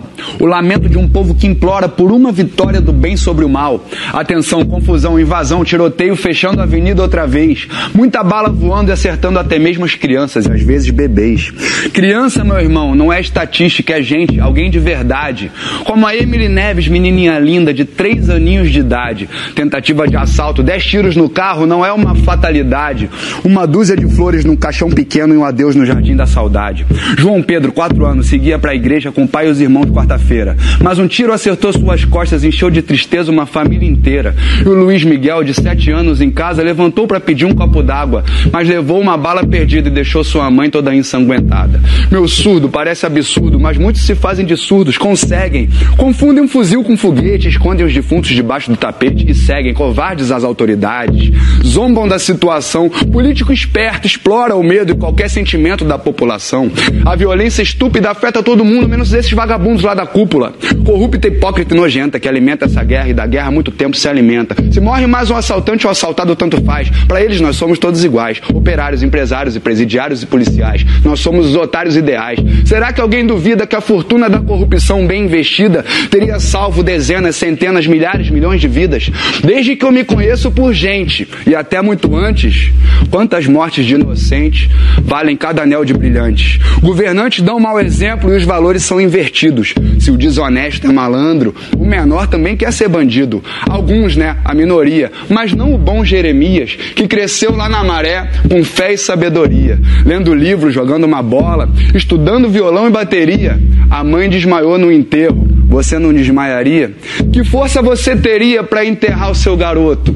Que forças ainda temos para nos amar uns aos outros e nos armar de indignação por justiça e educação, para que essas e outras crianças não tenham morrido em vão?